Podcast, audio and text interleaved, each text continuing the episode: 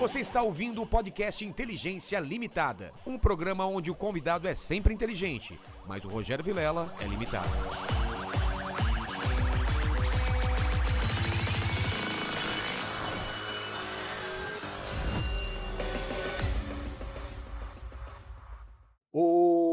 Olá, terráqueos, como é que você tá? Aqui é Rogério Vilela e está começando mais um Inteligência Limitada, programa onde a limitação da inteligência acontece somente por parte do apresentador que vos fala, porque sempre trago pessoas mais inteligentes, mais interessantes e com a vida muito mais legal do que a minha. Não é, pequeno mandíbula? Exatamente. O que, que E você tá rindo o- aí? Nada, não tô rindo de nada. É que hoje a É abertura que eu foi- gargarejei, fiz um gargare- gargarejo e minha voz estava melhor. Eu percebi. Você foi... percebeu? Era Olha, pigarro. é, macacos me mordam. Por Deus. Por mil demônios. Essa é minha voz. Ora essa, os tiros Ora estão essa, os tiros- chegando.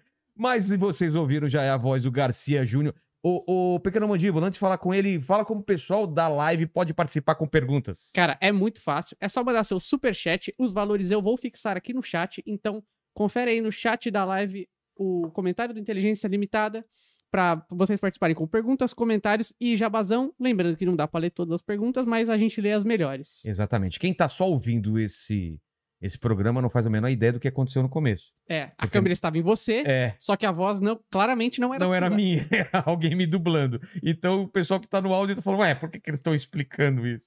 Mas obrigado pela presença e eu sou um cara muito interesseiro, senhor Garcia. Eu sempre peço meu presente inútil. Ele te pediu pra você trazer o presente inútil? Pediu, cara, e é um prazer estar aqui com você. Eu sabia que a voz dele não era essa, cara. Ele faz. no- na- Olha, a voz dele. Poxa, é muito legal estar aqui, cara. Pô, Eu queria que- muito estar nesse teu programa. Pô, Pô, você, obrigado, você cara. imposta a voz então quando você vai dublar? A voz dele é assim, cara. Eu, eu sabia, eu tava conversando com ele aqui É, antes. Você tá- Tava, Eu imaginei era- que ele tinha aquela voz assim. Não, cara, não, eu tenho que colocar um negócio aqui, aí pronto, ela fica legal. Pô, muito mais legal Aqui, assim. ó, é, é dar uma ajustada. Ih, pronto, agora ficou legal. Mas eu trouxe teu presente. Cadê, sim, cadê? cara. Vamos ver. Então, eu vou te falar que é um presente que realmente é inútil. Essa é a ideia. Não é? A ideia é essa, eu É. tô sabendo que eu assisto sempre, então eu sei como é que funciona. E eu, eu, eu dirigi algumas coisas para Warner e tal, né? Ah, e então eu tô te trazendo, olha, envelope da Warner Brothers. Olha que legal. Cara, pior que eu gostei disso daqui. Olha esse envelope com o logo da Warner, cara. É de respeito. É de respeito. Isso daqui tem uma, tem uma importância na minha vida, porque esse logotipinho nos desenhos lá do, do Pica-Pau, Looney. Looney Tunes e tudo mais. Pô, cara. Olha é só. bacana? Muito bacana. Tá zoado? Tá. Tá, Tá, ué. Tá. O que que vinha aqui dentro? Roteiro? O que que era? Então, ah, cara, nem lembro. É qualquer coisa. Porque, é porque é grandão, né? É, não, mas geralmente é isso, documento, essas coisas. Eu realmente não me lembro o que, que era.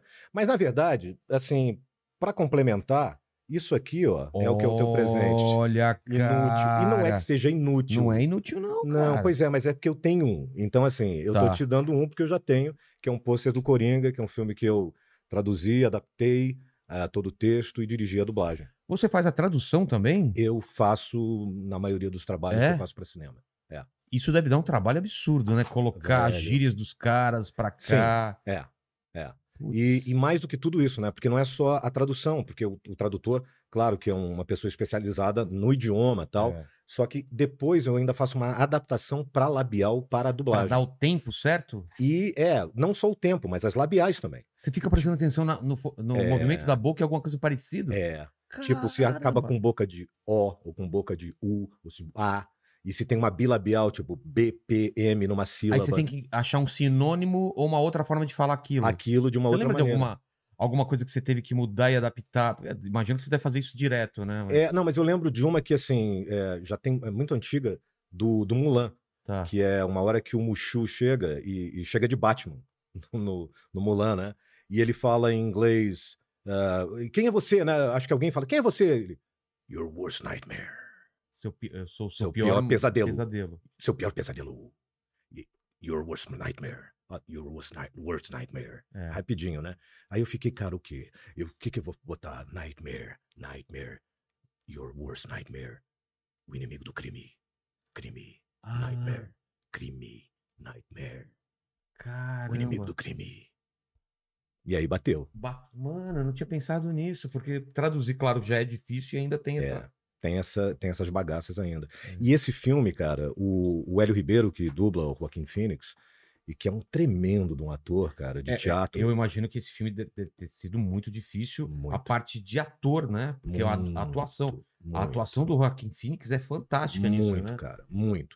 E, e o Hélio dubla o Joaquim Phoenix há muitos anos, em vários Gladiador. filmes e tal. É, não, é, o Gladiador, acho que. É, exatamente, né? É. Porque eu falei, pô, se Gladiador, eu pensei no Russell, no É, Russell é o Crowe. imperador. É o Imperador.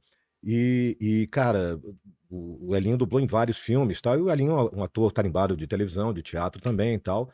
E, e, cara, ele se entregou pra esse filme de corpo e alma, a ponto de, no final, cara, eu tá na- nas cenas finais ali do talk show, Sei, que é aquela sei. cena, né, Pô. super forte. Forte pra caramba. né? Cara, eu, eu tava ali na, na- junto com o operador, cara, as lágrimas, entendeu? Chorando é de emoção, cara aquela, aquela de emoção, cena, né, de você ver, mas aí o lance da entrega do cara fazendo o negócio, Ah. sabe? E, e, cara, assim, eu, eu, eu acon- dá uma olhadinha depois nessa cena dublada, tanto pra você ver a parte técnica, que Ah. assim, tá ali, ele tá falando português mesmo, É. entendeu? E a entrega de ator do Hélio, cara, naquela É porque- cena é uma porque coisa naquela cena, o, o Joaquim Phoenix, ele tá uma coisa meio doce, meio exata, amargurada. É uma, é uma mistura de tanto sentimento. Não é Ex- simplesmente. isso aí. Ah, eu sou um cara louco e vou te matar. Não, tá, tem tanta Isso coisa aí. lá, cara. E, cara, ele foi de uma entrega. O Hélio, ele se entregou pro papel, se entregou pra cena e ficou ali exatamente imbuído de tudo aquilo, pesquisando, decupando cada fala, cada pedaço, cada respiração. Porque é isso, não é o teu tempo, né? É. Você tem que fazer uma coisa que o cara fez organicamente, você tem que pegar e manter uma, uma, uma coisa orgânica de uma coisa que não foi você que criou, cara. Que você está Exatamente. recriando em outro idioma. Ele, e ele fez isso magistralmente, cara. Então eu tenho um orgulho desse filme, Você é diretor de, De dublagem. Desse, desse filme. desse filme. é, Como diretor, o que, que você tem que falar pro cara? Ou o que você tem que dirigir? Como que é? Então, eu, eu acho que é muito. Depende muito da pessoa, né, Vilela? Ah, é? porque é, é como a gente, né? Se eu tô começando a ser minha primeira dublagem, você vai ter muito mais trabalho do que com um cara que você trabalha mais tempo, ou não? Então, não necessariamente. Ah, não? porque às vezes o que, que acontece? Quando a pessoa está muito tempo no meio, e esse às vezes é, o- o- é a minha dúvida, às vezes, o, o meu grande ponto de interrogação é como é que essa pessoa vai entender esse trabalho? Como mais um trabalho da dublagem do dia a dia, que é uma coisa realmente é, orgânica, mas é muito é, dinâmica, Ou se a gente, se o cara vai falar assim, não, eu vou me despir de tudo que eu faço todo dia e eu vou propor fazer uma coisa completamente diferente. Tá aberto a. a- a- Exatamente. A, ir para um outro nível do negócio. Entendi. Entendeu? E se a pessoa não quer, cara, não adianta. É. Porque assim, você não vai levar uma pessoa, direcionar alguém, não é você determinar o caminho de ninguém. É você falar, cara, vem por aqui. E se o cara não quiser, você fala assim, bom, então deixa eu te abrir esse outro caminho. Se o cara não quiser, você fala, então te abro esse aqui. Mas tem uma hora que, assim, é, é aquela cena do Pequeno Príncipe, né, cara? Você não pode pedir, ah, ah eu peço pro sol, o reizinho do planeta lá. Não, de manhã eu peço pro sol se levantar, às seis horas eu peço para ele se pôr. Aí eu falo, "Ué, mas o sol faz isso. Eu falo, pois é, mas eu só posso pedir o que é possível. Ah, Então, acho que quando a gente aprende que você. E, e dirigir, ou direcionar alguém, ou alguma coisa. Ninguém dá o que não tem, né? Exatamente, cara. Se você. Se a pessoa não. Ou, ou por uma questão de defesa, às vezes. Ah, é? Né? É claro, porque às vezes a pessoa fala assim, pô, mas eu sei fazer esse negócio. O que, que esse cara tá querendo? É. Por que, que esse cara tá querendo me levar para um treco que eu não sei o que, que é? Eu não tô entendendo qual é a dele. Entendeu? Então, se, se não tiver na mesma sintonia, e, e foi isso que eu te digo desse filme, cara, a sintonia A confiança, né? Exato, cara. A entrega, a sintonia de falar, velho, tô junto contigo. A gente tá Mas aqui vamos falar pra a verdade. construir esse trabalho. Se uma pessoa é mal direcionada, ela, ela pode fazer um trabalho merda, né? Sim. Porque ela tá se- Mas é por isso- se, integra, Claro. se entregando. E o diretor fala, não, vai nisso aqui. Aí ela vê o trabalho final e fala, putz, Perfeito. nada a ver, né? Perfeito. Mas é exatamente É. por isso que a gente é muito inseguro. Exatamente. A nossa insegurança sempre tá dentro. de- E aí é que tá. Por isso que eu também não posso, como quando a gente está direcionando ou dirigindo o negócio, a gente não pode chegar e falar assim, não, mas cara, o caminho é esse, pô. Não, não é, É. porque não é, o- não é o seu. Então eu tenho que achar um lugar onde eu te toque para você vir comigo. Não adianta falar assim, vem- cá, arrastado. Não adianta eu te puxar pela, pelo braço e falar, não, você vem comigo, pô.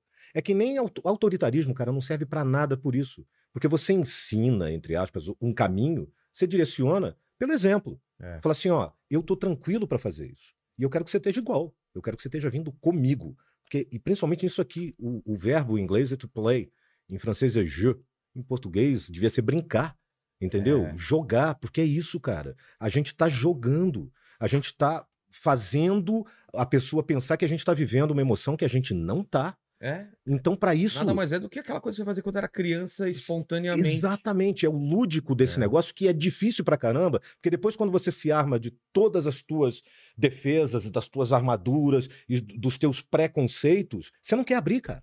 Cara, eu vejo meu filho, cara, ele tá fazendo uma comidinha lá, ele fala, toma, mas isso aqui é uma coxinha, é um pedaço de Lego. Aí você morde e coloca o resto, ele fala, você não vai comer o resto do negócio? Ele entendeu que você comeu um pedaço e que você não comeu tudo. Pra ele, ele tá levando muito a sério aquilo. Exatamente, exatamente. E é o que o, o papel do ator e o dublador tem que fazer. né? Exato, porque a gente mexe com sensibilidade, cara. E então é a coisa mais bacana que a gente tem e é o que a gente devolve pro público. E é por isso que o público embarca com a gente É, naquilo cara. que a gente faz. E é por isso que a gente tem essas lembranças afetivas tão fortes de desenhos e filmes e seriados quando a gente via e quando vê, né? Fala, cara, você vê um filme, ele te bate de um jeito. Por quê? Porque, cara, teve uma entrega do diretor, do maquiador, do fotógrafo. É todo mundo trabalhando pra uma coisa só, não É é? Isso. contar uma história. Exatamente. E quando você percebe e entende isso, que é a mesma coisa, tipo, se eu tô no estúdio, eu não quero saber quem é que tá, de repente, não é, não é palpitar o tempo inteiro, mas se, pô, esse cara foi lá entregar um telegrama e falou assim, isso aí tá certo? Como assim? sei lá, qualquer coisa. Tipo, o cara falou um negócio e o cara não entendeu. Ah, tá. tá. sabe? E a pessoa, por ser leiga, tá É. falando alguma coisa. Eu falo, oi? O quê? Não, é porque ele falou um negócio ali e tal. E se, se for alguma coisa pertinente, eu vou falar assim, É. pô, você tem toda a razão. É se não for, eu também faço questão de explicar, falar, não, não, tá certo, mas olha, é que você tá chegando agora, você, não, tá viu o que aconteceu entendendo. é. Mas, mas obrigado, viu? É, Porque o cara é público, cara. O cara é aquele cara que vai sentar o bundinha dele lá na- É. no sofá e vai ver aquele treco. Não é você que tá remoendo aquilo há muito tempo e sabe exatamente, é. Exatamente. Um, um- um operador também que trabalha, porque os caras são muito sagazes, cara. Os caras veem aquilo todo dia. É. Eles têm uma tremenda de uma sensibilidade, porque eles trabalham com todo mundo. É como a área técnica de televisão, de cinema. Os caras viram aquilo a vida inteira, cara. Eles veem todo tipo de ator, veem todo tipo de personalidade, porque é esse o, o grande jogo da, da, da questão, é você conseguir trabalhar com diferentes personalidades para chegar num resultado onde tudo se aglutine É. pro melhor. é muito fácil, por exemplo, eu tô no palco de stand-up, é sou eu falando das minhas ideias que eu escrevi da forma que eu quero, eu tenho controle total. Agora, uma outra coisa é você estar num filme quando você é uma parte de uma engrenagem e se eu tiver fora do eixo alguma coisa, toda, en- todo filme não vai funcionar. Imagino que dublagem é uma coisa, um, uma voz só fora do tom, cara, imagina como estraga o- o- a experiência. Então, mas olha só como eu, eu vejo o que você falou de uma, de uma outra forma também. Eu acho o teu trabalho no stand-up ali, e por isso que eu nunca até hoje tive culhão de subir lá e fazer um treco de desse. culhão mesmo. cara. Aliás, eu subi uma vez, cara. Ah, é? É, no, no Comedians. Caramba. É, por causa de uma. eu- a gente chega Tá, lá. tá. Mas, assim, mas isso que você falou é fundamental, porque, na verdade, sabe quem é a tua equipe toda? A tua plateia. Ah, tá. Então você está trabalhando por uma equipe muito É. maior e muito mais exigente. Porque às vezes o, o diretor, ou se o produtor, se é, um cara, se é um cara muito forte, ninguém vai se atrever a chegar e falar assim: ah, pô, ô, pô, você não sabe o que você está falando. Agora, o teu público, É na hora. queridão, É na se hora. você não tiver com ele na mão aqui, o cara fez. É. Você já tem que mudar na hora a sua estratégia, né? Porra, né? Aí chega um, levanta. Aí o cara levanta, por exemplo, para ir ao banheiro porque tá apertado. É. Eu acho que eu choro. ele tá indo ao banheiro, ele não tá gostando de mim. Entendeu? Porque a gente é, É. inseguro, cara. Total. né? Porque assim, a, o- a- a gente quer agradar, a gente quer fazer o melhor para quem tá ali assistindo a gente, seja numa coisa gravada, numa coisa ao vivo, e ali no palco, porque tudo bem, stand-up nunca fiz, mas teatro sim, e aí que tá, aí eu tenho coragem de subir, porque eu ensaiei com uma galera, tá todo mundo, um tá segurando o outro, eu tenho a direção que me fez chegar naquele ponto, Tem que me fez construir aquela personagem, tem a cenografia, tem um monte de coisa. Ali, com aquele pino de luz em cima, negão, com, aquele, com aquela tua equipe só, ali, tipo, me faz Não, rir aí. Não, os caras estão lá, eles te dão um desconto É, de cara. um, sei lá, de um minuto. Depois de um minuto é faz. Por isso que eu rir. sou apaixonado por stand-up. É mesmo? Eu sou apaixonado. Eu sou assim, Eu era um antes cara. de fazer. Claro, eu Agora eu não entendo. consigo mais assistir. Claro. Quer dizer, não que eu não eu consigo, eu assisto um outro. Mas antes eu assistia tudo. Hoje sei. eu não, Não, eu já vi você falar isso. Não Já, já te ouvi mais, falando cara. isso. E sabe o que é mais engraçado, cara, nesse negócio do, do stand-up, de você ficar meio, meio fechado pra esse mundo, né? Tipo, falar, ah, cara, eu não aguento mais esse treco. Não, de assistir. Não, não, falando. tinha- Ah, sim, tá. sim. Fazer eu adoro. Não, não. É. Fazer, beleza, mas assistir, porque é uma coisa também que é o seguinte, eu, eu já percebi do contrário. Porque, por exemplo, é, o Chico, quando, quando a gente trabalhou lá, Chico Anísio. Chico Anísio, é. Sei. Eu, eu tenho uma fita dele de 1976, chamado Chico Anísio Show. Era, era um, era um É, é ele contando histórias. ele contando histórias. Ah, acho que eu vi. Não é ele do, do- do foguete? Vai queimar, É. vai queimar a bundinha, Ex- menino? Eu- Exatamente. cara, meu pai colocava isso pra escutar, cara. Cara, eu escutava isso Era todo. já, não era? Era, era um ele tipo conta- de. ele contando histórias. né? É. Caramba, eu lembro O Cabral, o disso. Cabral andando, deixa para ir abrir anda. ah, antes vai experimentar tua fantasia do belo esvoaçante. É. Aí Cabral experimentou, tirou o segundo, ganhou Evandro, mas ali, bem apertado, Evandro Lima, que era um, um carnavalesco. Enfim, eu sabia esse negócio de cor, porque eu ouvia aquilo todo dia. Caramba. A mesma coisa, era uma tremenda alegria para mim. E alguns ah, amigos que eu fiz no meio, depois eu, eu comecei a perceber, cara, e eu ia ver muito. Tipo, então, assim, você tava fazendo um show, eu ia te ver três, quatro, cinco O vezes. mesmo show. O mesmo show. Por quê? Porque eu gosto, Não, cara. mas o mesmo? O mesmo, ué, eu não, eu não ouvia a fita do Chico todo dia, cara. A ponto de decorar aquela bagaça. Mas eu comecei a sentir, e parei de fazer isso, que eu senti que os meus amigos começaram a ficar incomodados. E sem falar, você vê o que que é a sensibilidade. Porque o cara fala assim, pô, o cara já ouviu esse negócio, o que, que ele tá É. fazendo aqui de novo? Um dia, um deles chegou pra mim e falou assim: é. Pra dar uma sacanagem. Tipo, aí eu entendi. Falei, tá bom, não volto mais. Obrigado. Ele falou assim: ó, o Garcia já tá quase entendendo, porque é a quinta vez que ele vem ver, né? Tinha um, tinha um amigo meu, aliás, coloca a vinheta do, do, do nosso amigo Jacaré Banguela aí, que eu preciso contar uma história aí. Do Rodrigo? É, Rodrigo. Conhece também? Mas, claro. Rodrigo Fernandes, Jacaré Banguela. Foi. Seguinte, eu tava com uma- um mês de solo no, no Comedians, Aham. toda quinta ou toda quarta-feira. Toda quinta ele ia. Cada quinta com uma mulher diferente. E toda vez eu Aí- falo, Rodrigo, você É, veio aqui. é Finalmente você veio me ver, cara. Que legal. Sempre te chamo e ele rindo pra caramba, a galera não entendendo Mas é nada. uma tremenda curtição, né? Pô, claro, cada vez. Claro. Que programa melhor que ele tem? Levar Ó, uma garota num pra rir. show pra rir. E ainda o, o- o comediante chama ele. Claro. E Que- pô, olha a que onda. legal você tá aqui. Olha a onda. Olha né? onde. Aí já é uma E outra história. sempre com uma, com uma mulher É, eu juro que não era essa a questão, não. Era mesmo porque eu eu, sou- imaginei que seria, mas não. Não, né? não, não era não, cara. É porque eu sou meio aficionado mesmo. Eu quero ver de novo. E você Eu via que cada gosto do vez negócio. É diferente. a entrega era diferente, não é? É, mas acontece o seguinte, Vilela, se for igual, pra mim é engraçado do mesmo jeito. Não, então, é igual, mas é Não, diferente, você entendeu? sim, é entendi. o texto, Não, não, te entendi. mas a entrega sempre é diferente. Então, É. O, o, o Lelê, por exemplo, cada vez que. Cara, você senta pra almoçar com ele, você sai com dor de barriga, porque ele não consegue falar alguma coisa que não seja engraçada. Ele é uma pessoa Lelê? bem humorada. O Leandro Rassum. Ah, tá, tá. É uma Ah, o pessoa. Lelê. Né? Tipo, Não, ah, o Lelê. Não, pô, desculpa. Mas aqui assim. Não, eu, eu queria ter essa intimidade com, Não, com o. Sou Não, mas eu nem, não, mas eu dele, nem cara. tenho tanta intimidade Não? com ele. Não. Mas não, chama de ele- Lelê. não, mas pô, mas é porque ele, ele trabalhou comigo e, e eu vivi um momento dele assim. Ô, Leandro de, Rasmus, deixa eu chamar também de Lelê, cara. de, de, de- não, nem sei se ele vai deixar e vai falar assim: escuta, meu advogado vai ligar pra você. É, ele, eu vou E, dar uma eh, permissão. Lelé é o cacete. Mas, assim, cara, ele é um cara muito, muito Você engraçado. dele naquele do... Você foi assistir? Fui. Naquela época daquele show com... Não, fui naquele eu fui, no, no Nós na Nós Fita, na fita, que era Viu engraçado Nós na Fita caramba. algumas vezes. E depois, quando ele passou a fazer o stand-up sozinho, Ah, é, passei ele a ver de novo. E ele, por exemplo, é que me deu um- uma dica, porque eu sou muito fã de um comediante não muito conhecido aqui.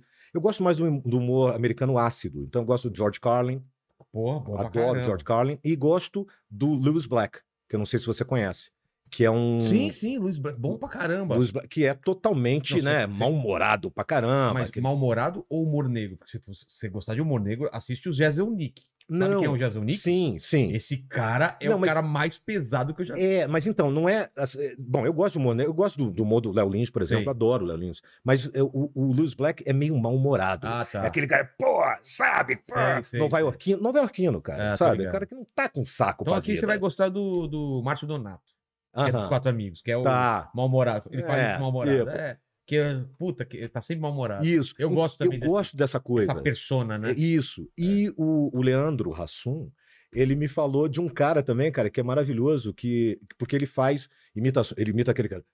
One man, Sei, sei, sei. one time. Bruce Willis is now Tô ligado. is coming back for you. Que chama Pablo Francisco. Sim, famosaço. É, e Só que ele, ele imitou um o. Schwarzenegger também. Tem?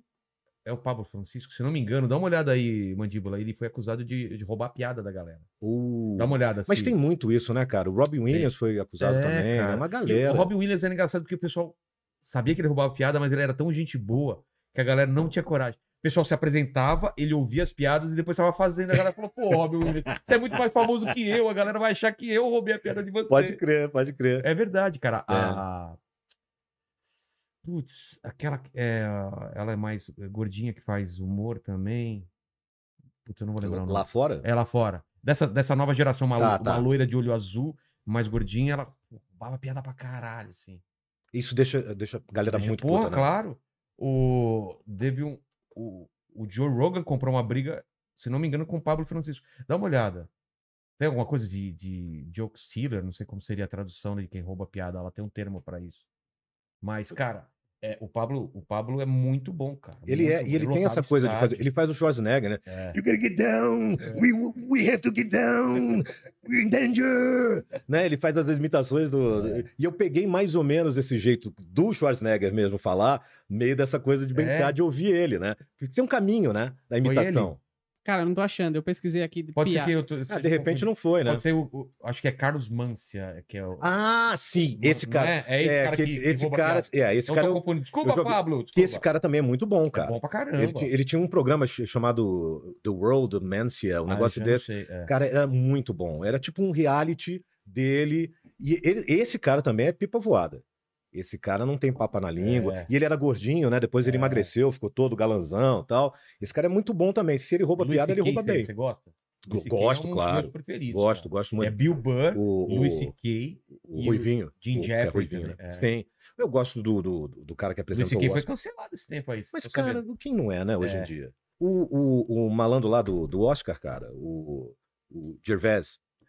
Ele foi cancelado? Não, não. Tentam cancelar ele. Não, sim, mas, cara, ele mandou uns trecos no Oscar ali. No Oscar ou no, No Oscar, Golden foi? Globe? Foi Golden Globe? É, foi no Cara, assim, você tem que ter Você- muita personalidade pra mandar aquele Você negócio. lembra? Mel na Gibson. cara Olha a da cara do Mel galera. Gibson. Exatamente. Nossa, entendeu? Mel Gibson, ele, cara, ele, ele pegou pesado com todo eu não, mundo eu não lá. tenho a manha, Eu cara. também não de- teria, não, cara. Putz, Por isso que eu digo assim, cara, sabe, é um negócio Eu muito admiro. especial, né? Porque você tem que ter muito É, o que o de Léo Lins ali. faz, cara, o que o, Sim, o, o Gervais faz, cara, eu É. admiro pra caramba. é também. difícil, cara. Não é muito nos dias de hoje, né? Putz.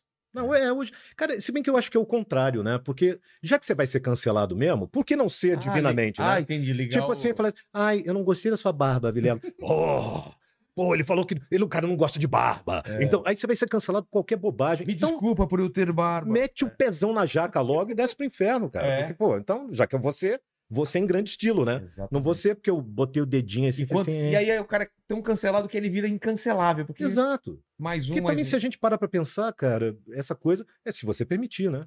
Quem é Ah, que pode te mas cancelar? dublagem também tá tendo um- uma discussão pesada sobre isso, né? É? Tipo, ah, dublagem é de, de colocar negro pra dublar negro, essas coisas. Não tem uma- um movimento pra Sim, fazer isso? Sim. De trans pra trans. Então, mas é, é um. Assim, eu vejo um problema num determinado sentido do que o seguinte, tá? É, eu não eu, vejo. eu não, isso. eu não sou. Eu, eu, por exemplo, É a- é a eu sou voz, né? considerado branco no Brasil, mas a minha avó é preta. É. Assim, e não é. não- veja bem, você- não é nem. Não é assim, não, não tem uma mistura, não. Não. Preta, ela é preta, preta, é. preta. Então, assim. E a eu- gente nos Estados Unidos, a gente com essa cor aqui é, Não, exatamente. É, Você é é. latino. Você é latino, É. que- porque é uma mistura entre negros, É. brancos e tal. Então, você é, é muito complicado, cara, você dizer assim, tá, então eu, eu não pertenço a lugar nenhum. Porque eu tenho um bisavô também que é alemão, e tenho um avô que é alemão do outro lado, É. e eu tenho minha avó que é preta, e tenho eh, a minha outra bisavó que é espanhola, e que vem de uma área toda moura, porque ela era bem assim, aquele, aquele tipo marrom, né? É. que não é, é uma pele bem do marroquino, né? De quem vem ali da, da, da região mourisca. Então, cara, então eu não sou nada. Então eu sou um vira-lata, eu não posso fazer nada. É, e como é voz só, eu já vi negro dublando, dublando, dublando branco. Dublando? Nossa, parece que eu tô falando errado, né? Não, tá certo. É, né? dublando branco, é. dublando, parece que eu tô tipo cebolinha. Sim. É, dublando branco, branco du- dublando negro, existe isso, né? Sim. Porque o que importa é a voz. Adulto dublando é, criança, Sim, adolescente. é- Sim, a, a Maria Inês, por exemplo, que fazia. Hoje a gente estava falando sobre isso, estava falando com o Zé Américo, com o Enio Vivona, do. O. Enio teve aqui, o Zé Américo também. Tô sabendo, É. tô sabendo. Mas você Te mandaram um abração hoje? você. Encontrei com eles hoje. Ah, boa, boa. Encontrei com eles hoje, te mandaram um abração, inclusive. E a gente estava falando sobre a Maria Inês, que era a única pessoa que fazia menino. Ela fazia o Will Robinson, do Perdidos no Espaço. Caramba. Aquilo ali é uma mulher, cara. É. E ela fazia perfeitamente Mas voz essa é a, é, a, é a- Cara, eu acho que é a mágica da atuação, da dublagem. É você Exato. E- entrar naquilo e. Eu outro dia estava conversando isso até com uma pessoa eh, fora daqui do Brasil, com, com um alemão que é da mesma área, que trabalha com o que a gente trabalha. E, e eu estava falando isso. Eu falei, cara, olha só como isso é louco.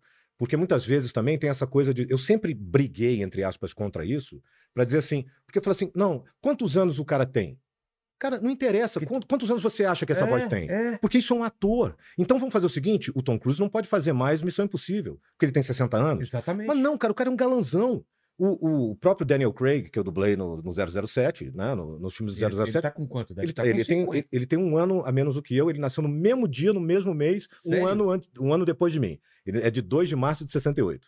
Caramba, então ele tá tem bem pra 53. caramba. Não que você Exatamente. esteja mal. Não, mas, não, não, Mas pô, é que não, o Daniel. Craig tá bem. Pô, e a conta- não, a única o coisa que. Cruise tá mais velho que a gente, velho. Exato. Olha como ele tá. Cara, a, a única coisa que eu tô bem melhor do que o Daniel Craig é na conta bancária. Agora, É, realmente, claro, claro. fisicamente, ele tá pô, É muito melhor do que eu. Óbvio. Mas você vê isso, cara. É. Então você vai falar assim: não, o cara não pode fazer o Bond, o, o, o Tom Cruise não pode fazer o Ethan Hunt, né? É, Ethan Hunt. Hunt. Não É, pode fazer? É, né? Não pode fazer. Porque ele tem. Não, você tem 60 anos. Quem é que vai dizer isso pro, Cara, eu acho isso pro incrível. é. Tom Cruise, entendeu? Porque senão, a gente. Como que a gente vai fazer pra dublar Transformers? Um Ah, carro que saiba dublar. Não, vai fazer um caminhão? sim. Achar um caminhão. Agora, agora tem. Pra dublar o Transformer tem que ser um caminhão do mesmo modelo e do mesmo Cara, ano. e eu tô aqui já visualizando o que as pessoas estão do outro lado falando. Não, mas não é bem assim. O que É. você tem que entender é porque as pessoas estão sendo excluídas por isso. Sim, mas você começa a excluir os outros. É. E, na verdade, por exemplo, dessa coisa de voz também. O Zezinho Cútulo era um, um ator que dublava aqui em São Paulo que fazia o cabo Rusty, do Rintintim. Sei, sei. Aquela voz dele, ele tinha, sabe quantos anos quando ele fazia aquilo? Quarenta e tantos. Aquela era a voz dele. O Carlos Marques, falecido recentemente, que fazia o Super Mouse. Super Mouse, seu amigo. Ele tinha Ah, aquela tá voz falando do assim, que fazia o Garfield também. Sei. A voz do Carlos Marques era essa. Ele morreu com, sei lá, com mais de 70 anos. A voz dele era assim. Aí você vai fazer o quê? Eu vou falar, não, Carlinhos, olha só. Sabe o que, que acontece? Você não vai trabalhar mais. Porque quando eu mando o, o teu portfólio lá, eu falo assim: ah, esse cara tem 30 anos, 20 e poucos tal. Ele fazia o Homem-Aranha, na época do desenho do Homem-Aranha. Ele já tinha 60, Caramba. mas ele tinha aquela voz, cara. Aí eu vou dizer, aí chega um cara bambambam bam, bam, sentado numa mesa que nunca entrou num estúdio, e o cara que vai decidir, porque falou assim: não, mas o cara tem 60 anos. Ah, mas ele não pode fazer. Eu falo, o animal, ele é um ator. É. Ele é um ator. Ele tá A ali exatamente. é É, a essa. brincadeira é essa, é a gente ser aquilo que a gente não é. É, Só fala mesma- pra ele assim, ó, ele não é um Homem-Aranha, ele É. não, não vira, ele não tem poderes. A coisa de algumas vezes numas emissoras também, que depois as pessoas começaram a ficar pau da vida porque eu falava assim: não, não quero, obrigado. Eu falava assim: olha, tem um locutor de telejornal, eu não quero fazer locutor de telejornal. Boa noite. Estamos aqui e tal. Mesmo porque, cara, as pessoas falam assim, pô, mas é uma coisa legal de fazer, né? Você tá em primeiro plano aqui e tal. Sim e não. Porque quando é um, um locutor mesmo de telejornal, você tem um TP. É, Na novela, ninguém vai botar TP pra você, é querido. verdade. Tu vai botar um ternão, vai pegar três páginas de texto, E vai ficar olhando orar. pra câmera aqui assim, boa noite, o presidente da república tal, não sei o que, É bababá. verdade. E sabe o que, que vai acontecer? Dois segundos depois corta pra cena. Ah, então, mãe, eu vou lá no mercado hoje. Tá? E você fica em fundo. Pá, pá, pá. Aí você fi- ficou três horas, três dias decorando oito páginas de texto Pra virar um pra, off. pra virar um off, cara. de- e dois segundos de tela, cara. Eu falei assim, Cara, eu nunca tinha cara, pensado nisso. Sabe? Então, assim, aí eu- a pergunta é: quando o cara, quando o locutor de telejornal for o principal da novela, você vai me chamar? Não É. vai. Então, obrigado. locutor de telejornal, titio, não faz. Tá? Titio, não vai, obrigado. Não vou fazer, não. E parei de fazer. Ah, pro diabo. E, e eu tava, eu tava. Essa camisa que eu te falei é em homenagem a você, porque eu descobri que você fez o, o Corredor X e é um do desenho que, que, cara, que mudou minha vida, assim. Que eu legal, sou cara. desenhista por causa do Speed Racer. Caramba. E aí eu tava tentando lembrar, claro que pela idade você não pode ter feito a primeira versão, que deve ser de 70, né? Por aí, cara. Por aí. É, 60 Você ou fez a 70. redublagem. Fiz a redublagem. Por que, que é feita a redublagem? Que os caras perdem a versão original? Que que é? Porque é, é, por uma questão técnica mesmo de qualidade do material. Às vezes o material é perdido. Porque antigamente, a gente, aqui em São Paulo, a gente dublava num Ampex, ou seja, era, era uma máquina desse tamanho com aquela fita de rolo. Caramba. E o vídeo era 16 milímetros. Por isso que Olha. chama anel ou loop, né? É porque é aquele take cortado Tá. e você bota uma ponta preta, bota no projetor e aquilo ali fica rodando até você acertar aquele pedaço. Entendi. Aí tem, são dois projetores, você desliga, des- desligava esse, ligava o outro, e Pode aí passar. passava o outro pedaço, loop ou anel, e, e assim, entendeu? E Só que aqui era o seguinte, era essa máquina, então o diretor ficava dentro do estúdio assim, ah, cada take desse tem um número, né? Então digamos que era lá pro meio do filme, o, o take, o anel 86. Então o cara falava assim, 86, primeira. Aí vinha assim, porque isso era pra sincar com o áudio. Tá. E o, e o tape rodando direto. Aí, primeira, segunda, e assim, se errava no meio, não tinha como voltar. Então, o que, que a gente fazia? A gente ensaiava. É, porque o loop, né? Ah, é. Não tem como você pegar e voltar a fita. É verdade. Então, você se errou no início Sim. do anel ou do loop, você vai ensaiar até o final. Quer dizer, a gente, a galera da antiga fazia isso. Que hoje em dia eu me bato muito com as pessoas. O cara erra no- na primeira frase, volta, volta. Aí tem um bife desse tamanho, cara. É, Na quinta vez tudo. o cara já esqueceu. É. Eu falo, querido, ensaia, vai É. até o final. Porque, sabe, você errou na primeira linha, depois você vai errar na terceira, aí você vai errar na quinta. E aproveita que você errou para ensaiar mais uma vez, que é. É. gostoso. É o trabalho da gente, a gente gosta de fazer esse negócio. Sem compromisso, porque já errou. Exatamente. E É. aí você só vai ten- tentando. Não é, às vezes tudo bem, porque a pessoa sabe mesmo, você está segura, não, volta, beleza. Na- naquela época não podia voltar. E aí, quantas vezes fosse, tava ali gravado. Aí o cara falava assim: Ah, 46, oitava. Aqui valeu. Ok. E aí anotava no relatório dele, A qual- ok, 46, oitava.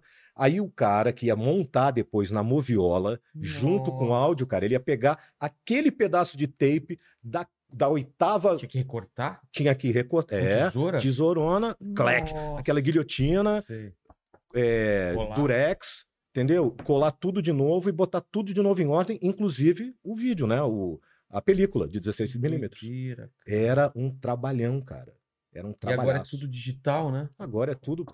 Você deu esse exemplo como era antes. E agora? Como que é? Você tá lá na cabine? Agora tá? é Pro Tools, né? Pro então Tools? é, é tudo no Pro Mas Tools. Você vê numa televisão, numa Você tela? vê, num, é, você vê num monitor. Monitor. Antigamente era uma tela, porque era realmente uma sala de projeção, Ah, né? tá. É, O projetor ficava lá numa outra sala, totalmente isolado, porque o projetor É, fazia aquele barulho, né? Hoje em dia não. É um monitor, uma tela de 50 polegadas, tal, bacana. Você fica aqui com uma bancada na tua frente, com um script. E o- Tem alguma marcação nesse script ou não? tem exatamente dos takes. Então Tá tem- eles estão numerados assim, né? Tá. Um, dois, três. Os takes geralmente duram 20 segundos de filme corrido. Tá. Essa é a convenção de trabalho. Tá. E, e, a- a- Mesmo que o diálogo seja maior? não, mesmo que assim, para efeito de contagem, Ah, tá. Pra tá? contagem. Para contagem até para você saber quanto você fez, porque você é pago por hora. E cada, cada hora é, é, é, é- é feita de 20 takes de 20 segundos. Então você tem. 3 minutos para gravar 20 segundos de take corrido. Caramba. Só que às vezes nesses 20 segundos o cara fala de cabo a rabo. É. E às vezes é tipo, oi. Aí você fala, tudo bem? É. E aí? Você vai lá amanhã? Tal. E aí deu 20 segundos. Tá. Isso conta um anel ou um loop. Um take. Dois tal. 20 dão uma hora de dublagem. E é assim que você é remunerado. Ah, E aí você separa entre personagens. Então, se você entra no início do filme comigo, aí você entra lá no final, eu vou juntar essas duas cenas. Nunca a gente vai gravar junto. Eu falando e você respondendo. Hoje em dia, não. Mas, por exemplo, se eu gravar primeiro, você pode me ouvir. Ah, tá. Entendeu? Então eu tô gravado, eu, eu entro, minha voz entra no, no teu fone No fone e você vai me ouvir. Entendi. Antigamente a gente dublava todo mundo junto, cara. com, era- com vários microfones? Não, Com um só? microfone só. Aí você. Era assim, era, era, era malabarismo. Malabarismo. Era uma bancada, a bancada era assim, né? é, em, em U, e a gente ficava nessa, cara. Época que, que eu dublava com Niso, por exemplo, era essa, fe- era essa festa. jogral, aí- Era jogral. Ah, é. Tipo, você entrava aqui. E, e eu, muitos filmes, cara, principalmente uns filmes do Harrison Ford antigos que eu dublei, é, eu, eu tô com a voz muito prejudicada. E a minha mãe, às vezes, minha mãe reclama, minha mãe é exigente, cara. E minha mãe é do meio também. É. Então ela falou: ah, a sua voz está muito baixa ali e tal. Mas por quê? Porque como eu, eu lia direitinho e, e, né, fazia direitinho, eu deixava a frente do microfone para as outras pessoas. Então eu ficava lá na ponta da bancada. Eu, eu ficava assim. Eu, eu Ah, lia tá. daqui e falava daqui, ó. Mas aqui eu já tô fora do microfone, É, né? Tem uma diferença de estar aqui e de estar aqui claro. né? Então, é, é- E era isso. Claro que não é esse microfone assim, omnidi- eh, Direcional. ele é multidirecional, que é o Neumann, né, geralmente. Então ele pega melhor do que esse aqui pegaria, Mas evidentemente. Não tanto quanto você Mas não. Então quem tá na frente, a voz fica mais presente. A minha, na mixagem, acaba. Porque não tem como levantar a minha sem levantar a do cara. Se É. levantar muito a voz do cara aqui, ela estoura e a minha fica boa, mas a dele aqui fica estourada. Então, esse lance também é ruim hoje em dia, tecnicamente, porque o, o trabalho do diretor fica muito mais é, é, pesado, digamos assim, porque ele tem que ter total noção É. do que está sendo feito, né, para ter o conjunto na cabeça para fazer aquilo acontecer, mas ah, tem uma qualidade técnica muito melhor. É, porque se vem uma mulher numa discussão de casal antes com uma energia, ele sabe qual a energia que você vai ter que ter pra bater com ela, né, cara? Sim, não, e muitas vezes texto também, né? Porque, tipo assim, oi, tudo bem? Aí você fala, tá. Porque aí o cara mudou o texto. Era, tá tudo bem? Ah, aí o cara tá. muda pra, oi, tudo bem? Aí a outra pessoa responde, tá. Oi? Né? É. Então, assim, o diretor tem que estar muito atento a isso. Porque um, se não tá escutando o outro, se o cara fala, oi, tudo bem? Porque eu mudei o texto e o outro responde, tá, vai ficar. Se você, se o diretor não se tocar nisso, fica É. uma coisa doida. Fica uma coisa sem sentido, né? Sem nexo.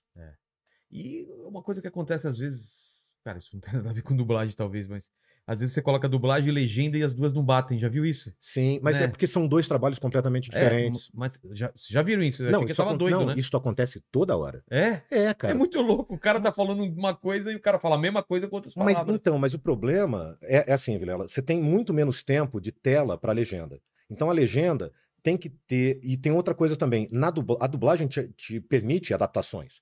É. Tipo, você pode, como a gente estava falando, tipo Your Worst Nightmare. A, a pessoa na legenda não pode colocar o inimigo do crime, É, é porque a grande. pessoa fala, ele não tá dizendo isso, né? É. Que, olha, eu sei inglês, eu aprendi inglês com a tia Elizabeth e Your É. Worst Nightmare não é o inimigo do crime. E as pessoas gostam de fazer isso, né? É. Mas assim, é, mas na dublagem bate bem e, na verdade, tem gente que gosta de fazer isso, né? De ver a dublagem com a legenda embaixo, né? Que é uma coisa meio Não- doida, Não né? entendo isso, né? Mas é Deve tipo dar uma doideira, É, né? porque eu acho que a dublagem, exatamente, a função linda da dublagem é para você poder assistir o filme. Claro que falaram, não sei quanto que você perde do filme quando tá lendo a legenda. O Kubrick, cara, É. ele, ele fazia, exigia, na época que ninguém dublava filme para cinema, todos os filmes do Kubrick eram dublados para o cinema. Por quê? Porque ele é um diretor imagético. É. Então ele falava assim: eu quero que a pessoa veja o meu filme. Porque você perde um detalhe, aquele do, do, do Iluminado, por exemplo, as sopas Campbell, lá na. Entendeu? São detalhes que ele bota ali pra te. te Dá um gatilho. dar né? gatilhos, cara. Se você tá lendo legenda, você não tá vendo o filme. Então é primordial. A dublagem Ainda é mais no primordial por isso. cinema, né? Que é muito grande, você tá aqui, você tá perdendo todo... Exatamente. E hoje em dia é muito bacana essa coisa da interação das redes sociais, porque a gente não tem. Antigamente, quando era uma coisa meio elitista de imprensa, O quê? imprensa elitista, Ah, eu tá. não gosto de, de dublagem É. e tal, não sei o quê. E uma época eu, eu me bati contra isso, que eu falei assim: vamos fazer o seguinte então? Vamos chamar a galera para ver o filme no original. Não, eu não quero ver dublado. Quando é a sessão original? Eu disse assim: então vamos fazer o seguinte: vamos botar original sem legenda. É, você gosta tanto do Sem original. legenda. Mas aí você vê como o mundo é cruel, né, cara? E É. a percepção inocente das coisas. Isso é legal, né? Você fala assim: ué, você não gosta de ver filme no original? Então vê no original, É. por favor. Não vai ler legenda. Só que aí, falando assim pra mim, Garcia, o problema é o seguinte: eles vão vir. Vão fazer aquela cara de sou muito intelectual. É. Vou assistir o filme todo, não entendi nada, vou achar uma bosta e vou escrever mal. É. Vou escrever falando mal do filme porque eu não entendi nada. Mas eu não entendi nada porque eu não falo esse inglês todo pra entender, entendeu? Então é isso, cara. E eu hoje em cada dia vez a- a assistindo gente mais tem- coisas dubladas por É, causa disso. Porque Exatamente. como eu gosto muito do visual, é... putz, eu tenho que ver. Eu, eu, eu tava com esse problema de perder muita coisa por ficar lendo a legenda, porque, cara, você perde, ainda mais esses filmes grandiosos, né? Sim, Esse Blade Runner novo, cara, eu queria ver a imagem inteira, entendeu? eu fiz. Você fez? É, eu você fui fez? o Harrison Ford. Putz, é eu, fui, mesmo. eu fui o Blade Runner no primeiro, né? Eu, fui- eu dublei ele no primeiro filme. Primeiro filme, hum, logo no original, que é de. De 80 e. Não, 80 e alguma mesmo? coisa. É, é. Quantos anos você tinha, cara? Ah, bom, eu tinha 17 quando eu fazia o He-Man, né? Com, aquela, com aquele vozeirão já? É, He-Man, Mas com MacGyver, 17 anos você já tinha uma voz? Conan. Tudo isso eu fiz em 84. Caramba. Eu comecei a dublar o He-Man, o MacGyver e o Conan em 1984. Foi tudo no mesmo ano. Você fumava muito? O que que era pra ficar com aquela voz? Eu tenho voz de, tenho voz de adolescente. Eu, Eu vou nunca aqui. fumei, cara, na vida. Sério? Não. É, estraga, né? É, não é, às vezes pra, depende de pessoa pra pessoa. Assim, eu nunca fumei, mas eu já tinha essa voz, cara. Eu já Caramba. tinha exatamente. Era nessa 84, eu tinha 17 anos. E, e imagino que deve ser estranho você fazer um teste pro He-Man com as caras mais velhos, né? Porque. Sim, sim. Como- Na verdade, eu não fiz pensaram em teste. você? Então, eu não ia fazer o Ah, remake. tá. Eu ia fazer só o Adam. Eles iam ter dois. É, não, porque no original são dois. Ah, são dois? É, é um, um tem a cara- voz um. Isso, mais leve. Ah, E tanto é que eu, quando fui fazer o Adam, eu fiz mais galanzinho o Adam, né? É. pá, pá, pá. Depois, ah, a pessoa que ia fazer o He-Man saiu do estúdio no primeiro dia de dublagem. Assim, deu uns cinco minutos, assim, não foi nada, não brigou com ninguém. sei, não não, teve nenhum- fazer. É, tipo, sei lá, deu um insight por algum motivo e também não criou nenhum problema, não. Entrou na sala do Herbert e disse: Olha, não quero fazer tal, sei lá, pelos motivos, ninguém sabe qual foi a conversa. E aí o Herbert era o distribuidor desse, do- do- dessa série também. Sei. E aí ele falou: Não, não. é, então bota o Garcia pra fazer os dois.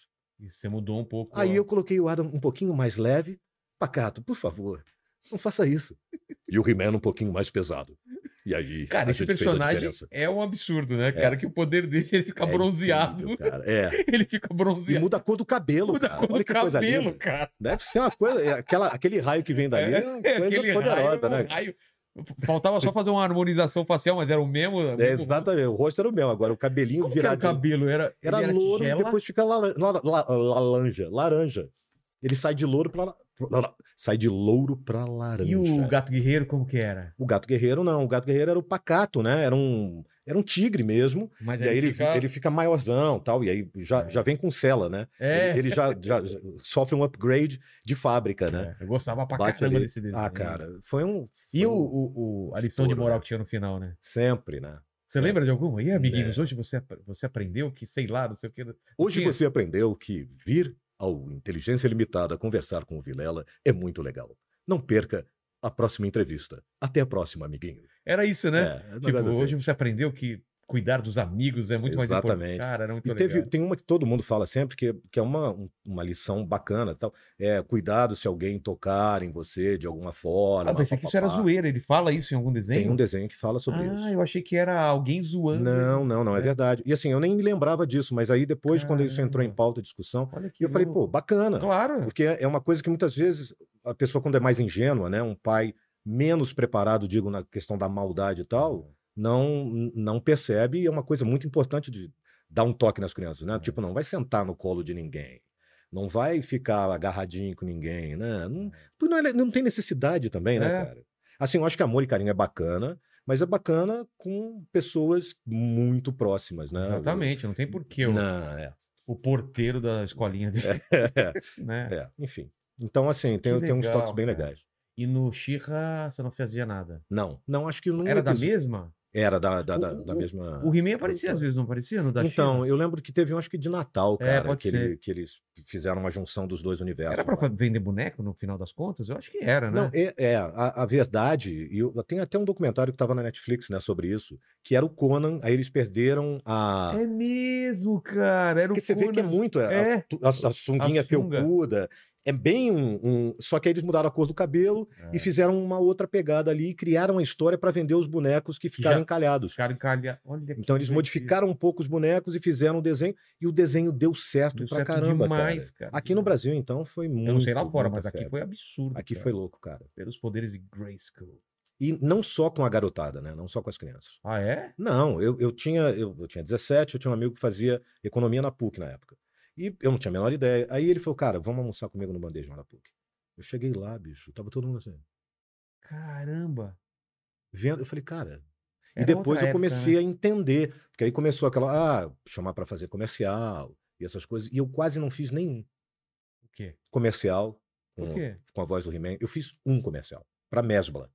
Mas por que não podia? Cara, não, porque eu sempre tive muito cuidado com o personagem, nesse Ah, sentido, tá. entendeu? Então, assim, quando era uma coisa que eu...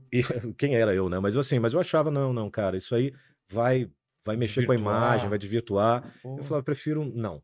Então, fiz um comercial.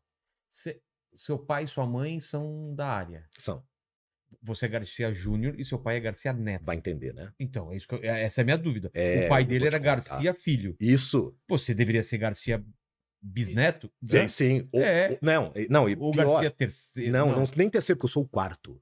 Peraí, peraí. É, É, tem Garcia. mais um, não, tem mais um. Tem, Como um, é? tem o Manuel Garcia, Tá. que é meu bisavô.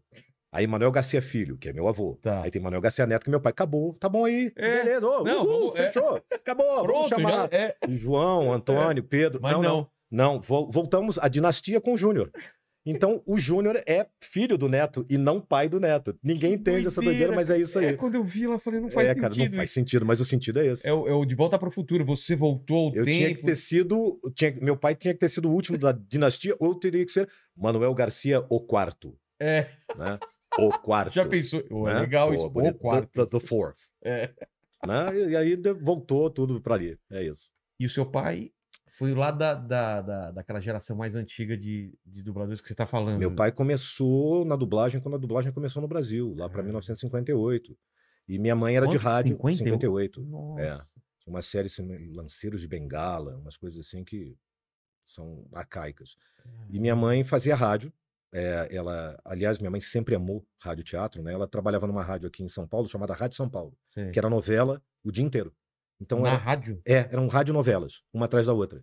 E o Com elenco sonoros, com e com tudo, é, que A é, porta batia, eles batiam. isso, isso, isso tinha todo o foley ali, sonoplastia. a sonoplastia do lado, o cara ficava com uma portinha. Eu lembro legal, cara, era uma Mas era feito portinha. ao vivo ou era gravado? Não, era, não, já era gravado, Ah, já tá. não tem a necessidade de fazer. Na época da Rádio Nacional, dos áureos tempos lá, década de 40, 50, era ao vivo. Era ao vivo. Mas já na época da minha mãe já era, já tinha tape. Tá. Então era gravado, mas era assim, existia um ensaio, era um negócio bem rigoroso, né? Ensaio pra não errar, Claro. porque você tinha que produzir, cara. Eram quatro, cinco novelas, entendeu? Era uma coisa atrás da outra. E o elenco da Rádio São Paulo fazia todas as novelas. Então, num você fazia uma criança, no outro você fazia um velho, no outro Sim. você fazia não sei o quê. As mulheres geralmente, porque criança nessa época não fazia, não tinha criança É. no meio. Então as mulheres faziam vozes de crianças, eh, né? E às vezes as pessoas não tão idosas faziam vozes de idosos, e assim ia. E todo mundo ali trabalhava na rádio dessa forma. E meu pai já começou em rádio também, Rádio Bandeirantes, fez muita rádio, e depois, quando a dublagem começou, ele foi para a dublagem, e depois minha mãe conheceu meu pai na dublagem. Que o Borges de Barros, que fazia o Dr. Smith, do. Perdidos no Espaço, que era também o, o mendigo da praça, né? Na época do Manuel de Nóbrega ainda. Quem que fazia? Você lembra do mendigo, do, o, o mendigo da, Mendigo da, da não praça? Era, mas não era o Moacir Franco que fazia o Não, mendigo? então, o Moacir fez depois, eu acho que o Moacir fez também. Era o mesmo, mesmo O personagem? mesmo personagem ou lembro só parecido. do- eu É, o. Moacir, icônico É. também. Mas o Borges fez esse Tinha dois mendigo. cachorrinhos, né? O- Isso. Ele, ele era, um, ele era um mendigo metido a rico, acho que fumava charuto e tal. E esse, ele que fazia a voz do Mo dos Três Patetas também. Tá. E aí ele insistiu muito para minha mãe e para dublagem também. E aí minha mãe passou a dublar também. E aí foi isso, e, por causa deles eu acabei dublando também, porque eu fiz o teste pro pica-pau. ah, não queria fazer, minha mãe insistiu demais para que eu fizesse, forçou. Quantos anos você Eu tinha? tinha 10. E, e eu fiz achando que era brincadeira. Só que mandaram pra, pra Universal, que era a distribuidora. E Você o acertou os Ednir. tempos certinho? Cara, então, Vilela, eu saía da escola e eu ia pro estúdio de dublagem e ficava assistindo dublagem o dia inteiro. Você ficava vendo os caras trabalhando? É, eu não, então- assim, eu- até meus pais ir- irem pra casa, eu não tinha nada pra fazer e eu não tinha onde ficar. Então, porque não tinha grana pra ter babá, ou Babá. creche, essas coisas. E você tava vendo uns a filmes, vida umas da coisas- gente, é. né? Então eu ficava lá e eu, eu focava. A minha diversão era o cara falava, eu decorava e dublava mentalmente. Ah, Mas assim, eu juro, nem nunca me passou pela cabeça que eu fazia aquilo. Era orgânico, porque eu estava ali sem fazer nada, era assim que eu passava o tempo. E quando eu fiz o teste, eu fiz, ok. E beleza. Aí mandaram. Não sei por quê também. Não sei se por erro, por engano. Ah, E é? aí o distribuidor da Universal na época, que era o Ednir, falou assim: eu quero essa menina aí. Aí, quando voltou, não, não, mas não é menina, pô, o filho do Garcia tal, e da Dolores, e, e ele nunca dublou. Falei, não interessa, vocês mandaram, escolhi, agora é ele. E eu lembro que ele desceu a escada, as escadas aqui da BKS na, na rua Tibério, cara.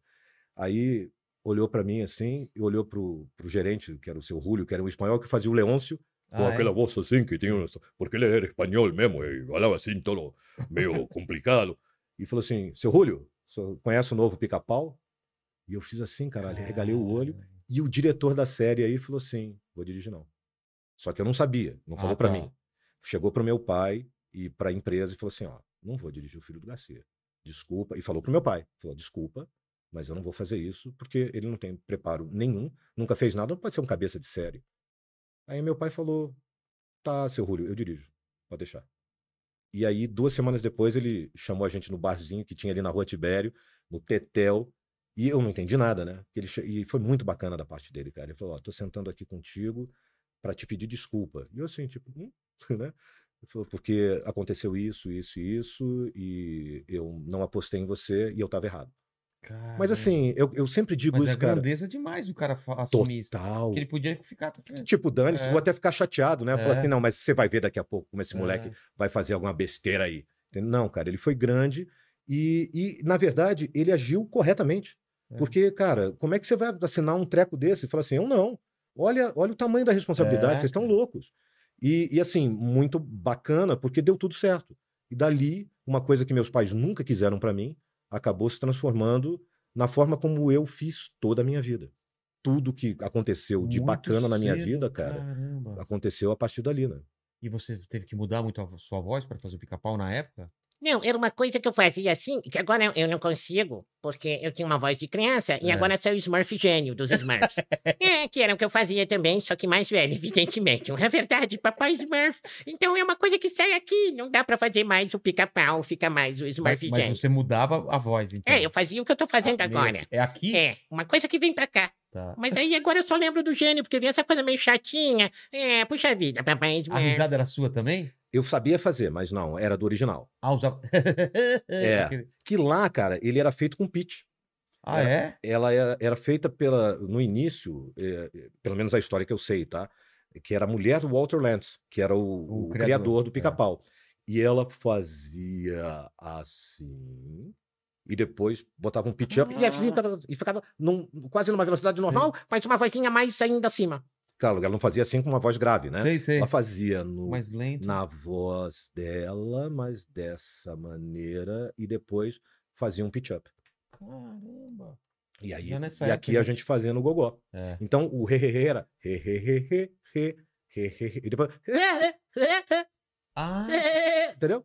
Cara, pica-pau também fez um sucesso absurdo, absurdo. né? Absurdo. Não sei se até hoje faz. Deve até, até hoje deve ter gente que É, assiste. é, fora as pessoas que devem cancelar, deve ter um sucesso Ah, absurdo, é, né? Hoje em dia tá exatamente. totalmente errado. Imagina. Ainda mais cara. aquele biruta. Tinha um que era, tinha um que era o Sim, sim, um que é demoninho, da, né? da perninha com a perna grossa. mais grossa. Aquele, inclusive, do Rancha. "Não Siga aquele pica-pau, É. no-" Aquele fui eu que fiz. Porque tem uns que fui, que fui eu que, que dublei, outros foi o Onem Casarré, Tá. que era o corintiano da escolinha do professor Raimundo, que na verdade eu entrei pra fazer, porque ele veio, foi pro Rio de Janeiro, pra fazer uma novela chamada Feijão Maravilha com o Grande Hotel. Eu lembro dessa novela. Então, e aí ele parou de dublar o pica-pau. Foi por isso que eu fiz a. Brasileiros preferem feijão. né? Isso, as frenéticas, né? frenéticas. né? E aí, quando eu mudei de voz e fui pro Rio de Janeiro pra dublar, e já tava mudando de voz, o Onem terminou a novela e tal, aí o Onem voltou a fazer. Ah, tá. E depois ele voltou pro Rio, aí fez a escolinha, aí trabalhou com a gente ali, comigo, com o Niso e tal, e era muito legal. Pica-pau. O pica-pau, ele passava na, no SBT? Na Já Record? passou acho que em todas as Na emissoras, Globo né, também? cara? Eu acho que já passou em todas. Deve, né? É, eu, não, eu realmente não me lembro. Eu não me lembro, porque quando eu, Eu assisti fiz... com meu filho esses dias uma versão live action fizeram, né? Sei que agora tá na 3D. Record, né? Ah, sim, que é o Sérgio Sterne, que, Ah, que é? tá fazendo agora. E muito bem também, cara. Gostei muito da versão dele. O Marco Antônio, depois que o, que o Onen faleceu, o Marco Antônio Costa passou a fazer, que é o cara que faz a voz do. Tem uma voz muito bonita, faz a voz, caramba, do cara bonitão lá, De grisalho. What o else? George Clooney. George Clooney. É. What else? Isso é meio o George Clooney. Não é? Tem, É, um é, pouco, assim. pô, George é. Clooney. É, devendo uma grana pra. é. É, já, já tá George Clooney devendo uma grana, grana, é. grana, tal, ali, meio no fim da carreira, meio descendo a ladeirona. Mas obrigado, cara. Depois me dá teu pix. Tá bom. Então, é, o, o Marco Antônio Costa que passou a fazer quando o Oney faleceu e eu já não tinha mais voz pra fazer. Então ele fez uma boa Mas como- parte. Como que era a tua cabeça, você, molecão, fazendo o pica-pau? Mudou alguma Ah, coisa? Cara, não, era muito legal. Era muito legal, cara, mas você vê como essa profissão da gente é maluca, né? Era muito. Eu, eu tinha, assim, um tremendo orgulho. Ah, Naquela época, eu lembro do sentimento gostoso de ver na televisão, de ver com os É. meus amigos. Eu morava aqui no, na Lapa, ali depois do Mercado da Lapa, né? Sei. no Central Parque Lapa. E aí, pô, ia pra casa de um amiguinho, a gente ficava vendo tal. E era muito bacana, cara. Amigos que eu tenho até hoje, inclusive, né? Amigos da vida inteira. Adriano, Miriam, Marcos, enfim.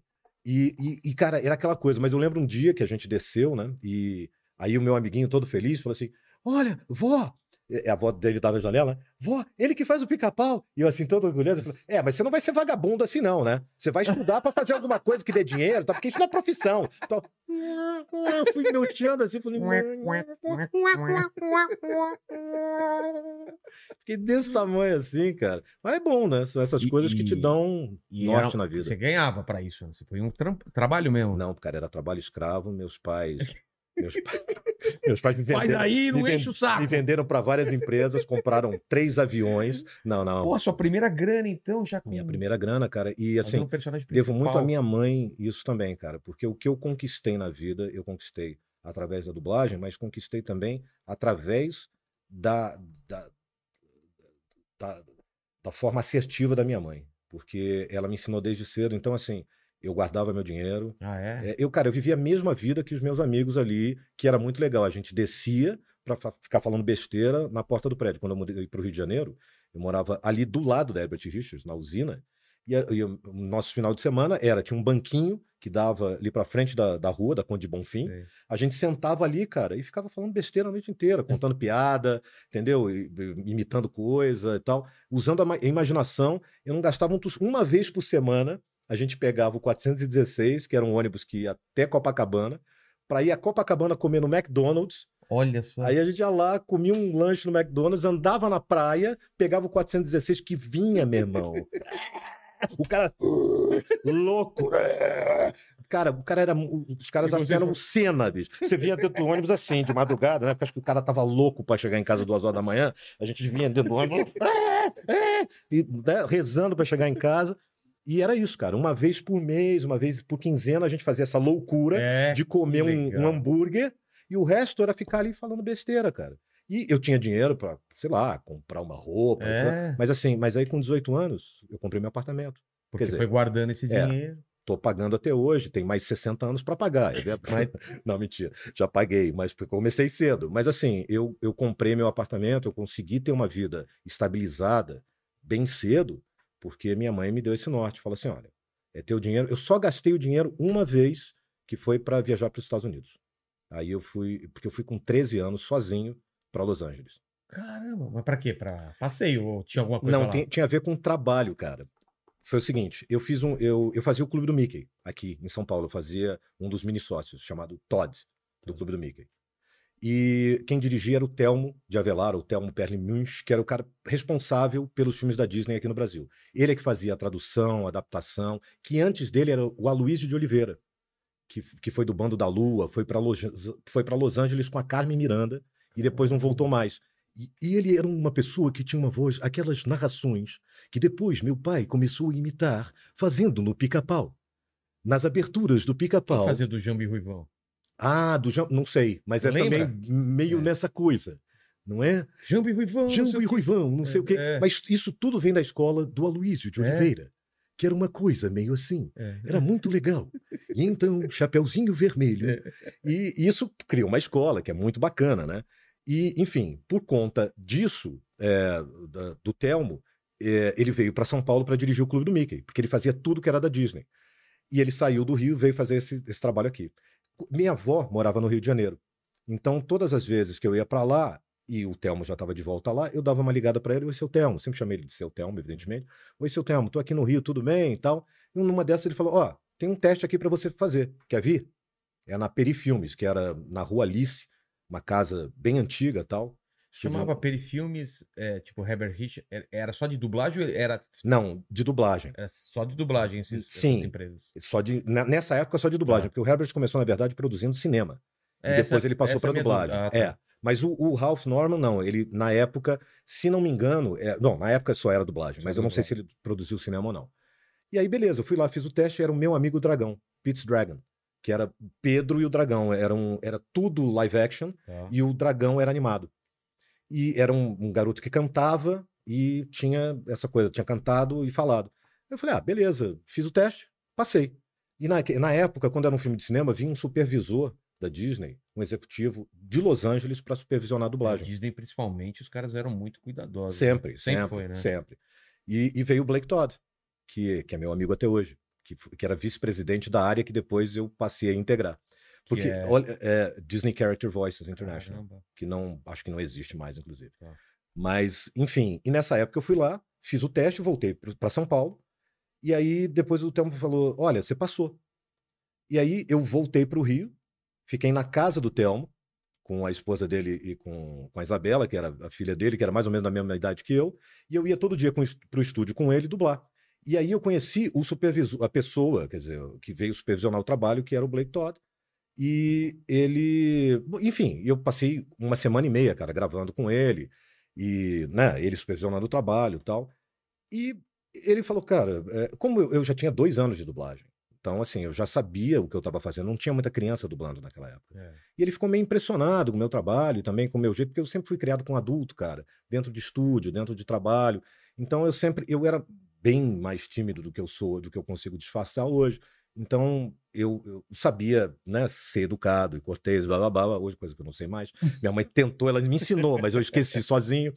E, enfim, e a gente meio que formou uma amizade, ele ele estava supervisionando esse filme no mundo inteiro.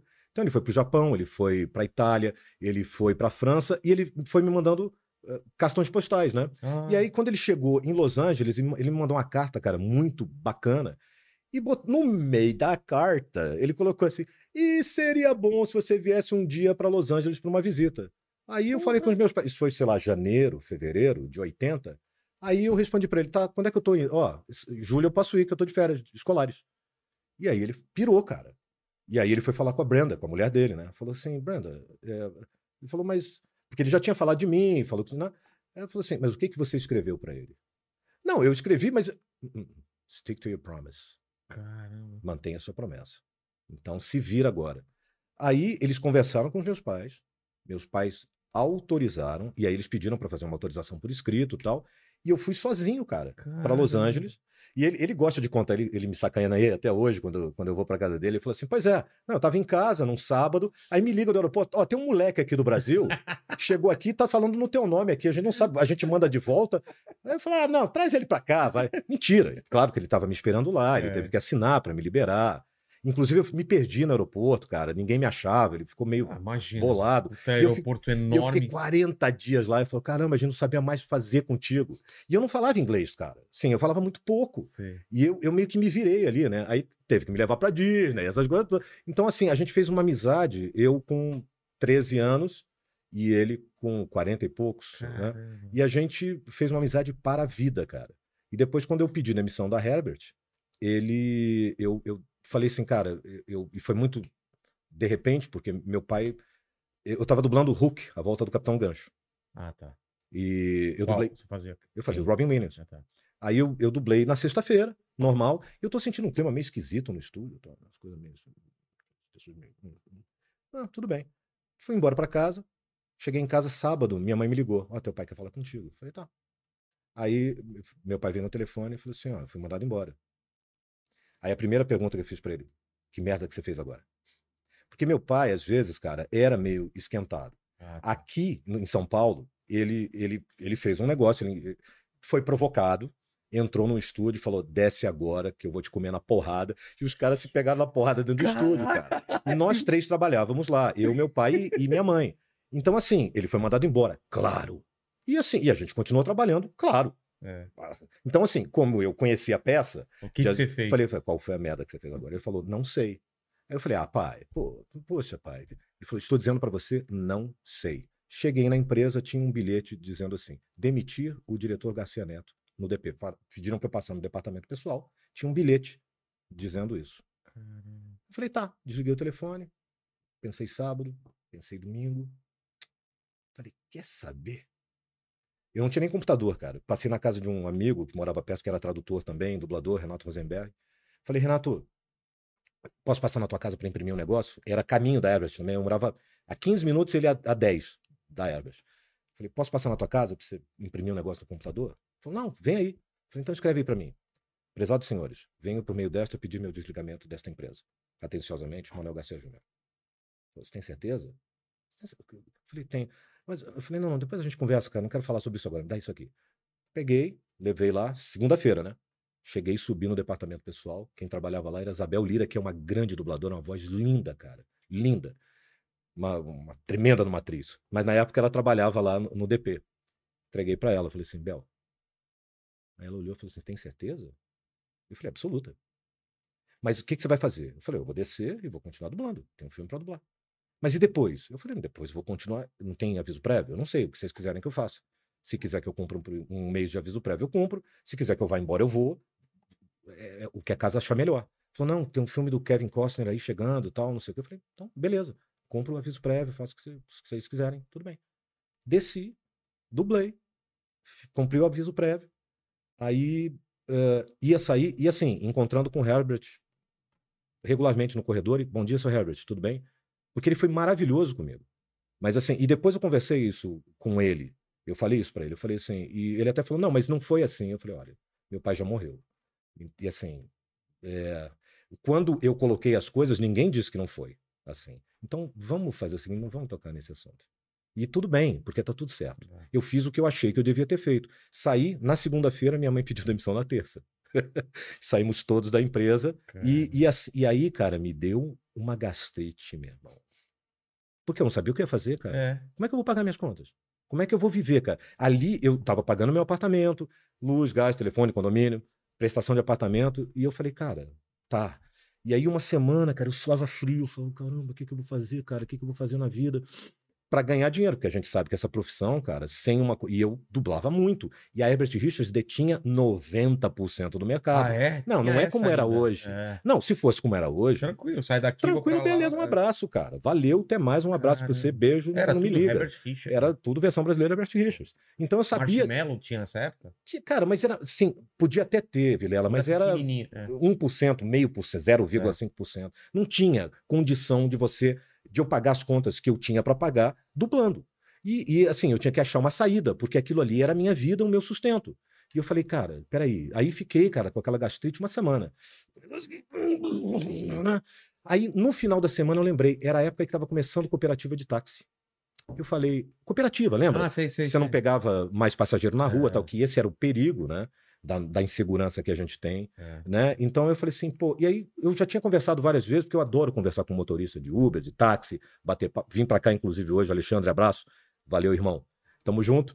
E, assim, eu, eu tô sempre conversando com as pessoas que eu gosto do- de ser humano, cara. Eu gosto de conversar. E eu já estava meio inteirado de como é que era. Então, o táxi, você vendeu. Eu tinha um carro legal, então eu ia vender meu carro, ia comprar o táxi e tal. E dava para compor. E eu falei, pô, dá para eu pagar minhas contas. E para me satisfazer, eu vou fazer teatro. É. Entendeu? Eu, eu vou fazer teste para tudo quanto é peça, vou me apresentar, vou passar currículo em tudo quanto é emissora de TV, porque eu sei que é difícil, um, é um trabalho. Eu tinha muito a comodidade de estar trabalhando todo dia. Eu falei, cara, tá, meu, tá aqui, meu sustento tá garantido. E agora, se, e se tiver um comercial de, de locução para fazer, por causa do MacGyver e tal, eu tinha É. muita coisa dessa para fazer, eu falava, beleza, você paga o táxi, porque eu vou lá baixar, Caramba, entendeu?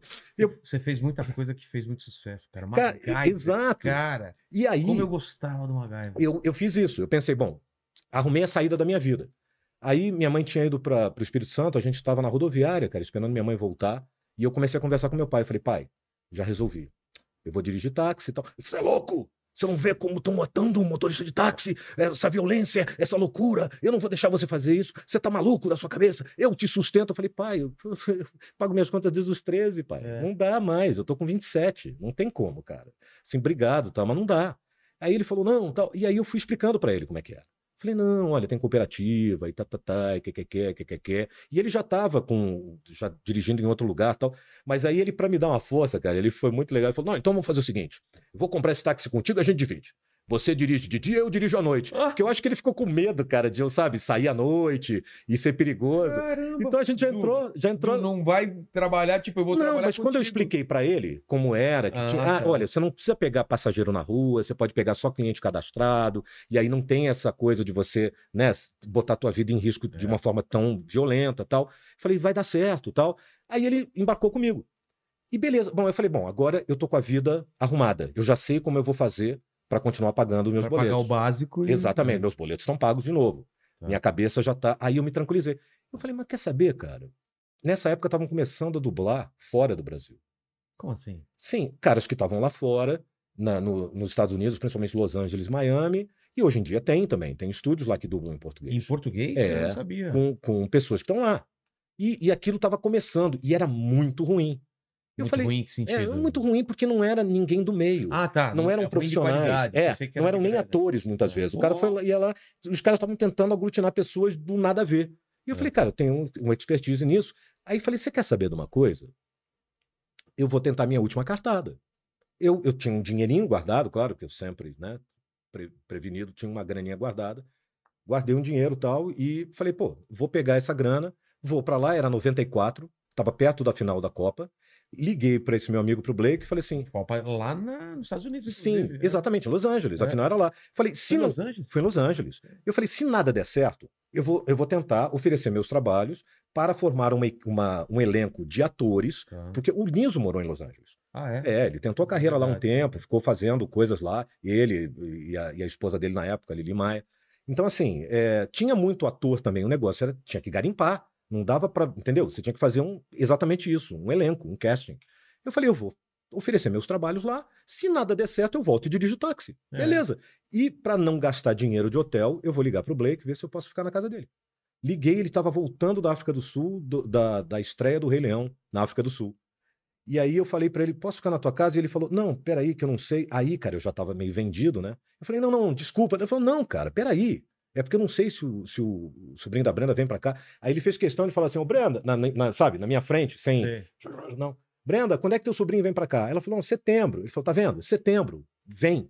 Faz o seguinte, vem. Um, um ex-subordinado meu da Disney trabalha hoje na Turner. Eu vou te apresentar pra ele e tal, não sei o que, não sei o que lá. Fez todo esse meio de campo. Eu falei, uau. Aí comprei passagem, aluguei carro, tudo daqui. E fiquei em stand-by, né, cara? Fiquei em casa, tipo, esperando pra viajar. Ia viajar domingo, pra chegar lá na segunda. Sexta-feira toco o telefone, eu nem atendi. Secretária eletrônica, não tinha, né, as coisas de celular e tal. É. Pá, bateu a secretária, era ele. Júnior, olha, é Blake e tal. Eu peguei e falei, oi. Ele Falou, ó, não vem. Eu falei, oi? Mas é domingo. Falou, não, não, você pode cancelar tudo e tal. Não vem. Eu falei, mas por quê? Ele Falou, não, porque eu vou te dizer o seguinte, é, eu falei com o meu subordinado, que era a pessoa que vinha supervisionar os filmes na época, aqui no Brasil, que você estava vindo para cá para fazer esse trabalho. Inclusive, eu ia te apresentar, porque ele tem um estúdio aqui também e tal. Só que ele falou, só que a gente está pensando num homem para o Brasil e ele quer você também e eu também Ah, quero. uma coisa nem- melhor nem- ainda. Exato, nem veio de mim, veio dele. Então, Ah. assim, se ele tá dando o aval, é evidente que eu dou o aval porque eu te conheço há muito mais tempo. Então você segura a tua onda aí, fica quietinho, porque se você vier agora, você vem como É. funcionário nosso. E vem com tudo pago para uma conferência e tal. Eu falei, mas está certo? Não. Eu sou o único nome? Não. E não pode falar para ninguém. Aí eu falei, pô, nem para meu pai, nem para minha mãe? Ele falou, não, pro seu pai, pra sua mãe pode, né? Aí falei pros meus pais, né? A gente... Mas assim, era uma incógnita. É. E eu esperei seis meses, cara. Seis meses. Seis meses. E seis faz- longos mas com meses. táxi. fazendo Não, não, porque é o seguinte, eu tava na TV Colosso também nessa época. Foi dessa época, TV Colosso? TV Colosso era nessa época. Qual, é seu Qual foi seu envolvimento lá? O meu envolvimento? Ora, Capachão, faça-me o favor, você me perguntar qual era o meu envolvimento. Eu era o dono daquela bagaça, Capachão. Se Não é da sua época, né? Não, não, é verdade. Se bem que também eu era o Thunderdog. Sim, é verdade. que era uma, uma personagem baseada no Luiz Thunderbird, sim. Ah, Thunderbird, da MTV. Sim, é verdade. Que depois eu conheci Luiz, grande dentista, baixista, do, do Devoto de Nossa Senhora. Vai estar aqui com a gente. É verdade, adoro ele. Uma pessoa, ele nem deve lembrar de mim, porque isso tem muito tempo. falar, eu lembrar de puxar esse assunto. Mas é com ele. muito legal, cara. Eu adorava ele, adorava ver ele na MTV. Sim, é verdade, é verdade. E, É verdade, é verdade, é verdade. Ele tinha uma coisa assim, não é de falar tal. E era o Thunderdog. Então, eu fazia TV Colosso. E aí, como eu tava nesse stand-by, eu falei, cara, eu tenho dinheiro guardado. Já não vou para Los Angeles, não vou gastar esse dinheiro. Ti- Mas da- do, do TV Colosso, quem fazia? Qual era a empresa? Era a própria Globo? ou Era Globo. Ah, era, Era Globo, Globo. mesmo. Era a Não era própria Globo. tá. Não, não, era, era Globo mesmo. E aí, cara, eu tava fazendo a TV Colosso, então dava, dava para segurar uma graninha. Ah, Eu não estava totalmente descoberto, tinha uma grana, uma grana guardada, eu ia esperar até ter essa resposta. Então, porque aí, para dirigir táxi, eu ia ter que trocar meu carro, né? Vender meu carro, Claro, comprar um táxi. Então, para fazer isso, era se eu não fosse fazer outra coisa mesmo. Ali eu estava ainda no stand-by.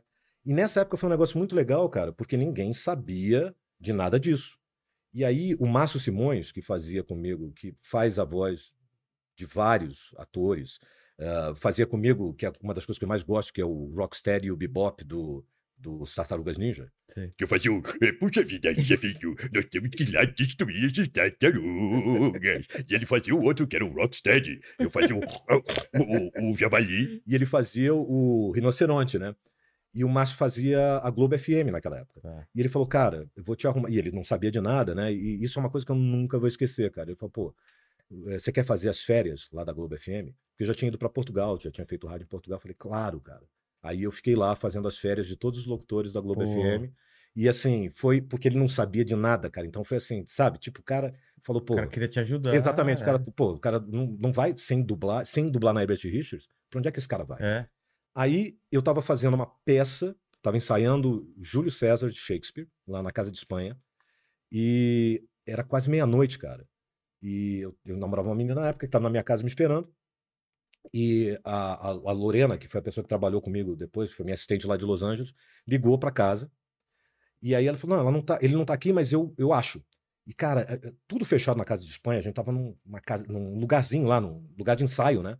Ela conseguiu fazer o porteiro, e a casa de Espanha é um negócio, uma ladeira, cara. Ela fez o cara subir lá pra me avisar, pra atender o telefone. Eu desci, o meu chefe tava em Hong Kong, que depois foi meu chefe, estava em Hong Kong, a Lorena em Los Angeles. E aí ele falou: Olha, eh, Garcia, eu tô aqui com o teu chefe e tal, não sei o quê. Falou: Olha, parabéns, bem-vindo à empresa, você pode procurar um escritório, tal. E dia 2 de janeiro de 95, eu era gerente de criação da Disney aqui no Brasil. O que que é isso? Gerente de criação, o que É é? responsável por todas as dublagens em português para o Brasil, Que é coisa pra caramba. que eram mil e poucos projetos por ano.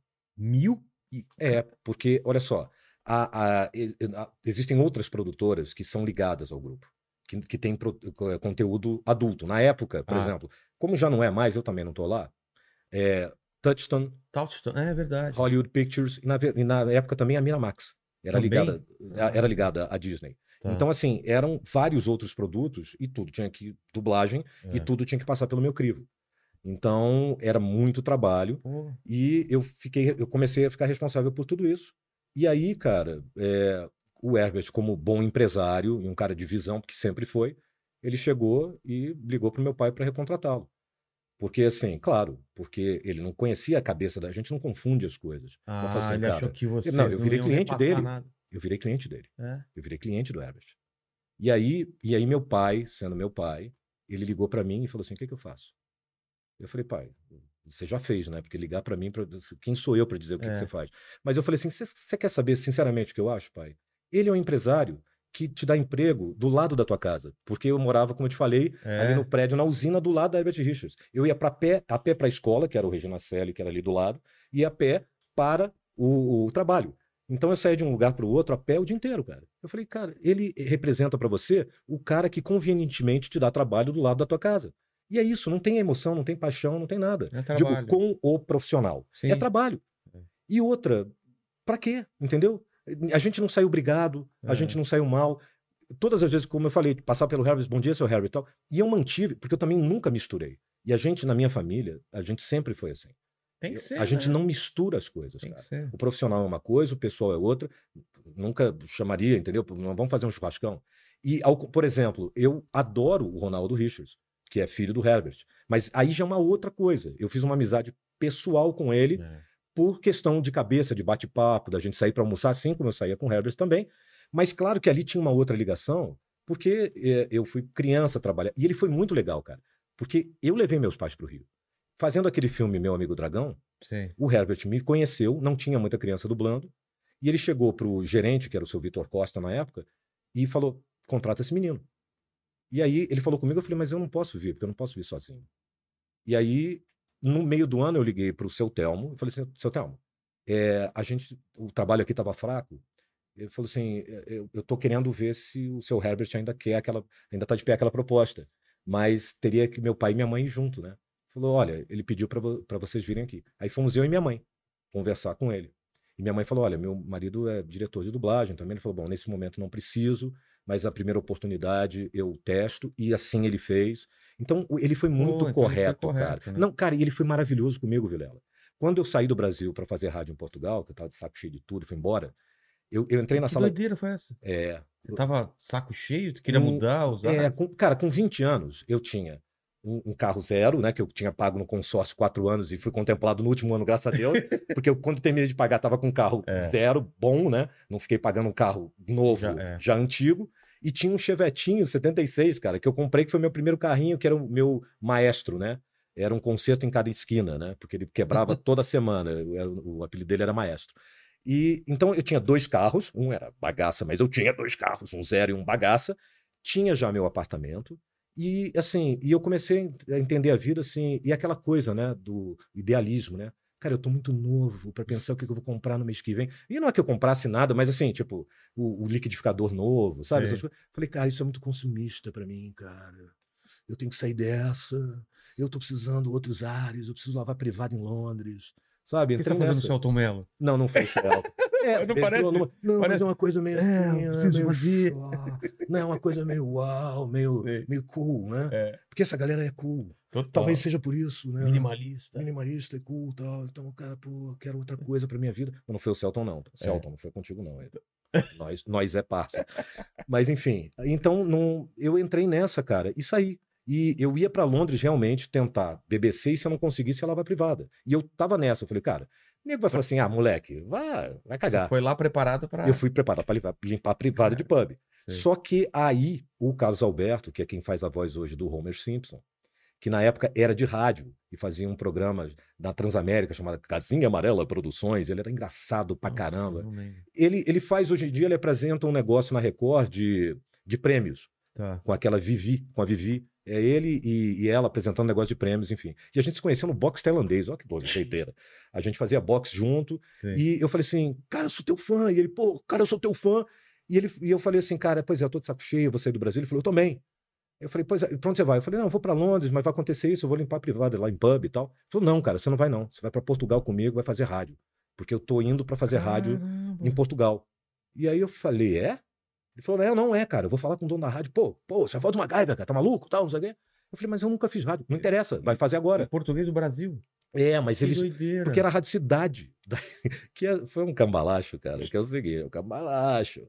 Um, um cara de lá. chegou- as rádios lá eram piratas na época. Ah, Mas, é? só existia, é tipo: existia televisão RTP 1 e 2, e rádio existia, eu acho que uma rádio católica, ah, uma rádio gerida pela igreja, e uma rádio estatal ah, regular. Sei. E tinha uma porretada de rádio jovem, mas tudo Tudo pirata pirata. tudo em frequência pirata, e aquela coisa meio. Não tô vendo o que você tá Sei. fazendo. É, vai fazendo aí. Vai fazendo aí, que a gente finge que não tá vendo É. e tudo bem. Aquela coisa meio que a gente conhece, né? Aí Exatamente. você vê, você vê exatamente a herança das coisas também, pro bom e pro ruim, e tá tudo certo. E beleza. E o cara fez o seguinte: ele veio pra Rádio Cidade aqui do Rio de Janeiro, deu uma grana pra uma galera ali, e aquelas vinhetas da Rádio Cidade, Cidade, eram todas americanas, né? Gravadas, esses jingles, todos gravados por aqueles coros americanos, Ah, é? lindos, é. Isso tudo é feito. Você vê que o Jovem Pan, É Jovem Pan. É. entendeu? É, não é feito aqui. Isso é antigão feito lá fora. E o cara deu uma grana e falou: escuta, quanto é que é pra tu escorregar uma fita dessa aqui, cair dentro do meu sapato e eu levar isso aqui pra Portugal? E ele levou as vinhetas todas e ele montou uma rádio cidade lá, cara. Então a Caramba. gente. uh, Então era 107,2, Rádio Cidade, se liga daqui a pouco, ó, pode. E, aí, ó, e pode faturar uma camiseta. E tem mais, hein? Daqui a pouco tá tocando pra você, Rick Astley. E aí as pessoas dizem, é, pá, não percebo metade do que dizem, mas é muito tiro. Mas é muito tiro, pá. Não precisa. Não percebo metade, Mano, mas é muito mano. pá. É Eu- eu- tiro. Cara, eles falam, falam assim no fim de semana. Parece É, tá... cara, mas, é um- cara, é uma delícia, cara. Cara, meu- meus pais moraram lá quatro anos. É, ah, teus pais têm uma ligação com Portugal? Tem, é, tem cidadania e tudo mais. Meu Pô, pai, o legal. avô dele é, é português. Cara, E eu fiquei lá um tempo lá, cara. Parece que eles estão no orgasmo sempre falando. eles "Eu são vou- me vou gozar." apaixonantes, cara. É demais Eu- lá, cara. E eu tava fazendo uma novela que passava lá, que aqui é, é, chamava Tudo ou Nada. Aqui foi nada, só minha mãe assistiu. Foi a única pessoa que assistiu, foi minha mãe, com certeza. Ninguém- nem quem fazia novela Que que é assistiu ou fora nada? minha não mãe. Uma novela da Manchete. Ah, na que Manchete. foi nada, só que tava passando lá meio-dia. Então era o He-Man, quer dizer, É, era o He-Man de Portugal. sei. Então era coincidaço. Eu não tinha Caramba. um puto no bolso, porque eu fu- e realmente a rádio pagava mal. Então assim, eu tive uma vida muito ruim entre aspas, mas muito legal, porque eu entrava nos, nos clubes noturnos 0800, sei. fazia presença VIP entendeu? Fiz amigos maravilhosos. Morando cara- lá em Lisboa mesmo. Em Lisboa. É, eu mora... primeiro eu morei em Amadora, que era onde é a cidade, que é uma cidade Sei, é, é meio, dormitório. é meio. É, ABC, 14, isso, Já fui- 14 qui- fui quilômetros, você conhece, né? Conheço, conheço que teve um, tinha um festival de quadrinho lá em Amadora. Ah, isso, é. É. Então, eu, eu morava lá no apartamento da rádio, mas aí, tipo, uma república, cara. Entrava. Quem, claro, o dono da rádio era o dono do apartamento, ele botava quem ele queria. Daqui a É. pouco tinham oito lá, Cara, entendeu? Era uma zona. E aí eu consegui mudar para Lisboa, para um apartamento que o, o gerente de uma churrascaria brasileira, o cara era gerente da churrascaria, Fla-Flu, brasileiro, e dividia o apartamento com o dono da churrascaria, que pro dono era um matador do cara ali, entendeu? Entendi. Era o, o- a casa mesmo do Brandão. Então é um super bem mobiliada, dois quartos. E só que os caras, ele brigou com o, o dono da churrascaria brigou assim e falou: "Não, não vou pagar mais esse negócio". E o Globo Repórter foi lá, entrevistou tal a gente. E, cara, eu tava numa pindaíba, porque eu tinha comprado o carro e aí o carro bateu e eu não tinha dinheiro Ai, para pagar o conserto, e eu não queria pedir dinheiro pro meu pai, para minha mãe. Então eu comia uma sopa quinó e um pão por dia. Era meia sopa quinó no almoço, meia sopa quinó no jantar, meio pão no almoço, meio pão no jantar, para Nossa. pagar o conserto do carro. E eu não queria falar nada. Então eu tava numa pindaíba, cara. E só que, pô, é, fiz o Globo Repórter apresenta os brasileiros morando em Portugal. Aí eu fazia o He-Man, virava assim na rádio, né? Todo Sei. garboso. Mas, cara, eu tava numa Quem via fala, pindaíba. nossa, esse cara deu certo cara em Portugal. Tá bem pra É. tô, tô bem mal, cara. E uma menina da rádio, um, um repórter que tava lá, da Globo, ficou meio encantado, tava afim de dar as canabas nas cadas. Sei. E, e ela não estava muito afim, ela falou, Ju, vamos comigo. Porque aí eu vou cortado. E ela era minha amiga, só eu falei, Sim. claro, pra, pra churrascaria rodízio. Eu falei, claro, eu tô morrendo de fome, cara, eu quero comer. E eu fui, cara, passei a noite toda lá e tal, e fazendo pose. Né? Não, Então, mais uma picanha, por favor. Sim, claro. Claro, Uma claro. gaiva. E o cara, o, o que foi depois meu amigo, meu colega de apartamento, o Brandão, falou: então, cara, ele me via com aquela cara. Pô, o cara é a voz do MacGyver, cara, o cara é a voz do He-Man. E ele achou que eu mandava pra caramba na rádio. Então, cara, eu tô com um plano aqui de marketing pra churrascaria e tal. Falei, claro, claro. Mas, mais um pedacinho aqui, por favor, de chuleta. Isso. Sim, mas eh, continue falando. É, tal. Isso, eh, almocei, jantei com a minha amiga numa noite, e na noite seguinte fui jantar de novo pra conversar de negócios com o cara. Caramba. Terminei de jantar, cara. Eu falei assim: então, Brandão, deixa eu te falar uma coisa, velho. É, sabe o, o cocô do cavalo do bandido? Eu não sou. Eu sou o cocô da mosca do cocô do cavalo do bandido. Cara, Eu não sou ninguém, cara. Sabe por que que eu tô aqui? Porque tem uns três meses que eu não como carne, cara. Eu vim aqui pra comer. Então, assim, não posso fazer nada por você na rádio, não tenho nenhum tipo de. E, cara, eu aproveitei esse momento que eu vi que você tava tão empolgado, e isso me fez tão bem, porque eu... aí a gente riu pra caramba tal, e ele falou: Ó. E aí eu contei, pô, tô mal ali, cara, tô morando num apartamento que é uma república. Ele falou, cara, me contou a história dele, cara tá meio brigado comigo, ele disse que não vai pagar mais a parte dele. Era metade do meu salário, o- aluguel do apartamento. Eu falei, tô dentro, que eu queria sair daquele inferno. E saí, fui pra lá, e assim, ele era gerente de uma churrascaria, então levava as coisas, né, as sobras, que eram Sobras. maravilhosas, Porra, pra casa, saía de casa seis horas da manhã e voltava às duas horas da madrugada, cara. Então, assim, um apartamento mobiliado, pra maravilhoso, você. em Campo Dourique, atrás do shopping das Amoreiras. E, e ali tinha uma boate chamada Bananas, que era uma boate maravilhosa, que eu era, era VIP. E o meu amigo Alexandre Paz era dono de uma revista chamada Elan, que era a Playboy portuguesa. Caramba. E era um cara. E ele sabia, porque eu nunca fiz pose, entendeu? O cara falou: meu irmão, você não tá entendendo. Tô latindo na porta de casa para economizar cachorro, Alexandre. Não tem um tostão, cara. É só faixa. Porque as pessoas. O Rubinho da novela, o Rubinho, é o tenista, é o Rubinho. Então, era do cacete pra mim, mas era só fachada, porque não tinha nada. E ele sabia, e, cara, foi um, assim, um irmãozão. É, a gente jogava futebol na casa dele, eventualmente. eh, ele me chamava para fazer coisa, para fazer desfile, para fazer umas Sei. coisas para ganhar uma grana extra, sabe? Mas duas vezes, cara, eu parei sem gasolina no carro, sem dinheiro para botar gasolina no carro, sabe? E num lugar É. totalmente E, diferente. e aí o negócio fala assim: pô, por que, que você comprou um carro então se você não tinha dinheiro? Explico. De novo a coisa da finança. Eu falei, cara, eu não vou tirar um tostão do Brasil. Quando eu fiquei nessa pindaíba, que uma galera foi me visitar lá, o Darcy Pedrosa, do Acredite se quiser. Ele foi lá, tal, me viu bem, mas falou: "Ó, eu estou achando o Júnior muito magro. Eu estava muito magro. Não estava comendo. Não tá comendo? Então, aí meu pai falou, pô, o que que tá acontecendo? Eu falei, não, não tá acontecendo nada. Pô, mas olha só, eu vendo um carro seu e mando dinheiro, não vou te dar meu dinheiro. Eu falei, não, pai, olha só. Se eu tiver que tirar um tostão daí para conquistar alguma coisa aqui, eu não quero. Ou eu conquisto alguma coisa aqui, ou tô fora. Então, o dinheiro que eu peguei do Herbert ter me Sei. mandado embora e no Você acordo, não mexeu? não mexi. Eu investi no carro. Quando eu fui embora, eu vendi o carro, peguei o mesmo dinheiro e voltei com o mesmo Entendi. dinheiro. Eu não tirei um tostão da minha grana, cara. Eu voltei com a mesma grana que eu fui. E aí é que eu te digo, eu entrei na sala do Herbert, essa coisa de eu ter ido embora, que eu tava de saco cheio de tudo, que eu estava querendo. E aí eu vi Bons como é ares. bom saber o que você vai comprar no mês que vem. Olha como a vida é legal. É, Me cara. deu aquela porrada no meio da orelha, juntou uma coisa. Falei, é, moleque, tu tá achando que tu é muito Vai correr atrás do seu sonho, calma, isso, não é? é, isso. Veste preto e leia Schopenhauer agora. É. Né? Hum, hum. Tomei aquela bolacha no meio das ideias, voltei, bonito, entendi a vida e o Herbert me, me deixou embora numa boa. Quando eu voltei, eu cheguei né, na sala dele e falou assim: tá fazendo o quê aqui? Tá passeando ou voltou? Eu falei, voltei. Falou, bom, então não vamos perder tempo, né? Toma, vai trabalhar. Fez um bilhete e me mandou pro departamento pessoal para ser recontratado imediatamente. Caramba. Eu não esqueço essas coisas também. É. E quando eu fui para Disney, cara, é, eu, eu tive uma convivência com o Herbert da mesma forma. Claro que aí, como cliente, né? A gente saía para almoçar no Gávea Golf Club e tal. Sim. Beleza, porque era uma função do trabalho, para a gente conversar, para a gente falar de negócio, beleza. Mas, cara, nunca foi uma coisa diferente do que era quando eu era funcionário dele. Eu não queria dirigir para ele, por exemplo. Ele me obrigou a dirigir dublagem. Porque eu não queria. Aí ele falou: não, não, você dirige quantas vezes você quiser. Mas era o Herbert, né? Eu- tudo bem, ele me deu um filme, um filme por semana, um filme por mês. Aí eu, legal. Duas semanas depois, vem a Helena, que era a coordenadora da empresa, com Dallas na minha mão. Você lembra dessa série Dallas? Sim. Então, para eu dirigir Dallas, cara. Cara. Aí eram umas fitas Umatic, cara. Eu levei tudo para casa, botei aquele negócio empilhado no sofá e fiquei olhando. Porque eu não queria ser escravo daquele negócio, entendeu? Eu via, e por isso que eu pedi demissão.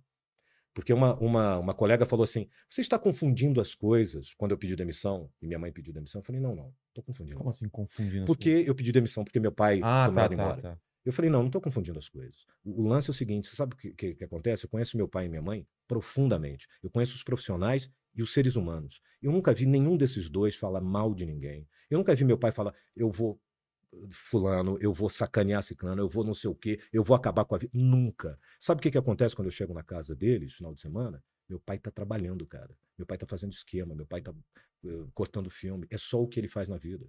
Então, assim, ele ter sido mandado embora, tá tudo bem. Por um bilhete, não. Porque eu sou. Se eu chegar a ser metade do homem que meu pai é, eu já sou homem pra cacete.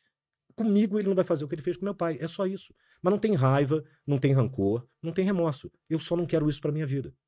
E ali, cara, eu aprendi que quando você faz aquilo que você quer com a tua vida, irmão, É. dá tudo certo. Porque eu saí de lá, seis meses depois, eu era cliente do Herbert.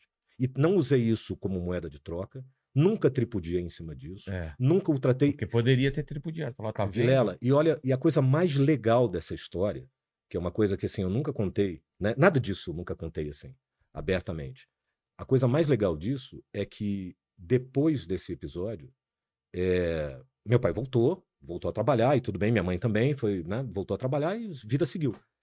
Meu pai em Mas Seu 90 pai já velhinho nessa época? Não, meu pai, não, cara, meu pai morreu com 65 anos. Ah, é? Meu pai morreu Pô, com novo. 65. Tá. É, isso eu entrei na Disney dia 2 de janeiro de 95, uma segunda-feira. Tá. É, 96, e a Herbert, na época, e até hoje é isso, né? Porque hoje em dia não tem mais nenhum estúdio que contrata. A Herbert Richards contratava todos os seus funcionários e Caramba. pagava duas vezes por mês. Por quê? Porque sim, pagava dia 5 e dia 20. Ah, dividiu o salário É, em dois. é, Tá, exatamente. tá. Tinha do- E, cara, se dia 20 caísse na- no sábado e não pagasse no dia 19, meu amigo, É. era uma revolução. Meu Deus, como é isso? É normal, né, de ser É. humano. Enfim, mas ele era, assim, muito Rigoroso. rigoroso. Depois a coisa descambou, mas aí eu já tinha saído tal, não peguei essa época. Mas enquanto ele teve todas as condições de pagar, ele honrou todos os compromissos dele muito corretamente. E era muito correto. Então, tinha uma regularidade muito grande, tinha plano de saúde e tinha toda essa estrutura de alguém que é contratado por uma empresa. Em 96, meu pai foi diagnosticado com câncer de pulmão. Caramba. E isso foi em setembro, em dezembro, ele faleceu. Agora, todo o tratamento foi feito porque ele tinha um plano de saúde. Ele Porque tinha um plano de saúde porque ele estava na Herbert Richards. Caramba. Você Entendeu? vê? Então, se, se a gente tivesse tomado um caminho de. Ah, porra. É. É, não, quer saber? E agora? Agora você vai ver, então você fez. Não, cara. Não. Quem ganha com isso, né? Exatamente. Um rancor desse não. Entendeu? Então, e, e ali eu aprendi, e isso eu até hoje. E pra ele foi legal voltar a trabalhar Foi, com o pessoal que ele conhecia. É. Sim, do lado da casa dele, É. cara, não teve problema nenhum, porque todos nós entendemos qual foi o movimento. Todo mundo entendeu e ficou tudo bem. É. E, e, e depois, cara, quando eu saí da Disney e, e segui minha vida, nunca, eu nu- nunca, depois desse episódio, eu nunca mais tive medo de fazer aquilo que eu acredito. Entendeu? Diz assim, pra mim chega. Pra mim aqui parei. Aqui não me interessa mais. Numa boa, sem desejar mal de ninguém, sem querer nada, só dizendo assim, obrigado, isso aqui não é mais pra mim. Isso aqui não tá legal. E aí eu faço assim, são dois ou três degraus. Porque assim, é na tranquilidade, na paz. É. Entendeu? É sem, Se sem não tá- ódio. é, se você não tá tranquilo, alguma coisa tá errada. A Minha É, vida é assim também. é quando, porque, cara, quando alguma quando o rancor tá movendo a minha decisão, eu, eu dou dois passos pra trás e penso melhor. Porque Às É. vezes tem isso, assim. Não Exato. dá certo alguma coisa, você fala, não, eu tenho Não, que fazer isso, exato. eu tenho que fazer porque as pessoas. Não, cara. Você tá fazendo pelos outros, você tá errado. né? Porque, porque fica você, se você tá é, naquela história, né? O veneno é o único remédio que você bebe achando que vai matar o outro. É. Você vai se envenenar, cara, por causa de uma coisa que foi causada. E às vezes não é pelo outro, é pela vida, cara. A vida é dinâmica. O cara tá ali cuidando da bagaça dele. Ele tá assinando o BO dele, da vida dele, É, da- do- dos problemas dele, das E bagaças uma dele. coisa que eu vejo aqui, assim, a gente nunca sabe quais são as lutas de cada pessoa. Cada pessoa tá vivendo uma luta, um caminho, e às vezes você vê só o que tá lá, aí depois você fala, ai, cara, que ele tava, tava com aquele problema, por isso que ele me tratou daquele jeito. Putz, agora eu entendo. Você não Exato. sabe o que tá passando na cabeça das pessoas. Exato. Às vezes a pessoa tá passando o pior momento da vida dele, às vezes tem problema com a mulher, com, com doença, com uma coisa, e você pegou ele num dia ruim, numa época ruim, então eu, eu, eu, eu tomo mais cuidado hoje em dia também com essas coisas. É, é muito difícil você é, é, julgar o outro. É, e recortar um, um, um pedaço da vida dessa pessoa e julgar esse pedaço como sendo ela, Não, né? cara, e se você me arrasta pra esse tipo de. Se você tá num momento ruim, digamos, ou se, eu, É. se eu tô num momento ruim e se eu consigo te arrastar, então é porque você não tá bem também. É, claro. Porque eu só digo, é, o melhor é dizer assim, cara, eu não vou entrar nessa. É. Faz o seguinte, briga você sozinho aí. É. Assina esse BO você, eu tô fora dessa briga, eu não quero isso pra mim. É. Eu não tô afim desse negócio. Eu tô em outra, em outra vibração, em outro momento. E claro que tudo isso me proporcionou, quer dizer, a, a questão toda desse trabalho da Disney, do de ter trabalhado, por exemplo, com o Chico, que era uma coisa que, pô, eu, eu queria falar muito contigo, né? É, você me Porque mandou, o- mandou um, recado, porque eu explicar a situação. O Niso veio aqui e contou que ele, ele teve essa felicidade de, né, de, de ver o, o pai dele fazendo dublagem e tal.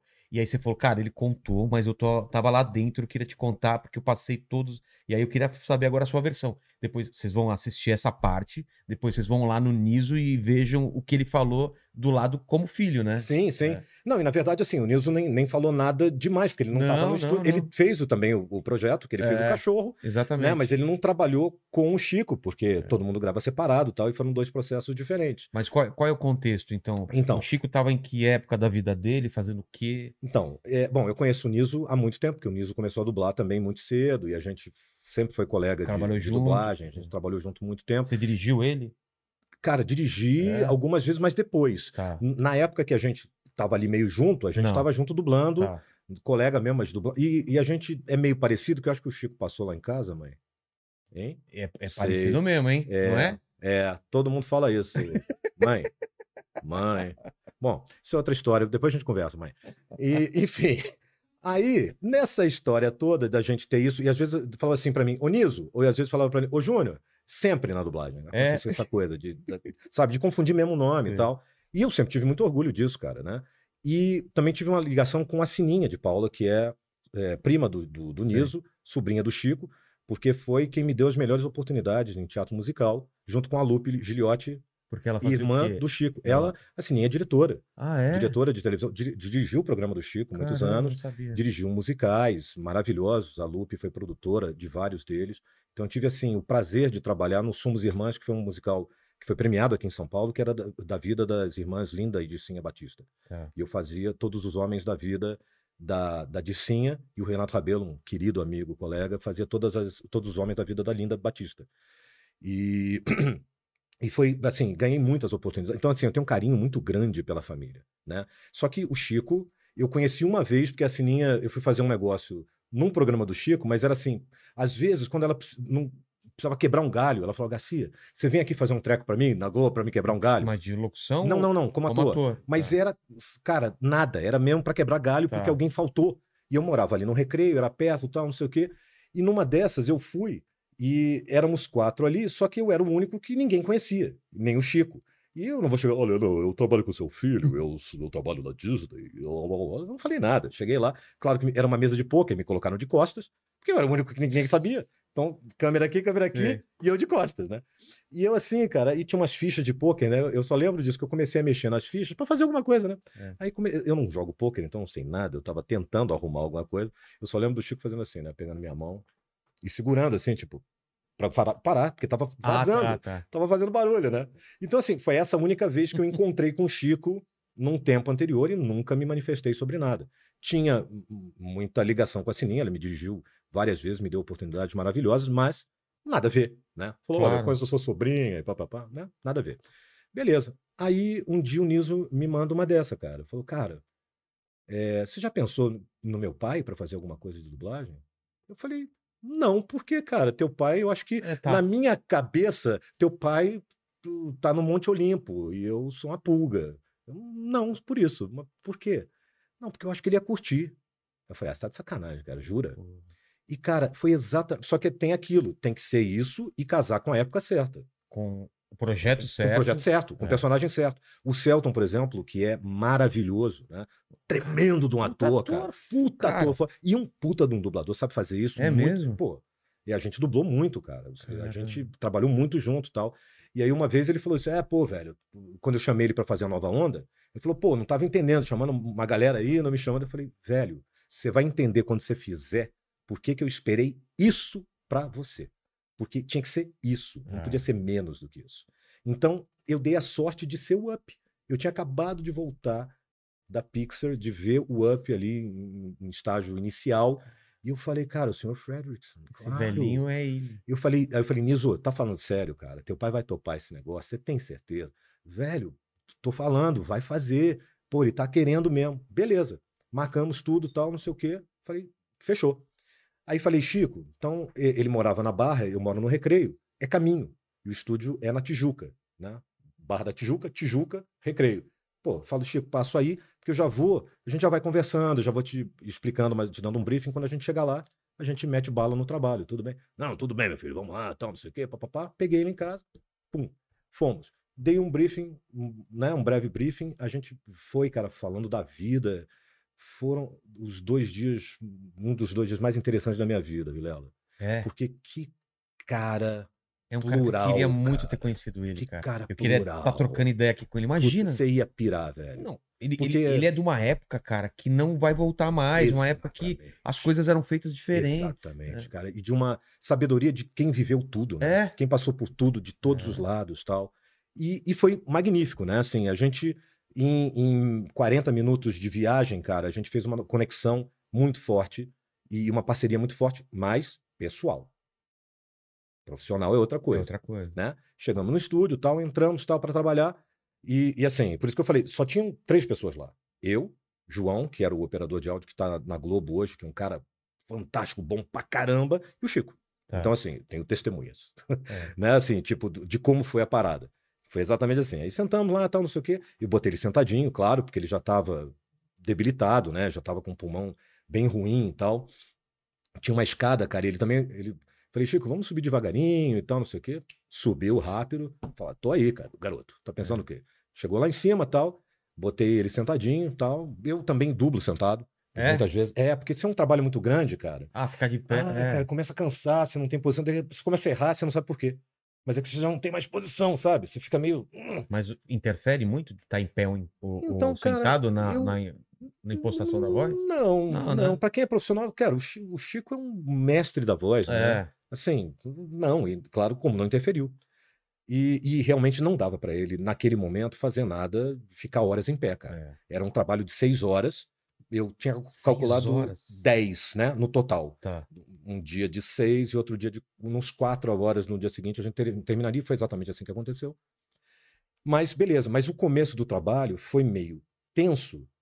Não por mim, porque eu, assim, eu tô ali para fazer meu trabalho e para mim respeito qualquer profissional que esteja ali no mesmo diapasão, entendeu? Quer dizer, Independente da, da não, fama porque senão, da- senão eu piro, cara. É. Se eu, come- se eu nem, nem entro, eu falo, seu Chico, eu vou embora pra casa.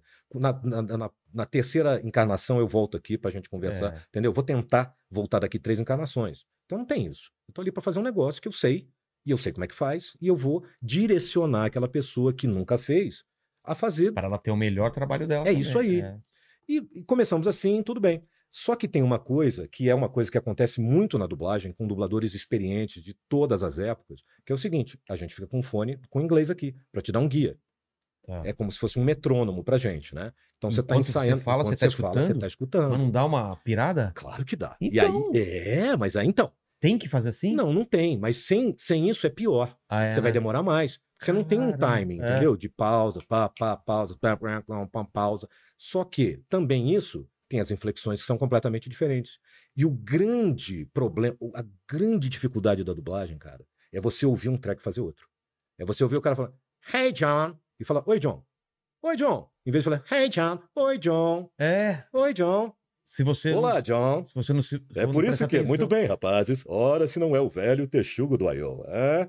Isso- Essas É. brincadeiras são feitas exatamente porque quando você está com o inglês no ouvido, você começa a fazer esse tipo de coisa. E aí não dá, porque você está entrando na coisa da cantilena do inglês, entende? E aí eu percebi que então eu, ia percebi morrer. que eu ia morrer. Entendeu? E é natural, e é normal Cara, é por acontecer. causa disso, então. Claro, porque você está com o inglês aqui, cara, como um guia também, pra você não ficar louco, É. você não ficar completamente perdido. Ele é pra cima sempre. É, tipo, come on, John.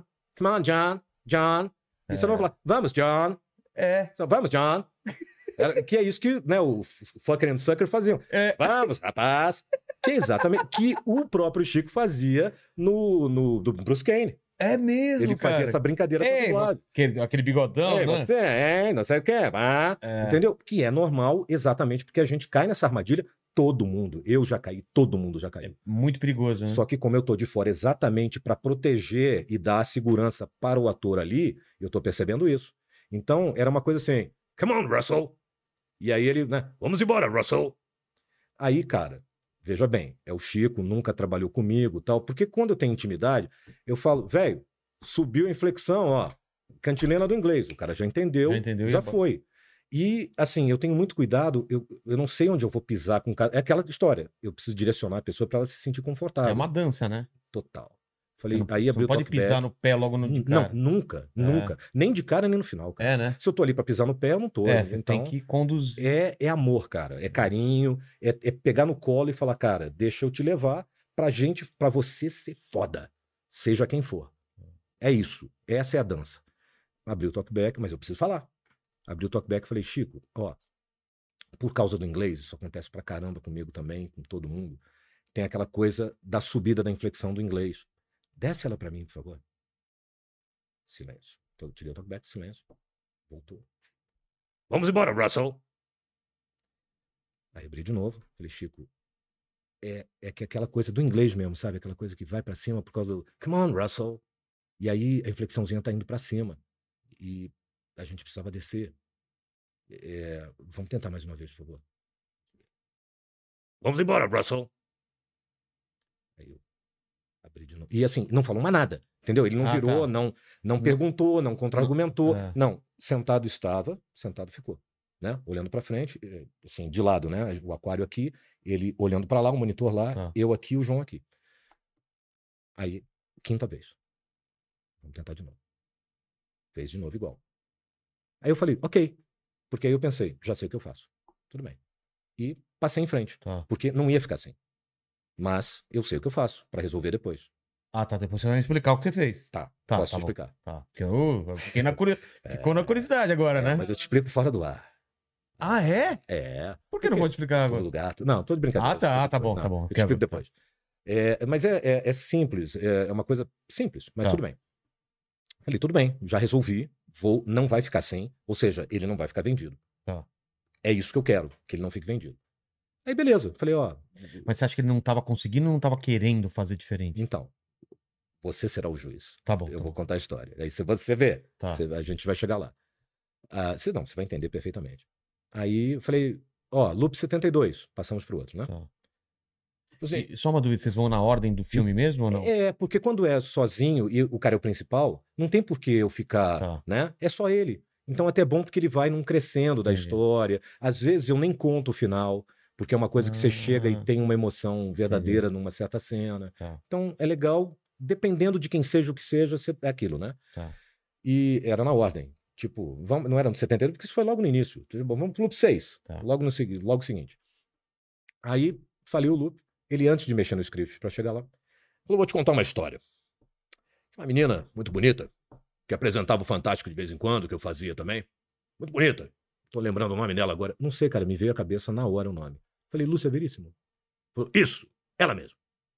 Ela tinha que dizer assim. E agora, direto do Madison Square Garden, Frank Sinatra. Aí o diretor falou assim: valoriza o e agora? Ela valorizou. Não, agora valoriza o Madison. Ela valorizou. Não, não, não. Pensando bem, valoriza o com vocês. Ela foi e fez. Não, não. se- se- não. O, o Square Garden. Não, não, não. O Frank Sinatra. E ela fez aquilo várias vezes. Aí, lá pra milésima vez, ele falou: Ah, agora sim. E eu falei: Agora sim, você não sabe de mais nada que você já fez ela repetir isso 65 vezes. Climão. Não, aí eu falei, pô, legal a história, Chico, mas deixa eu te falar. Se você está fazendo uma ligação com o que aconteceu aqui anteriormente, eu não pedi 65 vezes e eu não pedi para você valorizar nada em lugar nenhum diferente do que é o seguinte, eu vou te explicar o que que é. É que por causa do inglês você está fazendo, vamos embora, Russell, come on, Russell, e em português a gente faz, vamos embora, Russell, vamos embora, Russell, vamos embora, Russell. Essas são as inflexões mais nossa língua, cabíveis né? na nossa língua. E você, por causa do inglês, você está indo para outra. Mas foi só isso e eu só te pedi cinco vezes. Mas tudo bem. Tirei o dedo do talkback. E falei, agora ele vai me mandar para a casa da mamãe É. e eu vou para casa da mamãe e acabou o filme. E- mas tudo bem, porque eu também não, não adianta o cara estar ali Não- triste, Não tá entendeu? curtindo. Infeliz ou, É. ou ah, cara, o que, que você tá falando aí, seu sua besta, seu moleque, É. sei lá, entendeu? Qualquer coisa. Tudo bem. E tudo bem. Tá tudo certo. Não. Silêncio. E, cara, eu falei. Hum. tá. Então Aí, mas assim, mas eu pensei, bom, agora ou ele vai me mandar pra merda, ou ele vai chegar e falar assim: vamos refazer lá. Nem uma coisa nem outra. Silêncio. Aí continuamos, seguimos. E, não, e veja bem, aí, aí, aí seguiu, tava tudo ok, ok de novo, papapá, papapá, Acertando. acertando Tá. tal. Não, e assim, né? Uma coisa, outra aqui e tal, sem ser essa a questão. Lá pra frente aconteceu de novo. Só que aí era uma pergunta. É, tipo, Inflexão pra cima. You wanna go there? E aí, você quer ir lá?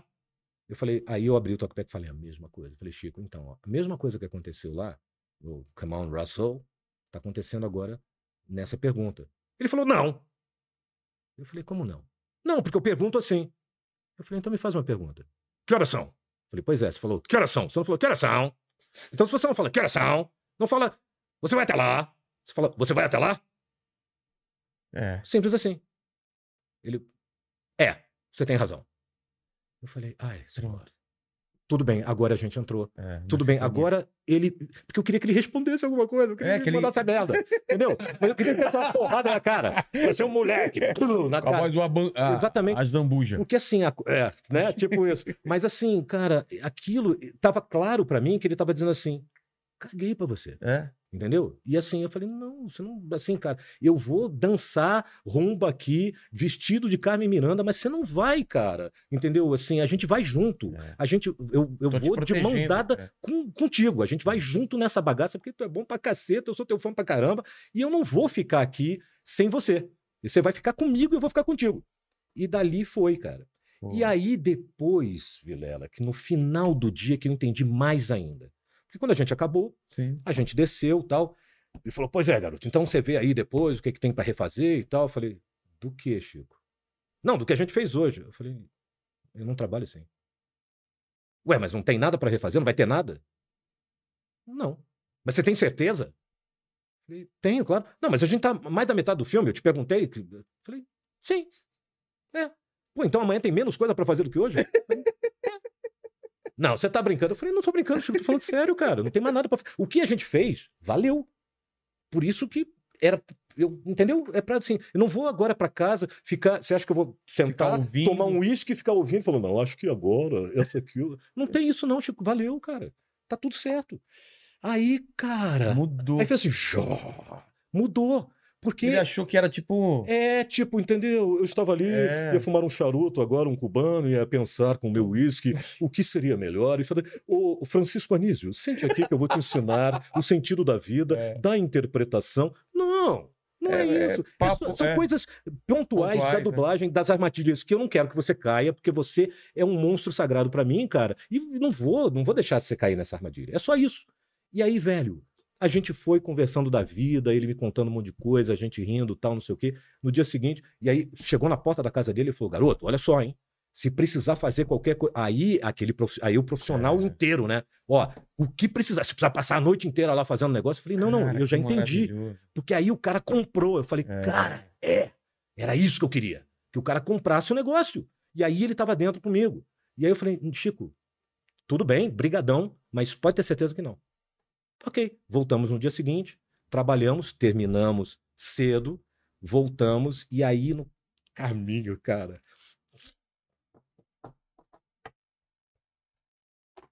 Ah!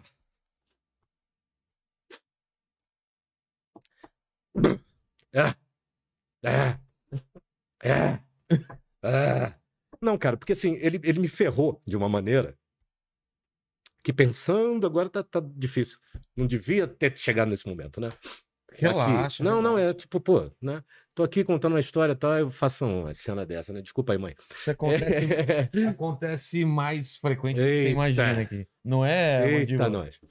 É, realmente. Aqui é um, cara, aqui é um realmente. divã aqui, relaxa. É, cara, porque você deixa a gente tão à vontade. Não, e a gente tá fundo na história. Eu tô aqui, eu tô vivendo como se estivesse vendo o filme, não tá? Eu tô segurando o dedão. É, eu tô aqui e falo, vai, e aí, cara, o que, que aconteceu? É muito legal, cara. Aí, é, é porque eu, eu sei o que eu vou dizer e eu tô tentando Ah, tá. não me emocionar, porque assim, é muito bonito, cara. Aí ele falou assim. Na volta do, na volta do na segundo volta dia. dos. Que acabou o Acabou, trabalho. acabou o trabalho. É. Não tava indo pra eu deixar ele em casa, pra eu ir embora pra casa e falar, Chico, obrigado. Agora a gente se vê na pré-estreia, papapá, beleza. Ele falou, rapaz, eu não tenho mais a minha mãezinha comigo, tá chegando o dia das mães. Então é o seguinte. Ele tinha me perguntado da minha mãe e tal, não sei o que, bababá. É, eu queria dar um presente pra sua mãe. Um quadro que eu pintei. Isso aí, quando eu morrer, vai valer muito dinheiro, hein? Só que aí, cara, já a, a cachoeira É. já.